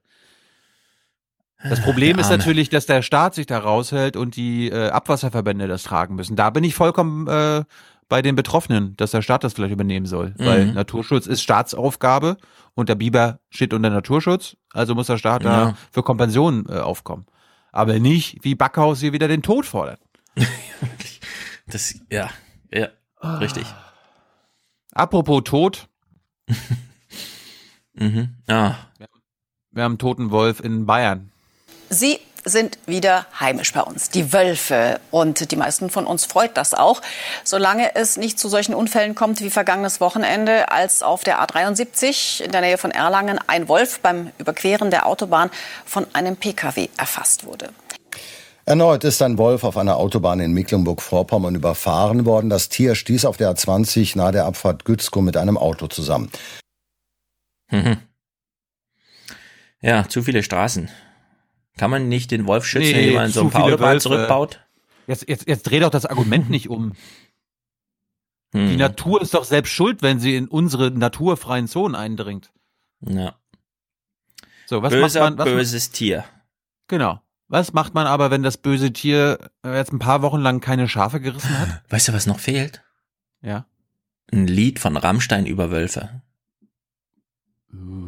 Das wär's. Oder oder ein Lied von der Rammstein über das Rammstein. Wär's. Das müssen wir denen mal irgendwie Inception-mäßig. Kennt jemand von unseren Hörern irgendwie Till Lindemann oder so? Kann er mal eine SMS schreiben?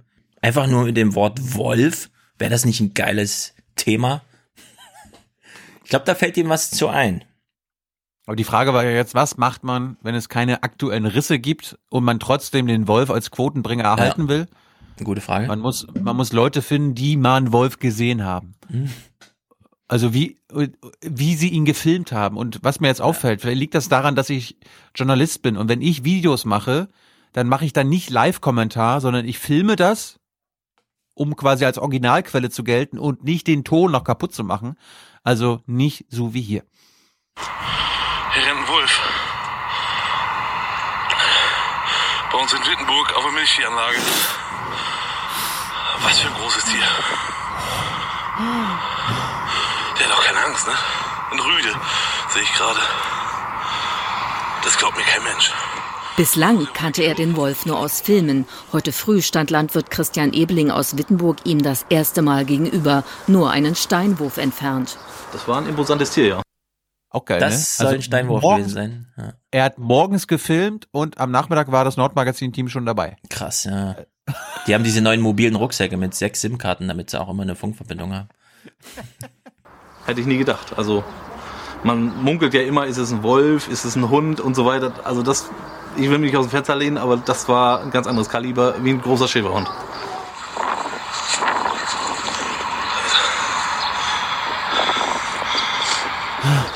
Also er kam aus der Richtung, lief bei unseren Nachbarn übers Grundstück, hat das Grundstück da hinten wohl verlassen. Ich habe ihn dann aber auch nicht weiter gesehen ist um unser Wohnhaus drumherum gelaufen und tauchte dann von hinten auf dem Hof wieder auf.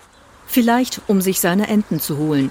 Angst habe der 31-jährige Landwirt keinen Moment um seine Tiere gehabt. Ich denke, wenn ich in die Hände geklatscht hätte und äh, hätte ein paar Mal gerufen, dann wäre er abgehauen. Das sind ja, Im Prinzip sind es ja scheue Tiere, hat man ja auch gesehen. Eine halbe Stunde später wurde auf der A24 ein Wolf von einem Auto überfahren. Mhm. Es wird gemutmaßt, dass es der gleiche war. Liegt natürlich nahe, die Autobahn ist dicht. Äh, wenn er dann nochmal abgebogen ist, nicht in die Stadt gelaufen ist, sondern rechts durchs Industriegebiet, ist die Autobahn natürlich sehr nahe. Ne? Das sind 200 Meter, das ist natürlich schnell zu erreichen. Warte mal, er lebt auf dem Land. Ich dachte, das ist da so romantisch, aber 200 Meter ist schon die Autobahn. Hm. Tja, armer Also die Wolf. Größ- Ja, die Er Jäger brauchen eigentlich gar nicht mehr äh, ihn Ja. schießen, aber schön auf der Autobahn brettern. Und wenn man einen Wolf sieht, Ja, vor allem so ein Wolf, der mal einen Mensch sieht, der ist so verunsichert, der rennt kreuz und quer, der verirrt sich, rennt auf die Autobahn tot. Okay, jetzt, mu- jetzt muss ich noch meckern. Jetzt muss ich mit Jan Phil Philipp Albrecht meckern. Er ist ja hier bekannt, ne? Moin, moin, Landwirtinnen und Landwirte. In Schleswig-Holstein gibt es ja die Abschussgenehmigung für den Problemwolf, GW 924 oder so weiter. Schon seit Mitte Februar. Leider ist er bisher immer noch nicht erlegt worden. Und es gibt Jagdprobleme. Jan, Jan Philipp Albrecht als oberster CDU-Grüner. Nein, nein, nein, nein, nein. Jan-Philipp Albrecht ist einer der besten Politiker, den wir haben. Nein, aber nicht, wenn es um den Wolf geht. Wenn's, Ah, nicht, wenn es um den. Wolf Mal geht. gucken. Ja, was er hier Ich bringt. unterziehe und das jetzt einer Prüfung. Was aber noch schlimmer ist, ist das Schleswig-Holstein Magazin. Ne, wir hatten ja hier auch schon das Thema äh, Jagd von Wölfen in Nordamerika. Mhm. Da, ist, da wird das ja alles zwangloser gesehen. Was könnte einem Magazin einfallen, wenn es darum geht, dass es in Schleswig-Holstein problematisch ist, einen einzelnen Wolf zu finden und zu töten? Man fragt einfach in Amerika nach. Vor allem in den Kreisen Pinneberg und Steinburg. Seit Februar gilt hier eine Abschussgenehmigung, jedoch nur noch bis Sonntag. Weil die Jagd bisher erfolglos war, wird die Genehmigung für das 400 Quadratkilometer große Gebiet jetzt verlängert auf unbestimmte Zeit. Mir war es von Anfang an klar, dass das äh, keine einfache Aufgabe ist, einen Wolf, äh, vor allen Dingen ein individuelles Tier zu erlegen. Das ist auch die Erfahrung aus allen Bundesländern. Jetzt will der Minister mehr Jäger auf den Wolf ansetzen. Wie viele genau bleibt geheim. So wie ihre Identität. Als Schutz vor einzelnen Tierschützern, die die Jagd behindern oder die Jäger bedrohen könnten. Diese Angst schildern uns auch Jäger aus anderen europäischen Ländern wie Schweden oder Polen, wo es zwar viele Wölfe gibt, aber niemand vor der Kamera mit uns sprechen möchte. Sie empfehlen uns, den Kontinent zu wechseln und nennen uns einen Jäger in Kanada. Wir finden Harry Walker aus Manitoba. Etwas mehr als 20 Wölfe hat Harry Walker schon geschossen, erzählt er Oh. uns. Die haben sich einen Wolfsmörder geholt. So, Wolfsmörder, erzähl uns mal, wie man am besten Wolf, Wölfe umbringen kann bei uns hier. Well, the big challenge I see isn't the size of the area. Ich glaube, die größte Herausforderung ist die Größe der Fläche. Dieser Wolf ist von Dänemark gekommen. Also, er ist ständig in Bewegung. Ich glaube, die Chance, dass so ein Tier an einem Ort bleibt, ist sehr gering. Und inzwischen hat Wolf GW 924M auch außerhalb des Abschussgebietes Tiere gerissen. Zuletzt im Februar. Das Ministerium hat angekündigt, das Jagdgebiet anzupassen, falls noch mehr Risse dazukommen. Heißt, das Gebiet könnte noch größer werden. Wölfe fühlen sich vor allem im Wald sicher. Wenn sie auf eine große offene Fläche gehen, sind sie sehr nervös und vorsichtig.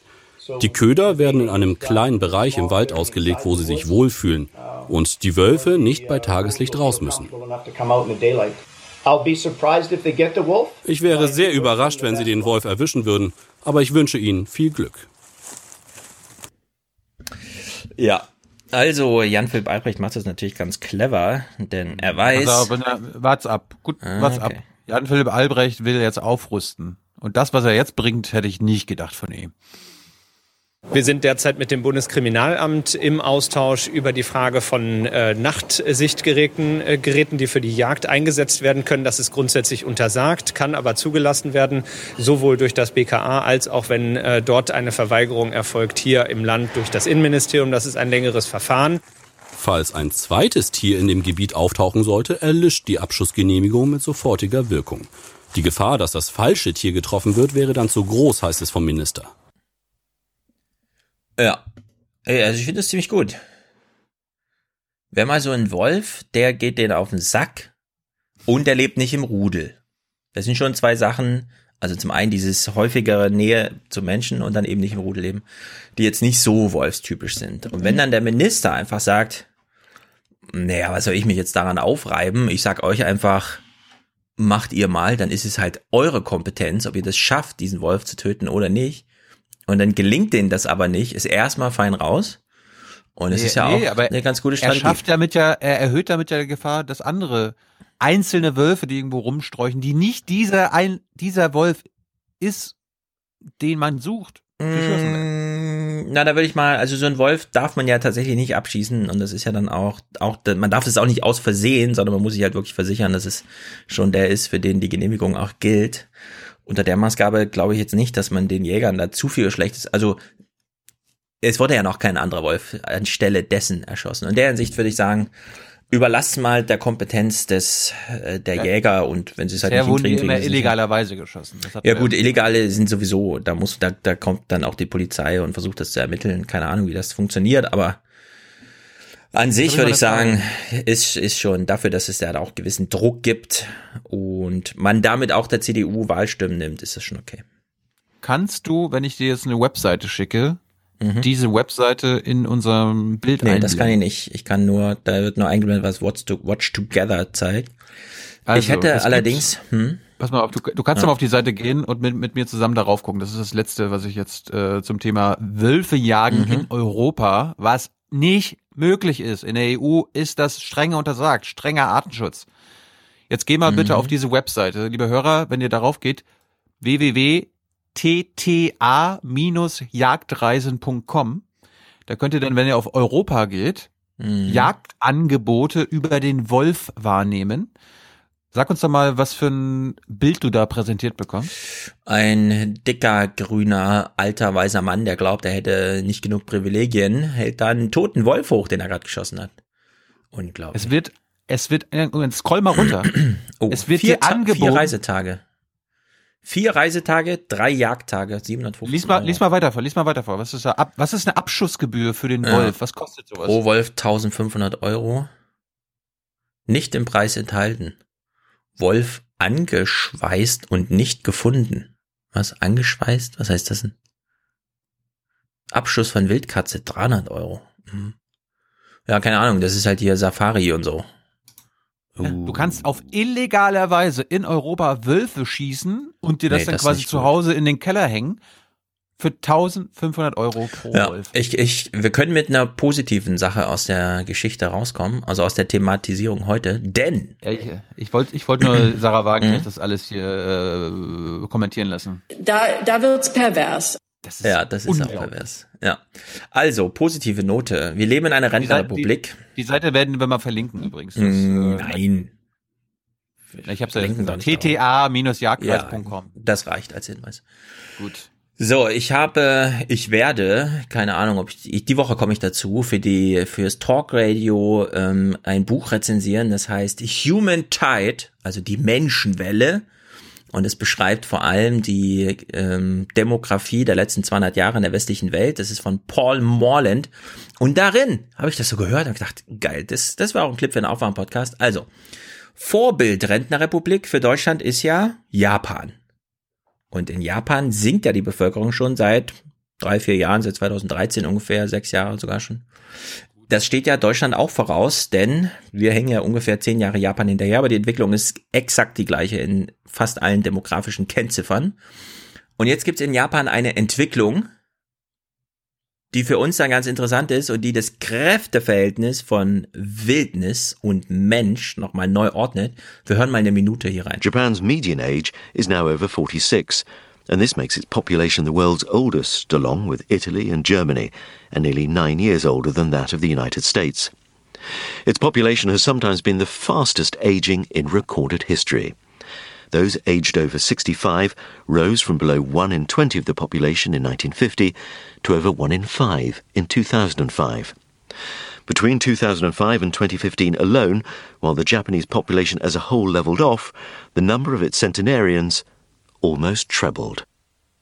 This has given rise to the same aging effect experienced in Europe, but more so.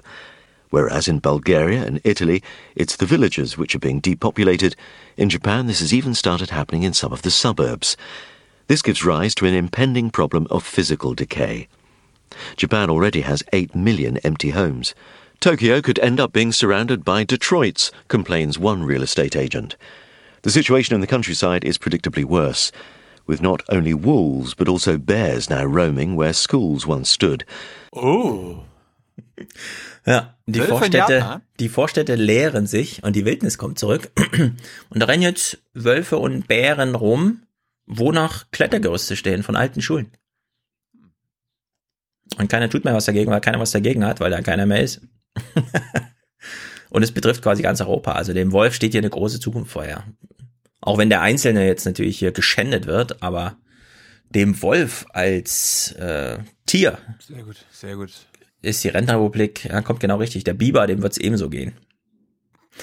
Wenn dann nur noch einmal pro Woche statt einmal am Tag ein Auto über die Deichstraße fährt.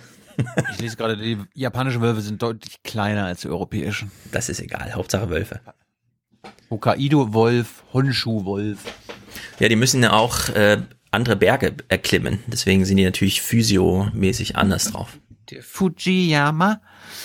Zum Beispiel. Ja, ja.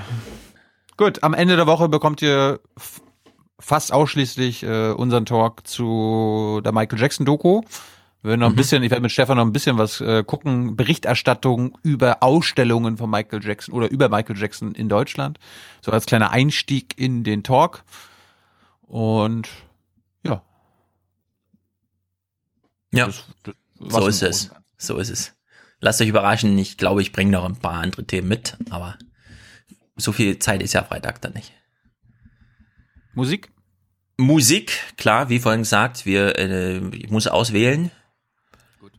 Du, Äh, du wählst Ma- schon das Richtige aus. Matthias hat wieder super geile Sachen. Ich glaube, wir nehmen dieses aus, aus Österreich, weil da sind doch triftige O-Töne drin. Da müssen wir uns mal angucken, also anhören vor allem, wie so eine Rentenrepublik eigentlich. Also, wenn die Menschen erstmal weg sind und der Wolf hat wieder seinen Platz, dann ist ja alles gut. Aber der Weg dahin, also heute sind wir wirklich sehr fatalistisch, ich vor allem, ja, aber der Mensch stirbt nicht einfach so aus, ohne nochmal die eine oder andere editorische Notiz im Sinne eines blöden, rassistischen Geschreis auf der Straße loszuwerden. Da hören wir noch mal rein, das hat uns Matthias aufgearbeitet, sehr gut. Gut. Ich denke mal, wenn Sebastian Kurz Kanzler wäre, wäre das einfach für Österreich dann ganz super. Ja, mhm. Audiokommentare? Haben wir natürlich auch, aber heute ist Montag und heute Abend klebe ich sie dran und Dienstag in euren Podcatchern die besten Autokommentare in Deutschland. Gut, dann brauchen wir äh, für Folge 369 noch Unterstützung. Ähm, Produzenten oder Produzentinnen, ab 42 Euro werdet ihr das oder einem Präsentator oder einer Präsentatorin. Ab 250 Euro seid ihr das. Und wir brauchen ein Intro-Intro, liebe Männer. Was ist los mit euch die letzten Folgen? Ich brauche Ja, was ist los, Männer? Intro-Intros. Was ist mit dem deutschen Mann? Oh, Jawohl. ich aber wirklich hier muss- Stimmung. Muss ja kein, muss ja kein deutscher Mann sein. Also wenn lieber Richtig. Schweizer Hörer oder österreichische Hörer oder luxemburgische Hörer oder japanische Hörer, ihr könnt uns auch ein Intro-Intro schicken. Ja, Non-Binary Men of Color sind hier gefragt. Und das, es reicht, es würde schon reichen, wenn ihr einfach nur schickt, Folge 369 wird präsentiert von. Das reicht schon. Alles andere ist eure Kreativität. Hm. Macht, was ihr wollt. Gut. Ansonsten, schöne Woche. Ich freue mich morgen auf Seehofer und äh, Martin Schulz die Tage. Ja. Und dann berichte ich dir am Ende der Woche, wie es war. Ich bin gespannt. Und guckt euch äh, Folge 407 Junge Naiv an mit Caroline Görzig über die aktuelle Terrorismusforschung. Ja, warum geht, worum geht's da? Ja, sie, sie hat den einzigen Lehrstuhl in Deutschland, der sich mit Terroristen befasst und wie man mit Terroristen klarkommen kann, ob das Nicht-Verhandlungsgebot der Staaten, also wir verhandeln nicht mit Terroristen, ob das überhaupt Sinn macht. Verstehe. Also Und, politikwissenschaftlich. Äh, nee, sie ist Ethnologin. Oh. Okay. Hör mal rein. Ist, ein guter, Gut. kann, kannst du gut Bin als gespannt. Podcast anhören. Mhm. Ja. Gut, ansonsten schön, schön, schön. Herzlichen Dank und Ihnen und Ihren Zuschauerinnen und Zuschauern einen schönen Abend. Herzlichen Dank und äh, Deutschland alles Gute. My resolution airstrikes. Bomb them. Bomb them. Keep bombing them. Bomb them again and again. Ja, war mein Fehler, sorry. So viel heute von uns. Ihnen noch einen schönen Abend bei uns im Ersten. Selbstverständlich werden Sie die Tagesschau und die Tagesthemen auf dem Laufenden halten. Machen Sie es gut. möchte vielleicht in diesem Zusammenhang mal daran erinnern an Artikel 1 des Grundgesetzes. Da heißt, die Würde des Menschen ist unantastbar. Diese, Politik, äh, diese Kritik äh, ist ja nun nicht neu. Ohne Oma geht nichts. Ich überlasse natürlich jedem Einzelnen, das anders zu sehen, weil ich ein großer Demokrat bin. Es ist schön, dass der Wolf zurück ist. Das ist mit Sicherheit schön, hier wieder so ein Wildtier zu haben. Wenn der Wolf auch wüsste, ähm, dass er wild ist. Er sollte, wenn er im Wald bleibt, ist gar kein Problem. Wenn der Biber Schäden anrichtet in öffentlichen Bereichen, ich nehme mal ein Beispiel Bahnanlagen oder öffentliche Straßen, Wege, Autobahnen, wenn er dort Schäden anrichtet, dass man dann den Biber entnimmt oder ihn auch eben tötet. Everything's good. Peace. And peace. Exactly. And I don't know where this is going to lead. Nobody seems to know any more than I do. Es waren so 45 Euro über den Schnitt. Bereut? Na, überhaupt nicht. Wir haben Riesenrad gefahren und haben schön Puffjes gegessen.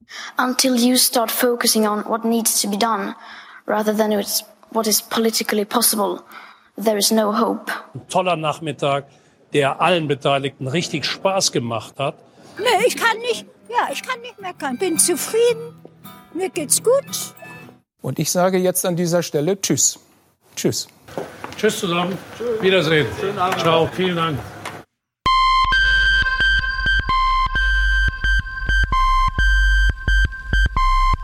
Wie redest du mit mir, du Tier? Du freches Tier. Wie reden Sie mit mir?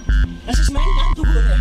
Was, was ist, ich bin hier geboren. Ja, aber du willst nicht hier bleiben in diesem Aufzug. Ich werde hier bleiben. Du wirst nicht, wir schmeißen dich raus, der FPÖ schmeißt dich alle raus. Von nun an ging's bergab.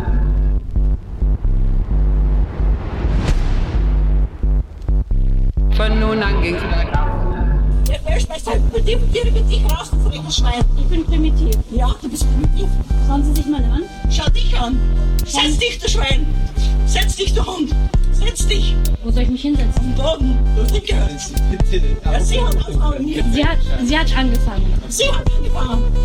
Sie hat angefangen, die freche Hure. Ich habe nichts gemacht. Von nun an ging's bergab. Du musst doch im islamischen Land den Kopf abhacken lassen. Was? eigentlich? Du bist bist ein Sandler. Du bist ein Sandler. Ja, am besten. Wenn ich nur mit die Sandler unterstützen, sag ja. Das wird aber nichts werden. Die Unterstützung von Sandler wird euch nichts helfen. Wertlose. Ich glaube am besten. Sie haben kein, Sie haben kein Recht, mich so anzuschreien. Du auch nicht. Von nun an ging's bergab. Ich kam im tiefsten Winter zur Welt.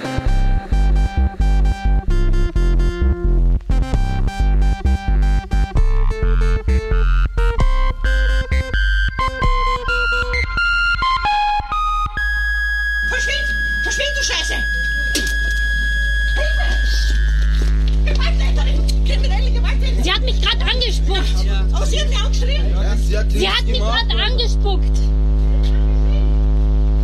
Verschwind! Ja, dann gehen Sie. Bitte gehen Sie weg. Geh du weg in dein Land! Das ist mein Land. Nein, das ist mein Land!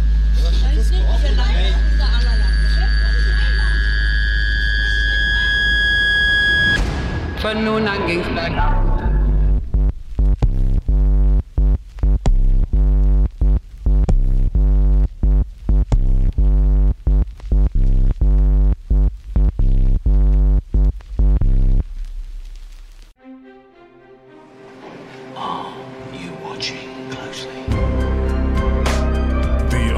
Aufwachen-Hörerkommentare. Stage is yours.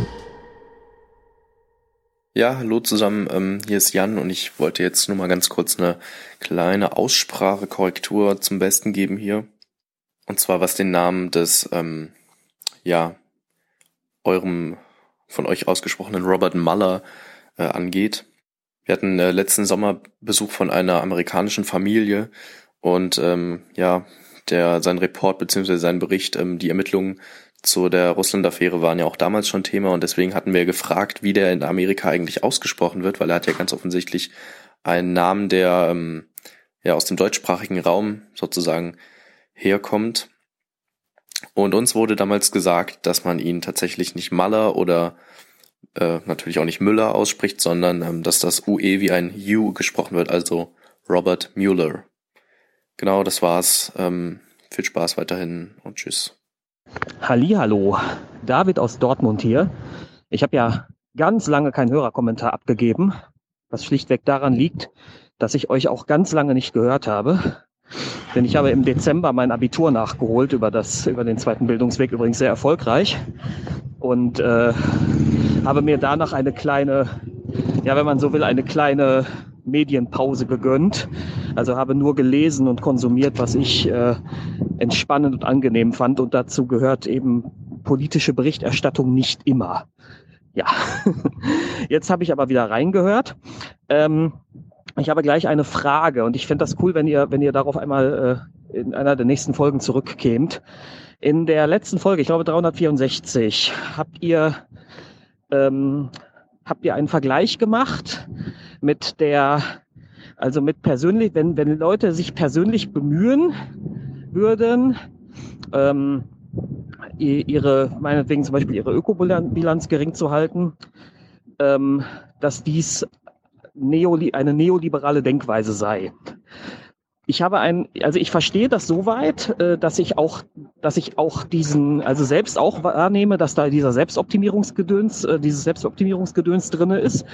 Das nehme ich sehr wohl wahr, aber ähm, ich verstehe den Neoliberalismus nichtsdestotrotz anders. Ähm, und zwar hat der eine andere Prämisse, so wie ich den begreife. Beim Neoliberalismus, das ist ja quasi Liberalismus light, der, äh, da wurde ja die Eigenverantwortung zurechtgekürzt auf das absolute Minimum, nämlich auf Eigenverantwortung, solange es mir, solange es mir einen Vorteil bringt. Das heißt, ich, äh, ich strenge mich bei der Arbeit an, äh, besonders an, äh, weil ich davon irgendwann äh, profitieren, zu profitieren hoffe. Zum Beispiel, indem ich eine Beförderung bekomme oder keine Ahnung, ja. Ähm, oder diese von euch mal angesprochenen Sporteliten, also diese, diese ganzen Bildungseliten, die heute sich alle vor allem über so Sportlichkeit definieren, ähm, die das ja auch nur machen, quasi, weil sie sonst soziales Kapital nicht einfordern können. Ja, also, also die werden ja nicht, das ist halt der, der erwartete Habitus in bestimmten Kreisen, ja, dass man da so sehr sportlich ist und eher über seine Marathonzeit als über, keine Ahnung, über Brecht reden kann, ja. ähm, ähm, aber äh, diese, ja, diese Sportseliten, also wie gesagt, das ist der erwartete Habitus. Ja, jetzt hatte ich kurz den Faden verloren. Und ähm, die können, die haben sonst keine Chance, jemals ihr soziales Kapital irgendwie abzurufen, beziehungsweise überhaupt in die entsprechenden äh, ja, in die entsprechenden Milieus reinzukommen, wenn sie diesem Habitus nicht folgen. Ja, und deswegen optimieren die sich äh, so sehr selbst. Aber das ist ja auch eine, ein Vorteilsstreben, das dahinter steckt. Ähm, wenn ich jetzt aber mich darum bemühe, meine Klimabilanz klein zu halten, also in meinem Fall ist das sowieso keine Frage, in meiner Mini-Wohnung und ich fahre nur Fahrrad und so und habe noch nie eine Flugreise getätigt. Also ja, also in meinem persönlichen Fall ist das eh Wumpe. Aber ähm, äh, die Klimabilanz äh, äh, gering zu halten, ähm, dann ist das ja kein persönliches Vorteilsstreben, das dahinter steckt, sondern dahinter steckt doch eine, eine Rücksichtnahme auf die Allgemeinheit. Also überhaupt nicht neoliberal, sondern tatsächlich eher im sehr klassischen Sinne liberal. Ähm, dass ich sage, meine Freiheit hört eben da auf, wo die Freiheit anderer anfängt.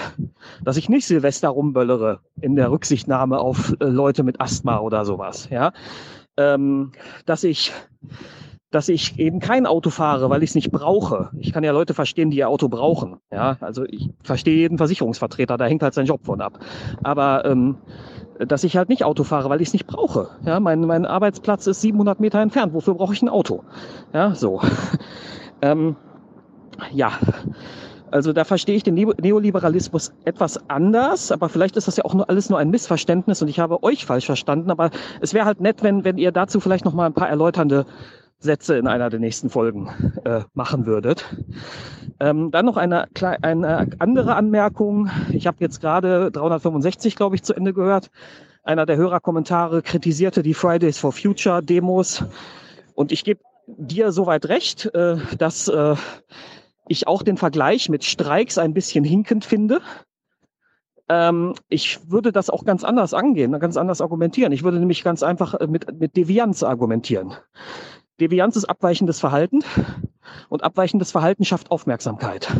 Man kann das im Grunde so sehen. Wenn du, wenn diese, diese Proteste nicht wären, äh, nicht an einem Freitag wären, sondern irgendwann an einem Samstagnachmittag, hätten die nie diese mediale Resonanz bekommen ähm, und äh, würden jetzt auch nicht so sehr im Gespräch sein.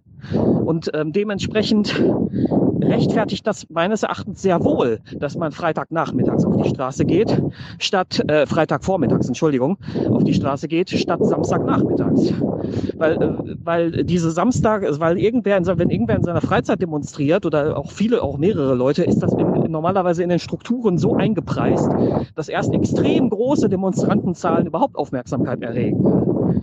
Ja, ähm, und deswegen äh, sehe ich Leute, die das, die diese Demonstrationen kritisch sehen, selber kritisch.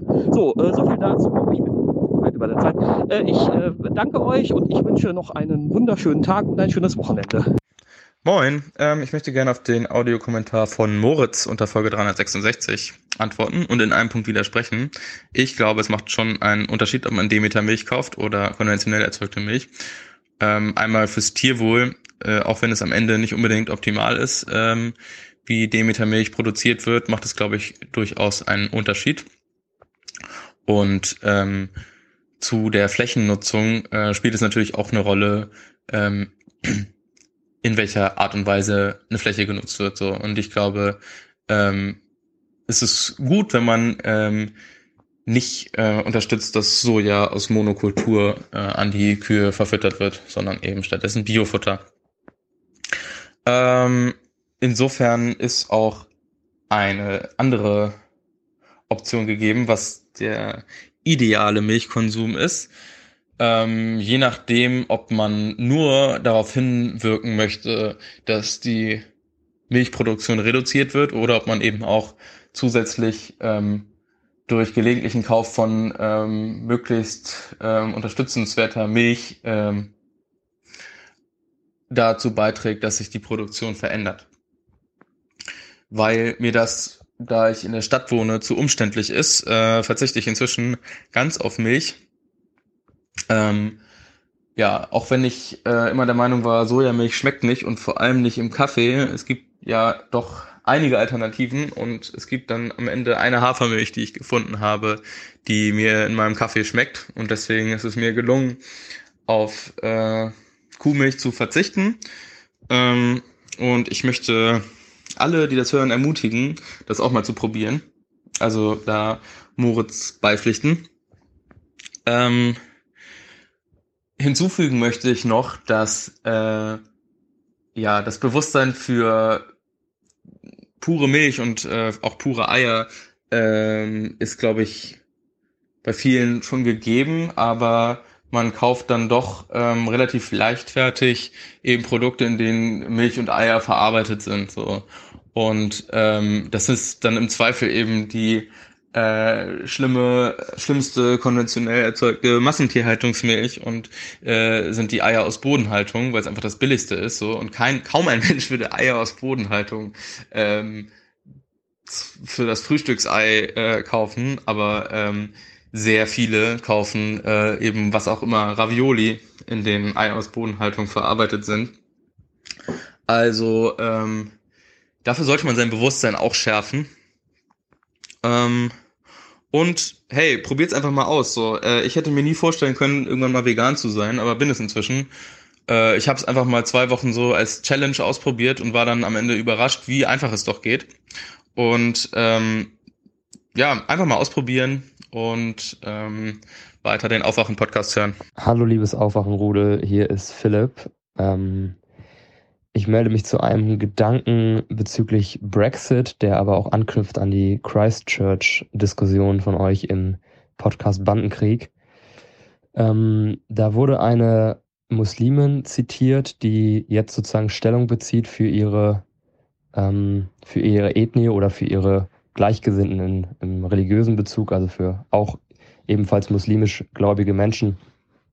Obwohl sie selber eigentlich gar nicht diesen Glauben so sehr ausübt, aber das Gefühl hat, sich auch rechtfertigen zu müssen, auf Grundlage der Tatsache, dass aus den Standardmedien immer die, die Einordnung kommt, das ist ein schrecklicher Vorfall, der sich da ergeben hat aus, oder der entstanden ist durch den Terror, aber die muslimische Gesellschaft und der Islam hat auch eigene hausgemachte Probleme.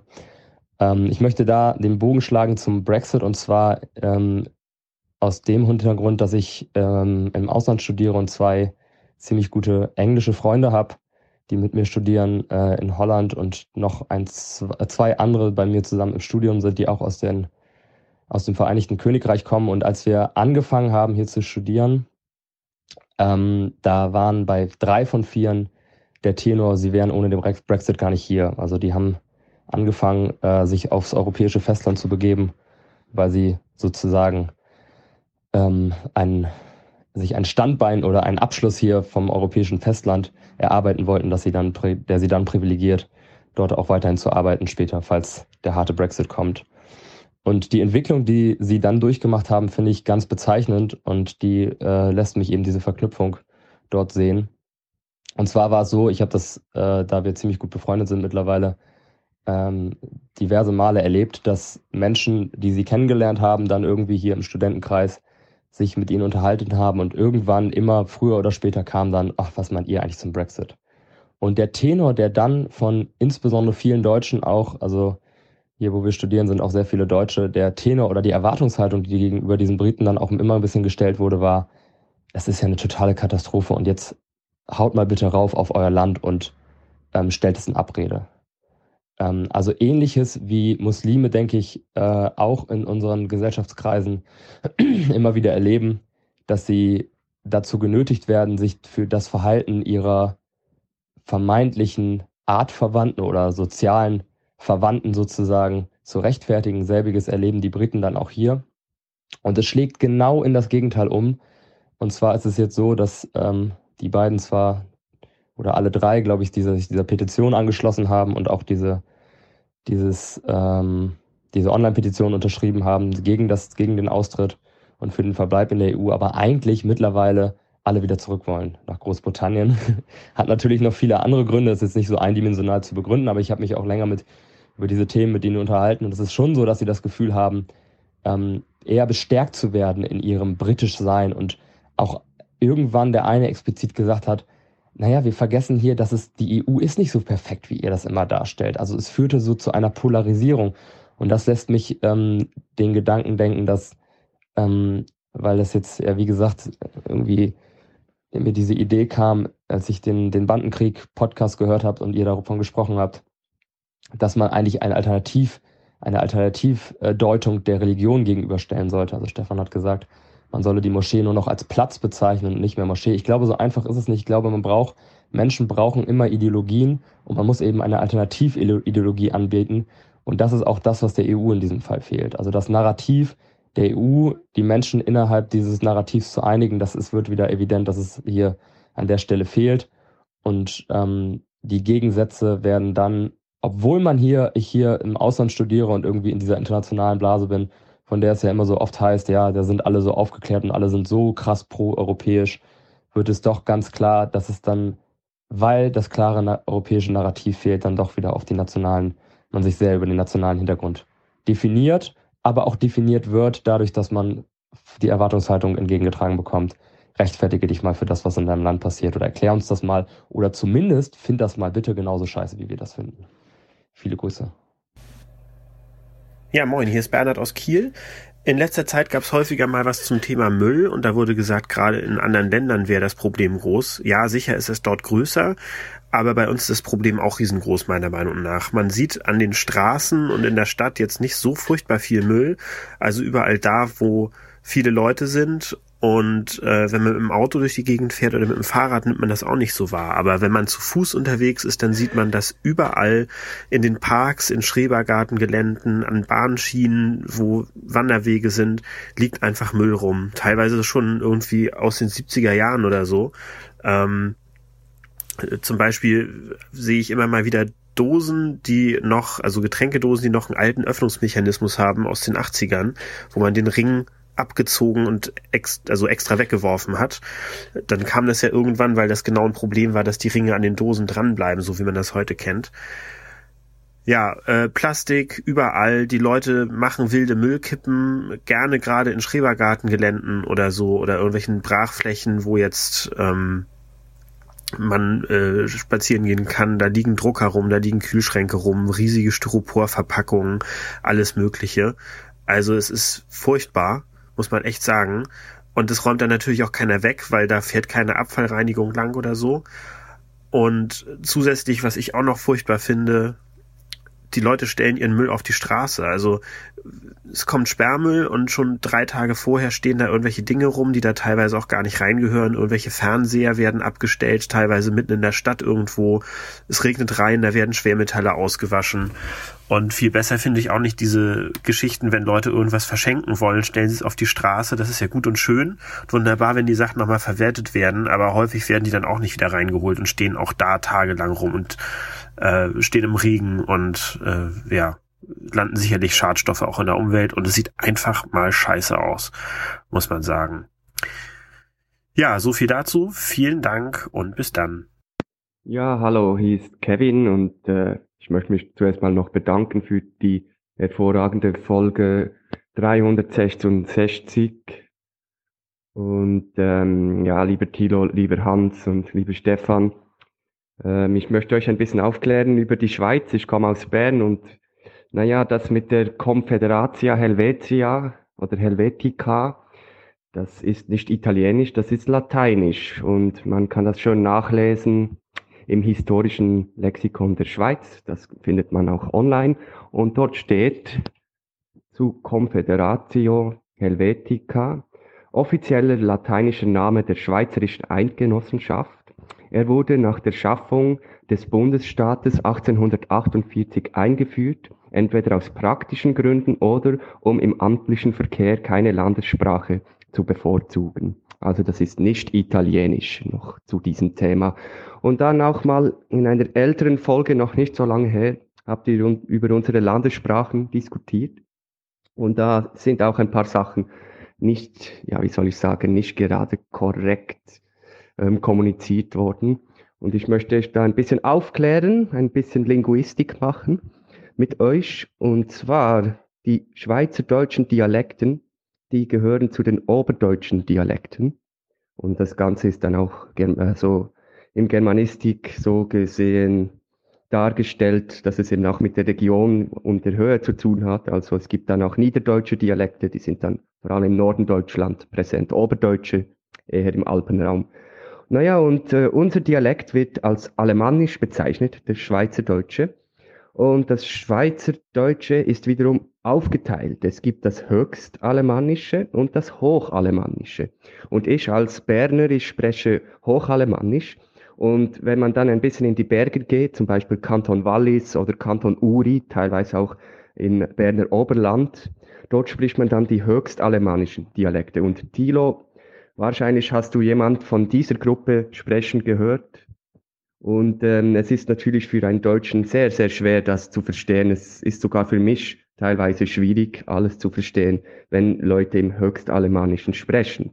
Zu den alemannischen Dialekten gehören übrigens auch das Niederalemannisch. Das wird in der äh, Region Straßburg von der deutschen Minderheit dort gesprochen. Und Schwäbisch, das heißt also auch im Raum Stuttgart, wird Alemannisch gesprochen. So viel zum Thema ähm, Schweizerdeutsch und die anderen Landessprachen, die kennt ihr ja, Rätoromanisch, das ist eine romanische Sprache, genauso wie Italienisch und Französisch und ist kein schweizerdeutscher Dialekt. Nur zur Aufklärung und vielen Dank. Und ähm, ja, weitere so, Giele, es gefällt mir und liebe Grüße aus Bern.